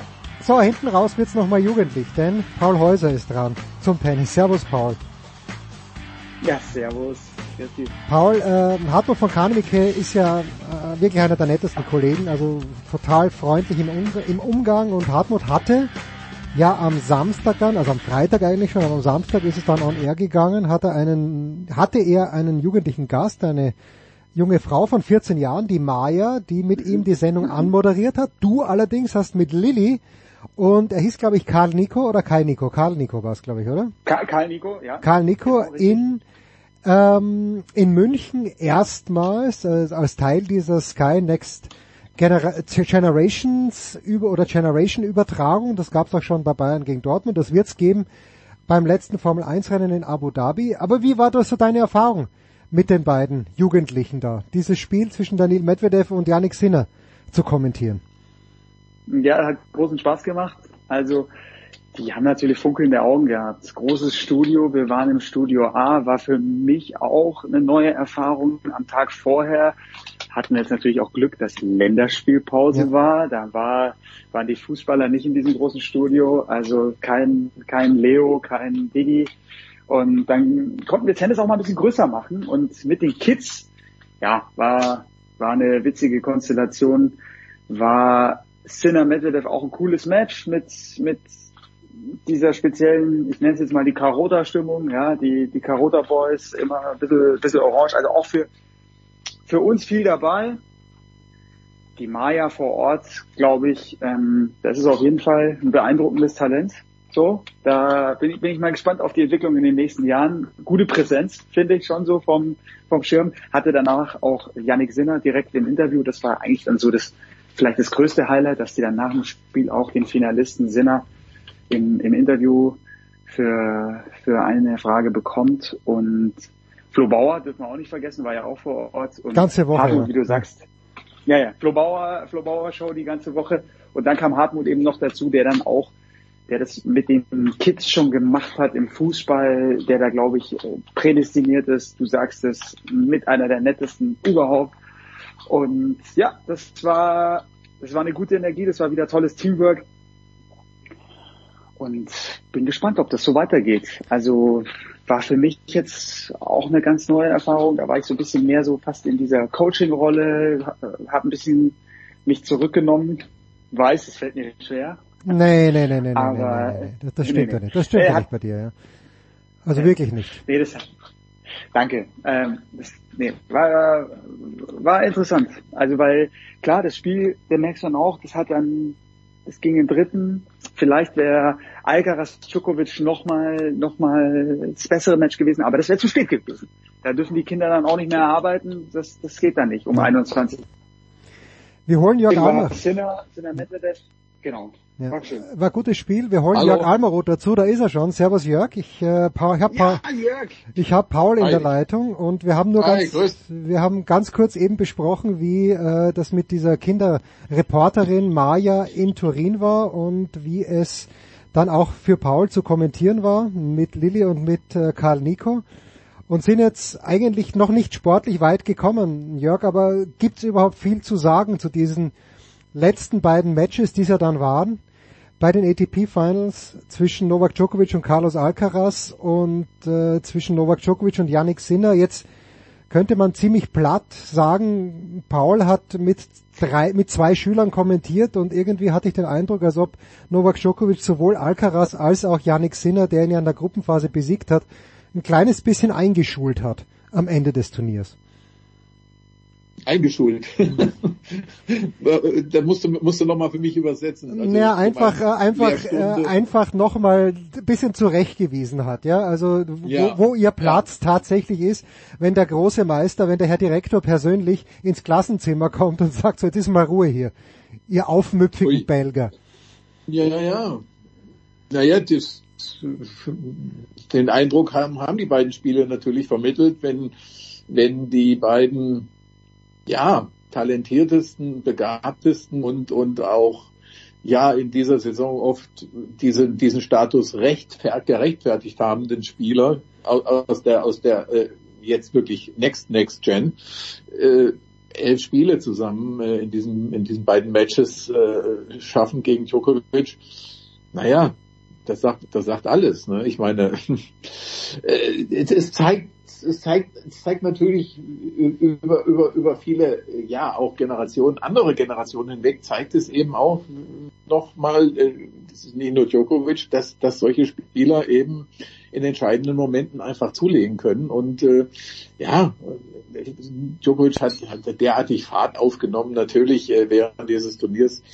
Äh, und und ähm, ich muss selber auch sagen, also das äh, äh, ein, einige Ballwechsel, es, äh, einige Szenarien während dieser beiden Matches, die waren, die waren so unglaublich von der Leistung her, weil man sich immer wieder einfach auch vor Augen führen muss. Äh, das ist ein 36-Jähriger mhm. und wenn man, äh, wenn man wirklich mal jetzt in die Geschichte des Tennis zurückguckt, wann andere Spieler auch aufgehört haben zu spielen, und sich jetzt vorstellt, da steht jemand mit 36, der nicht den geringsten, den, wo, wo, man überhaupt nie drauf kommen würde, dass der 36 ist und der ja auch mit Fug und Recht von sich sagt, warum soll ich jetzt aufhören? Ich, ich, ich, meine Perspektive, mein Plan ist mit 40 äh, äh, eben noch zu spielen und, und ja, und, und das wahrscheinlich auch siegreich tun kann. Das ist, das ist unglaublich, ja. Das ist ganz, ganz großartig und was ich ja auch spannend fand, Paul, bitte setze gleich an, aber was ich bei Djokovic halt spannend finde, du hast das in deiner Übertragung ja auch die letzten Wochen schon erwähnt, auch in Paris-Bercy, Paul, dass er jetzt wieder eine andere Idee für seinen Körper hat. Es gab ja diese Phase, mhm. wo er extrem schlank war, Novak Djokovic, mhm. äh, wo du wirklich dachtest, okay, äh, Vielleicht hat, hat er das damals was mit, mit seinem Guru, mit Pepe Imas zu tun, dass er dann äh, auch wirklich mhm. äh, Yoga gemacht hat. Aber jetzt ist er, ja gut, ich meine, äh, ich glaube, Moritz hat ihn das erste Mal darauf angesprochen, möglicherweise in Rom, wenn ich mich richtig erinnere, Moritz Lang. Mhm. Aber mhm. das, das finde ich auch einen spannenden Aspekt bei Djokovic, dass er mit seinem Körper experimentiert und dann halt doch immer für sich die letzten Jahre die richtige Lösung gefunden hat. 100 Prozent. Also das ist krass. Also man sieht ja wirklich diese Pakete. Ich finde, äh, wenn du jetzt auf Oberschenkel, Po schaust und, und gerade die Brustmuskulatur, das ist, das ist ein ganz schönes, ganz schönes Viech. Also das, das Lacoste-Shirt, das spannt auch ganz schön. Aber hat er was eingeboost an Tempo, an seiner Flexibilität, an seiner Beweglichkeit eben nicht. Also er optimiert sich dann nochmal Jörg hat schön gesagt, also Sinner, Alcaraz, das sind ja wirklich die Emporkömmlinge, die wirklich in, ja, die in dieser Saison auch Akzente gesetzt haben, die brilliert haben. Ich meine, Alcaraz wurde die Nummer eins. Alcaraz hat Djokovic im, im Wimbledon-Finale dann geknackt sogar. Aber Sinner war eigentlich so der, der stärkste Spieler in den letzten Wochen und war dann in den Finals so gut, gewinnt dieses Match. Zum ersten Mal schlägt der Djokovic in der Gruppenphase. Ganz wichtiger Sieg wahrscheinlich für ihn. Aber zweimal in einer Woche hm. ist dann zu viel. Und diese Leistung, dass Djokovic im Halbfinale oder im Finale dann nochmal sein bestes Tennis spielt, vielleicht sogar das beste Tennis in der Saison spielt, soweit würde ich gehen, weil ich habe jetzt nichts gesehen, wo ich sage, oh, da hat Djokovic noch Raum für Verbesserung. Also für mich war das so am Optimum, ja. die, die, diese Präzision in, in den Schlägen. Man hat das Gefühl, was muss, was muss denn Sinner aufschlagen, was muss denn Alcaraz reinwerfen, um überhaupt einen Punkt zu machen gegen diesen Novak Djokovic. Es kommt so viel zurück, aber Djokovic ist auch in der Offensive so stark und Sinner spielt so ein krasses Tempo und Djokovic hatte damit überhaupt keine Probleme. Und was Djokovic, ich finde, wir reden zu wenig auch über die Vorhand nochmal von Djokovic. Die hat sich auch nochmal verbessert, finde ich, in der Offensive. Die Möglichkeiten, die er hat. Er war in der Defensive, war er immer dieser Meister, dieses Metro, Metronom, der die Gegner aussetzen kann. Aber er hat jetzt solche Waffen in der Offensive, wie er die Punkte auch beenden kann und mit dem Tempo mitgehen kann. Und der Aufschlag unter Ivanisevic ist da auch so viel passiert. Er, hat, er macht so viele schnelle, kurze Punkte trifft die Spots, schlägt nicht mit 220 auf, aber ja, es ist eigentlich alles und auch, auch sein Volleyspiel ist nochmal besser geworden. Es ist so gut, dass man sich wirklich fragen muss, wenn er fit bleibt, wenn er diesen Fokus hält, natürlich geht er in die nächste Saison und sagt, so, jetzt kommt Olympia, der fehlt mir noch. Er hat sogar, also er hat Golden Slam.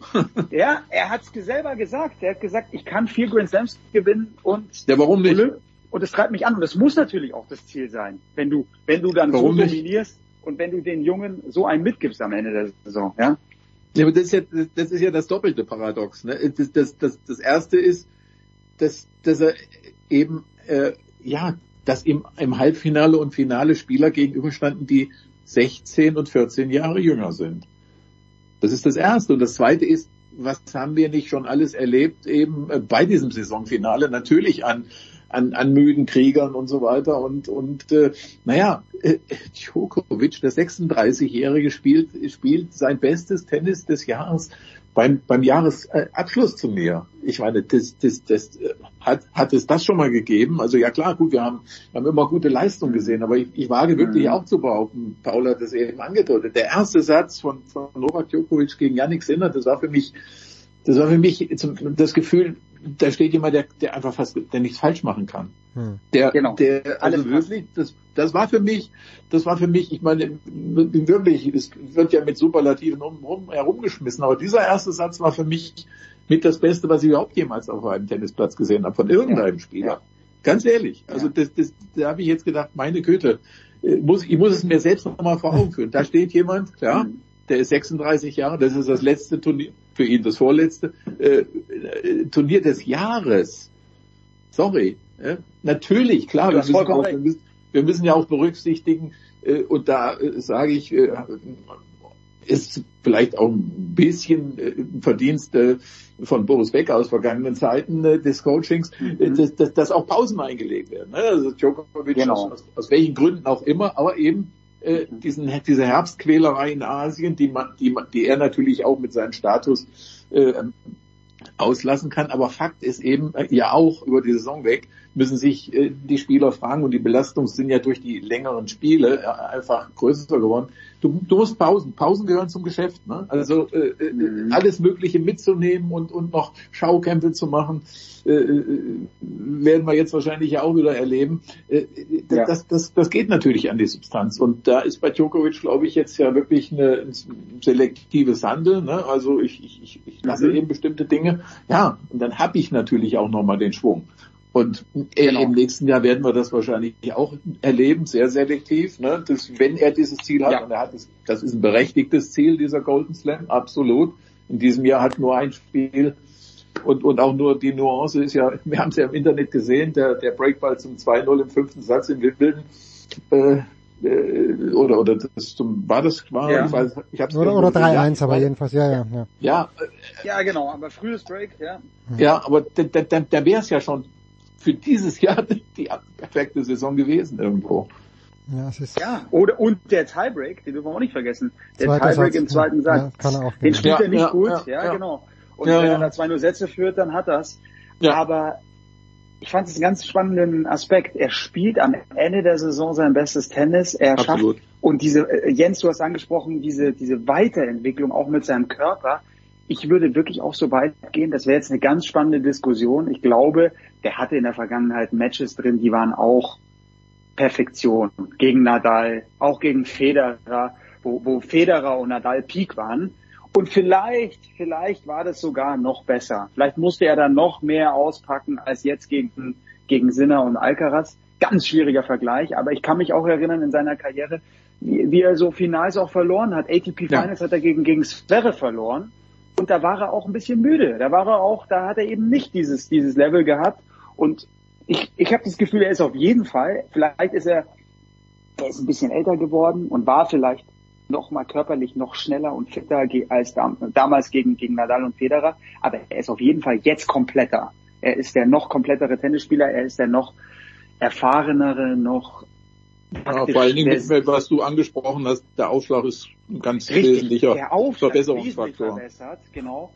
Und was passiert. Und ich habe zum Beispiel Sascha Zverev auch darauf angesprochen, äh, jetzt nach der Saison, am, am Montag hatte ich ein Interview mit ihm, der hat auch gesagt, ja, der ist noch mal besser geworden und der wird auch nicht nachlassen. Also wenn der, wenn der Lust hat, ist der top of the game und alle anderen müssen sich daran orientieren für die nächsten fünf Jahre.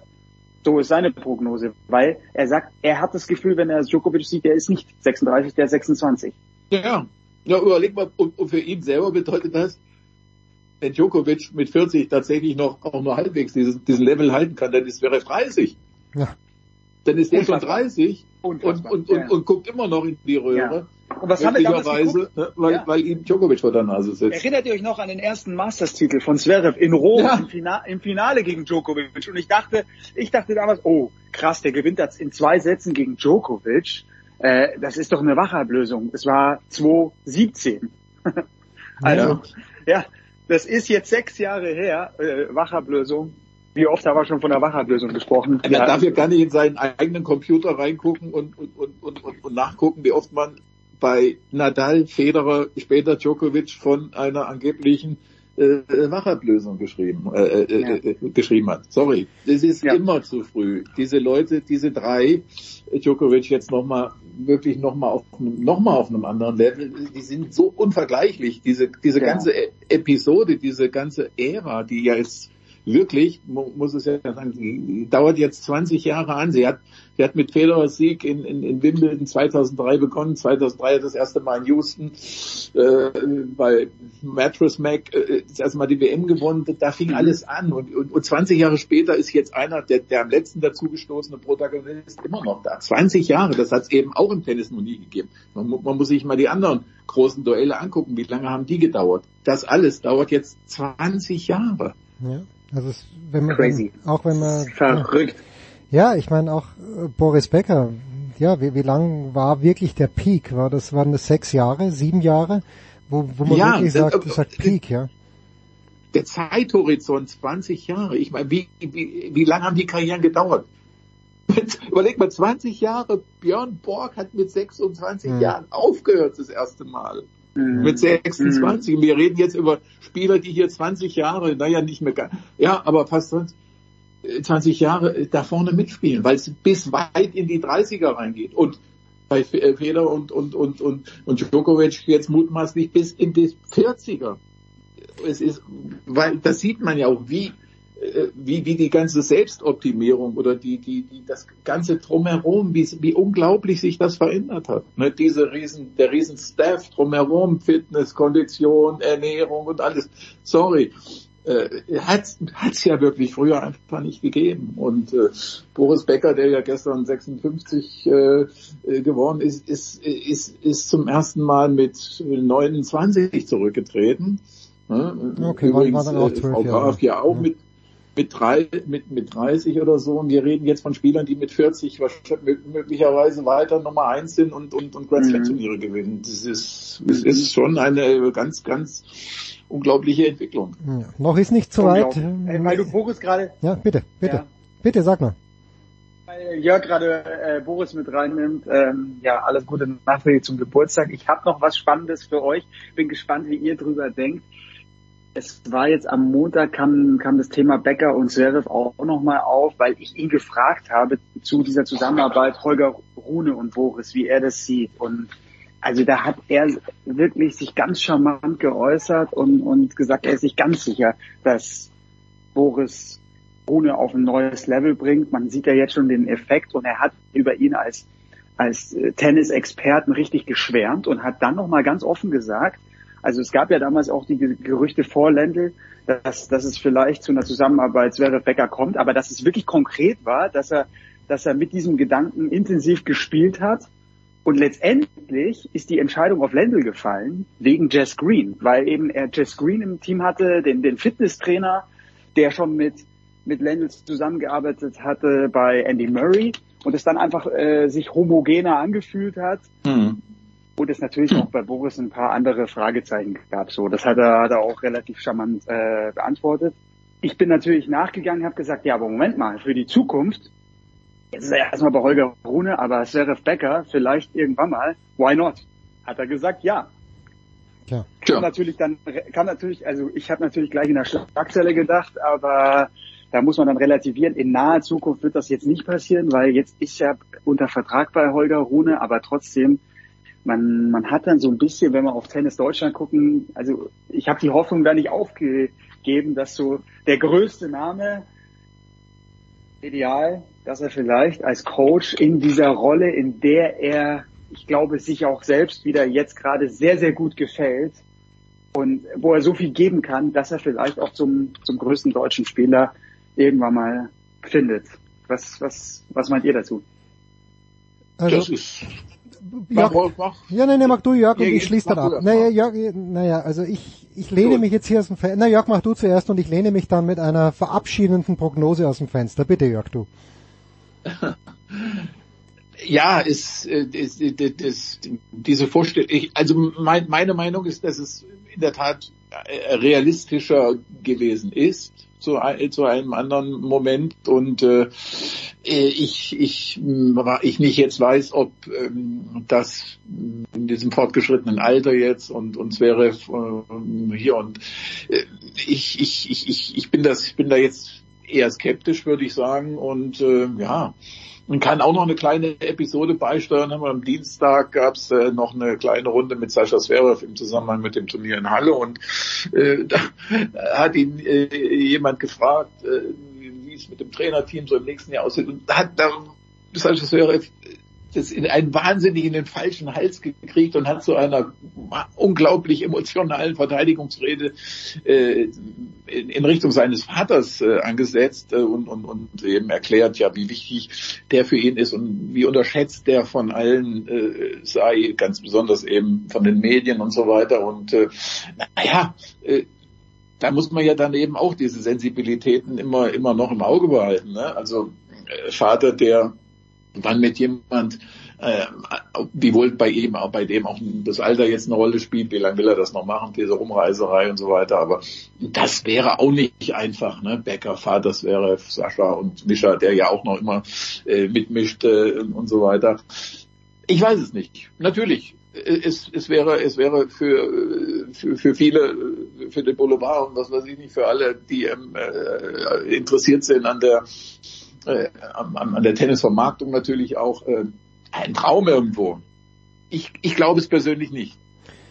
Jörg, ich schließe mich dir an, weil ich glaube, dass Zverev schon zu weit ist in seiner Karriere. Auch äh, Ja, in, ja. in, Wien ist auch immer diese Rede gewesen, ja, wie wär's denn für Team mit einem Supercoach? Glaube ich auch nicht dran. Also gut, Zverev hat noch viel mehr Biss als Team, ist auch noch jünger, meinetwegen, aber ich glaube nicht. Aber, und das ist nach äh, 22 goldenen Tennisminuten mit euch beiden, kommt jetzt der Rausschmeißer, weil irgendwann geht auch die Big Show 637 zu Ende. Aber ich glaube, also während dieser ATP Finals hat Holger Rune mich endgültig verloren. Ich habe den immer verteidigt, weil ich ihn als spannenden Spiel, also was der, der kann Sachen, die die wirklich nur ganz wenige können. Wie der die Vorhand beschleunigen kann, wüsste ich jetzt niemanden, der, wenn er den Ball sauber trifft, so schnell spielen kann.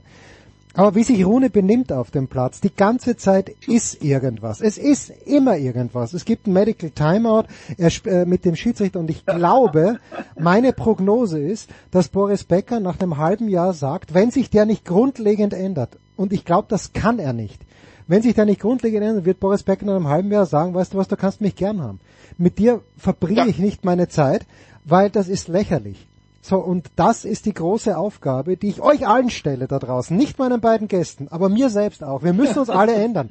Wir müssen besser werden und Holger Rune muss wirklich besser werden, weil sonst wird Boris Becker im März, im Mai, im Juni sagen spätestens, du kannst mich mal, weil es ist, ist mir so auf, also das hat nichts gestimmt. Und dann wäre er auch noch durch diese glückliche Konstellation des Schicksals fast ins Halbfinale gekommen. Aber das ist eine völlig, völlig zutreffende Beobachtung. äh, Da ist zu viel, äh, ja, das das ist zu viel von dem, was Becker selbst eben jetzt nicht mehr brauchen kann. Ja, genau. Und Becker mhm. hat, hat selbst äh, Söhne in diesem Alter und sagt, er kann mit dieser mit dieser Generation gut, aber diese seine Söhne stehen ja nicht auf dem Platz und, und sollen dort ihr Talent dann fruchtbringend anbringen. Ich bedanke mich bei euch beiden. Ich weiß, Paul brennt noch was auf der Zunge, aber die Zeit drängt.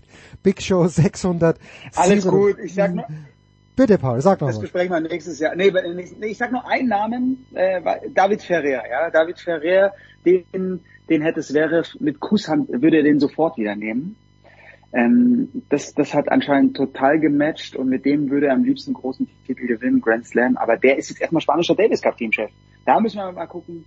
Vielleicht wird das auch Naja, langfristig was. so. Aber ja, Becker, ich find's ja nach wie vor spannend. Naja, ich spannend, ein bisschen, ein bisschen, genau, wir schauen mal. Wir schauen mal. Das war's, die Big Show 637. Danke Jörg Almroth, danke Paul Häuser, danke an alle anderen, die dabei waren. Es war wie immer eine große Freude. Das war die Big Show auf sportradio360.de. Folgen Sie uns auf Twitter, klicken Sie den Gefällt mir-Button auf unserer Facebook-Seite und abonnieren Sie uns via RSS-Feed oder auf iTunes. Die nächste Ausgabe der Big Show gibt es am kommenden Donnerstag. Bis dahin sollten Sie die Zeit nutzen und die weiteren Angebote auf sportradio360.de wahrnehmen. Play Ball! Da ist gar nichts toll.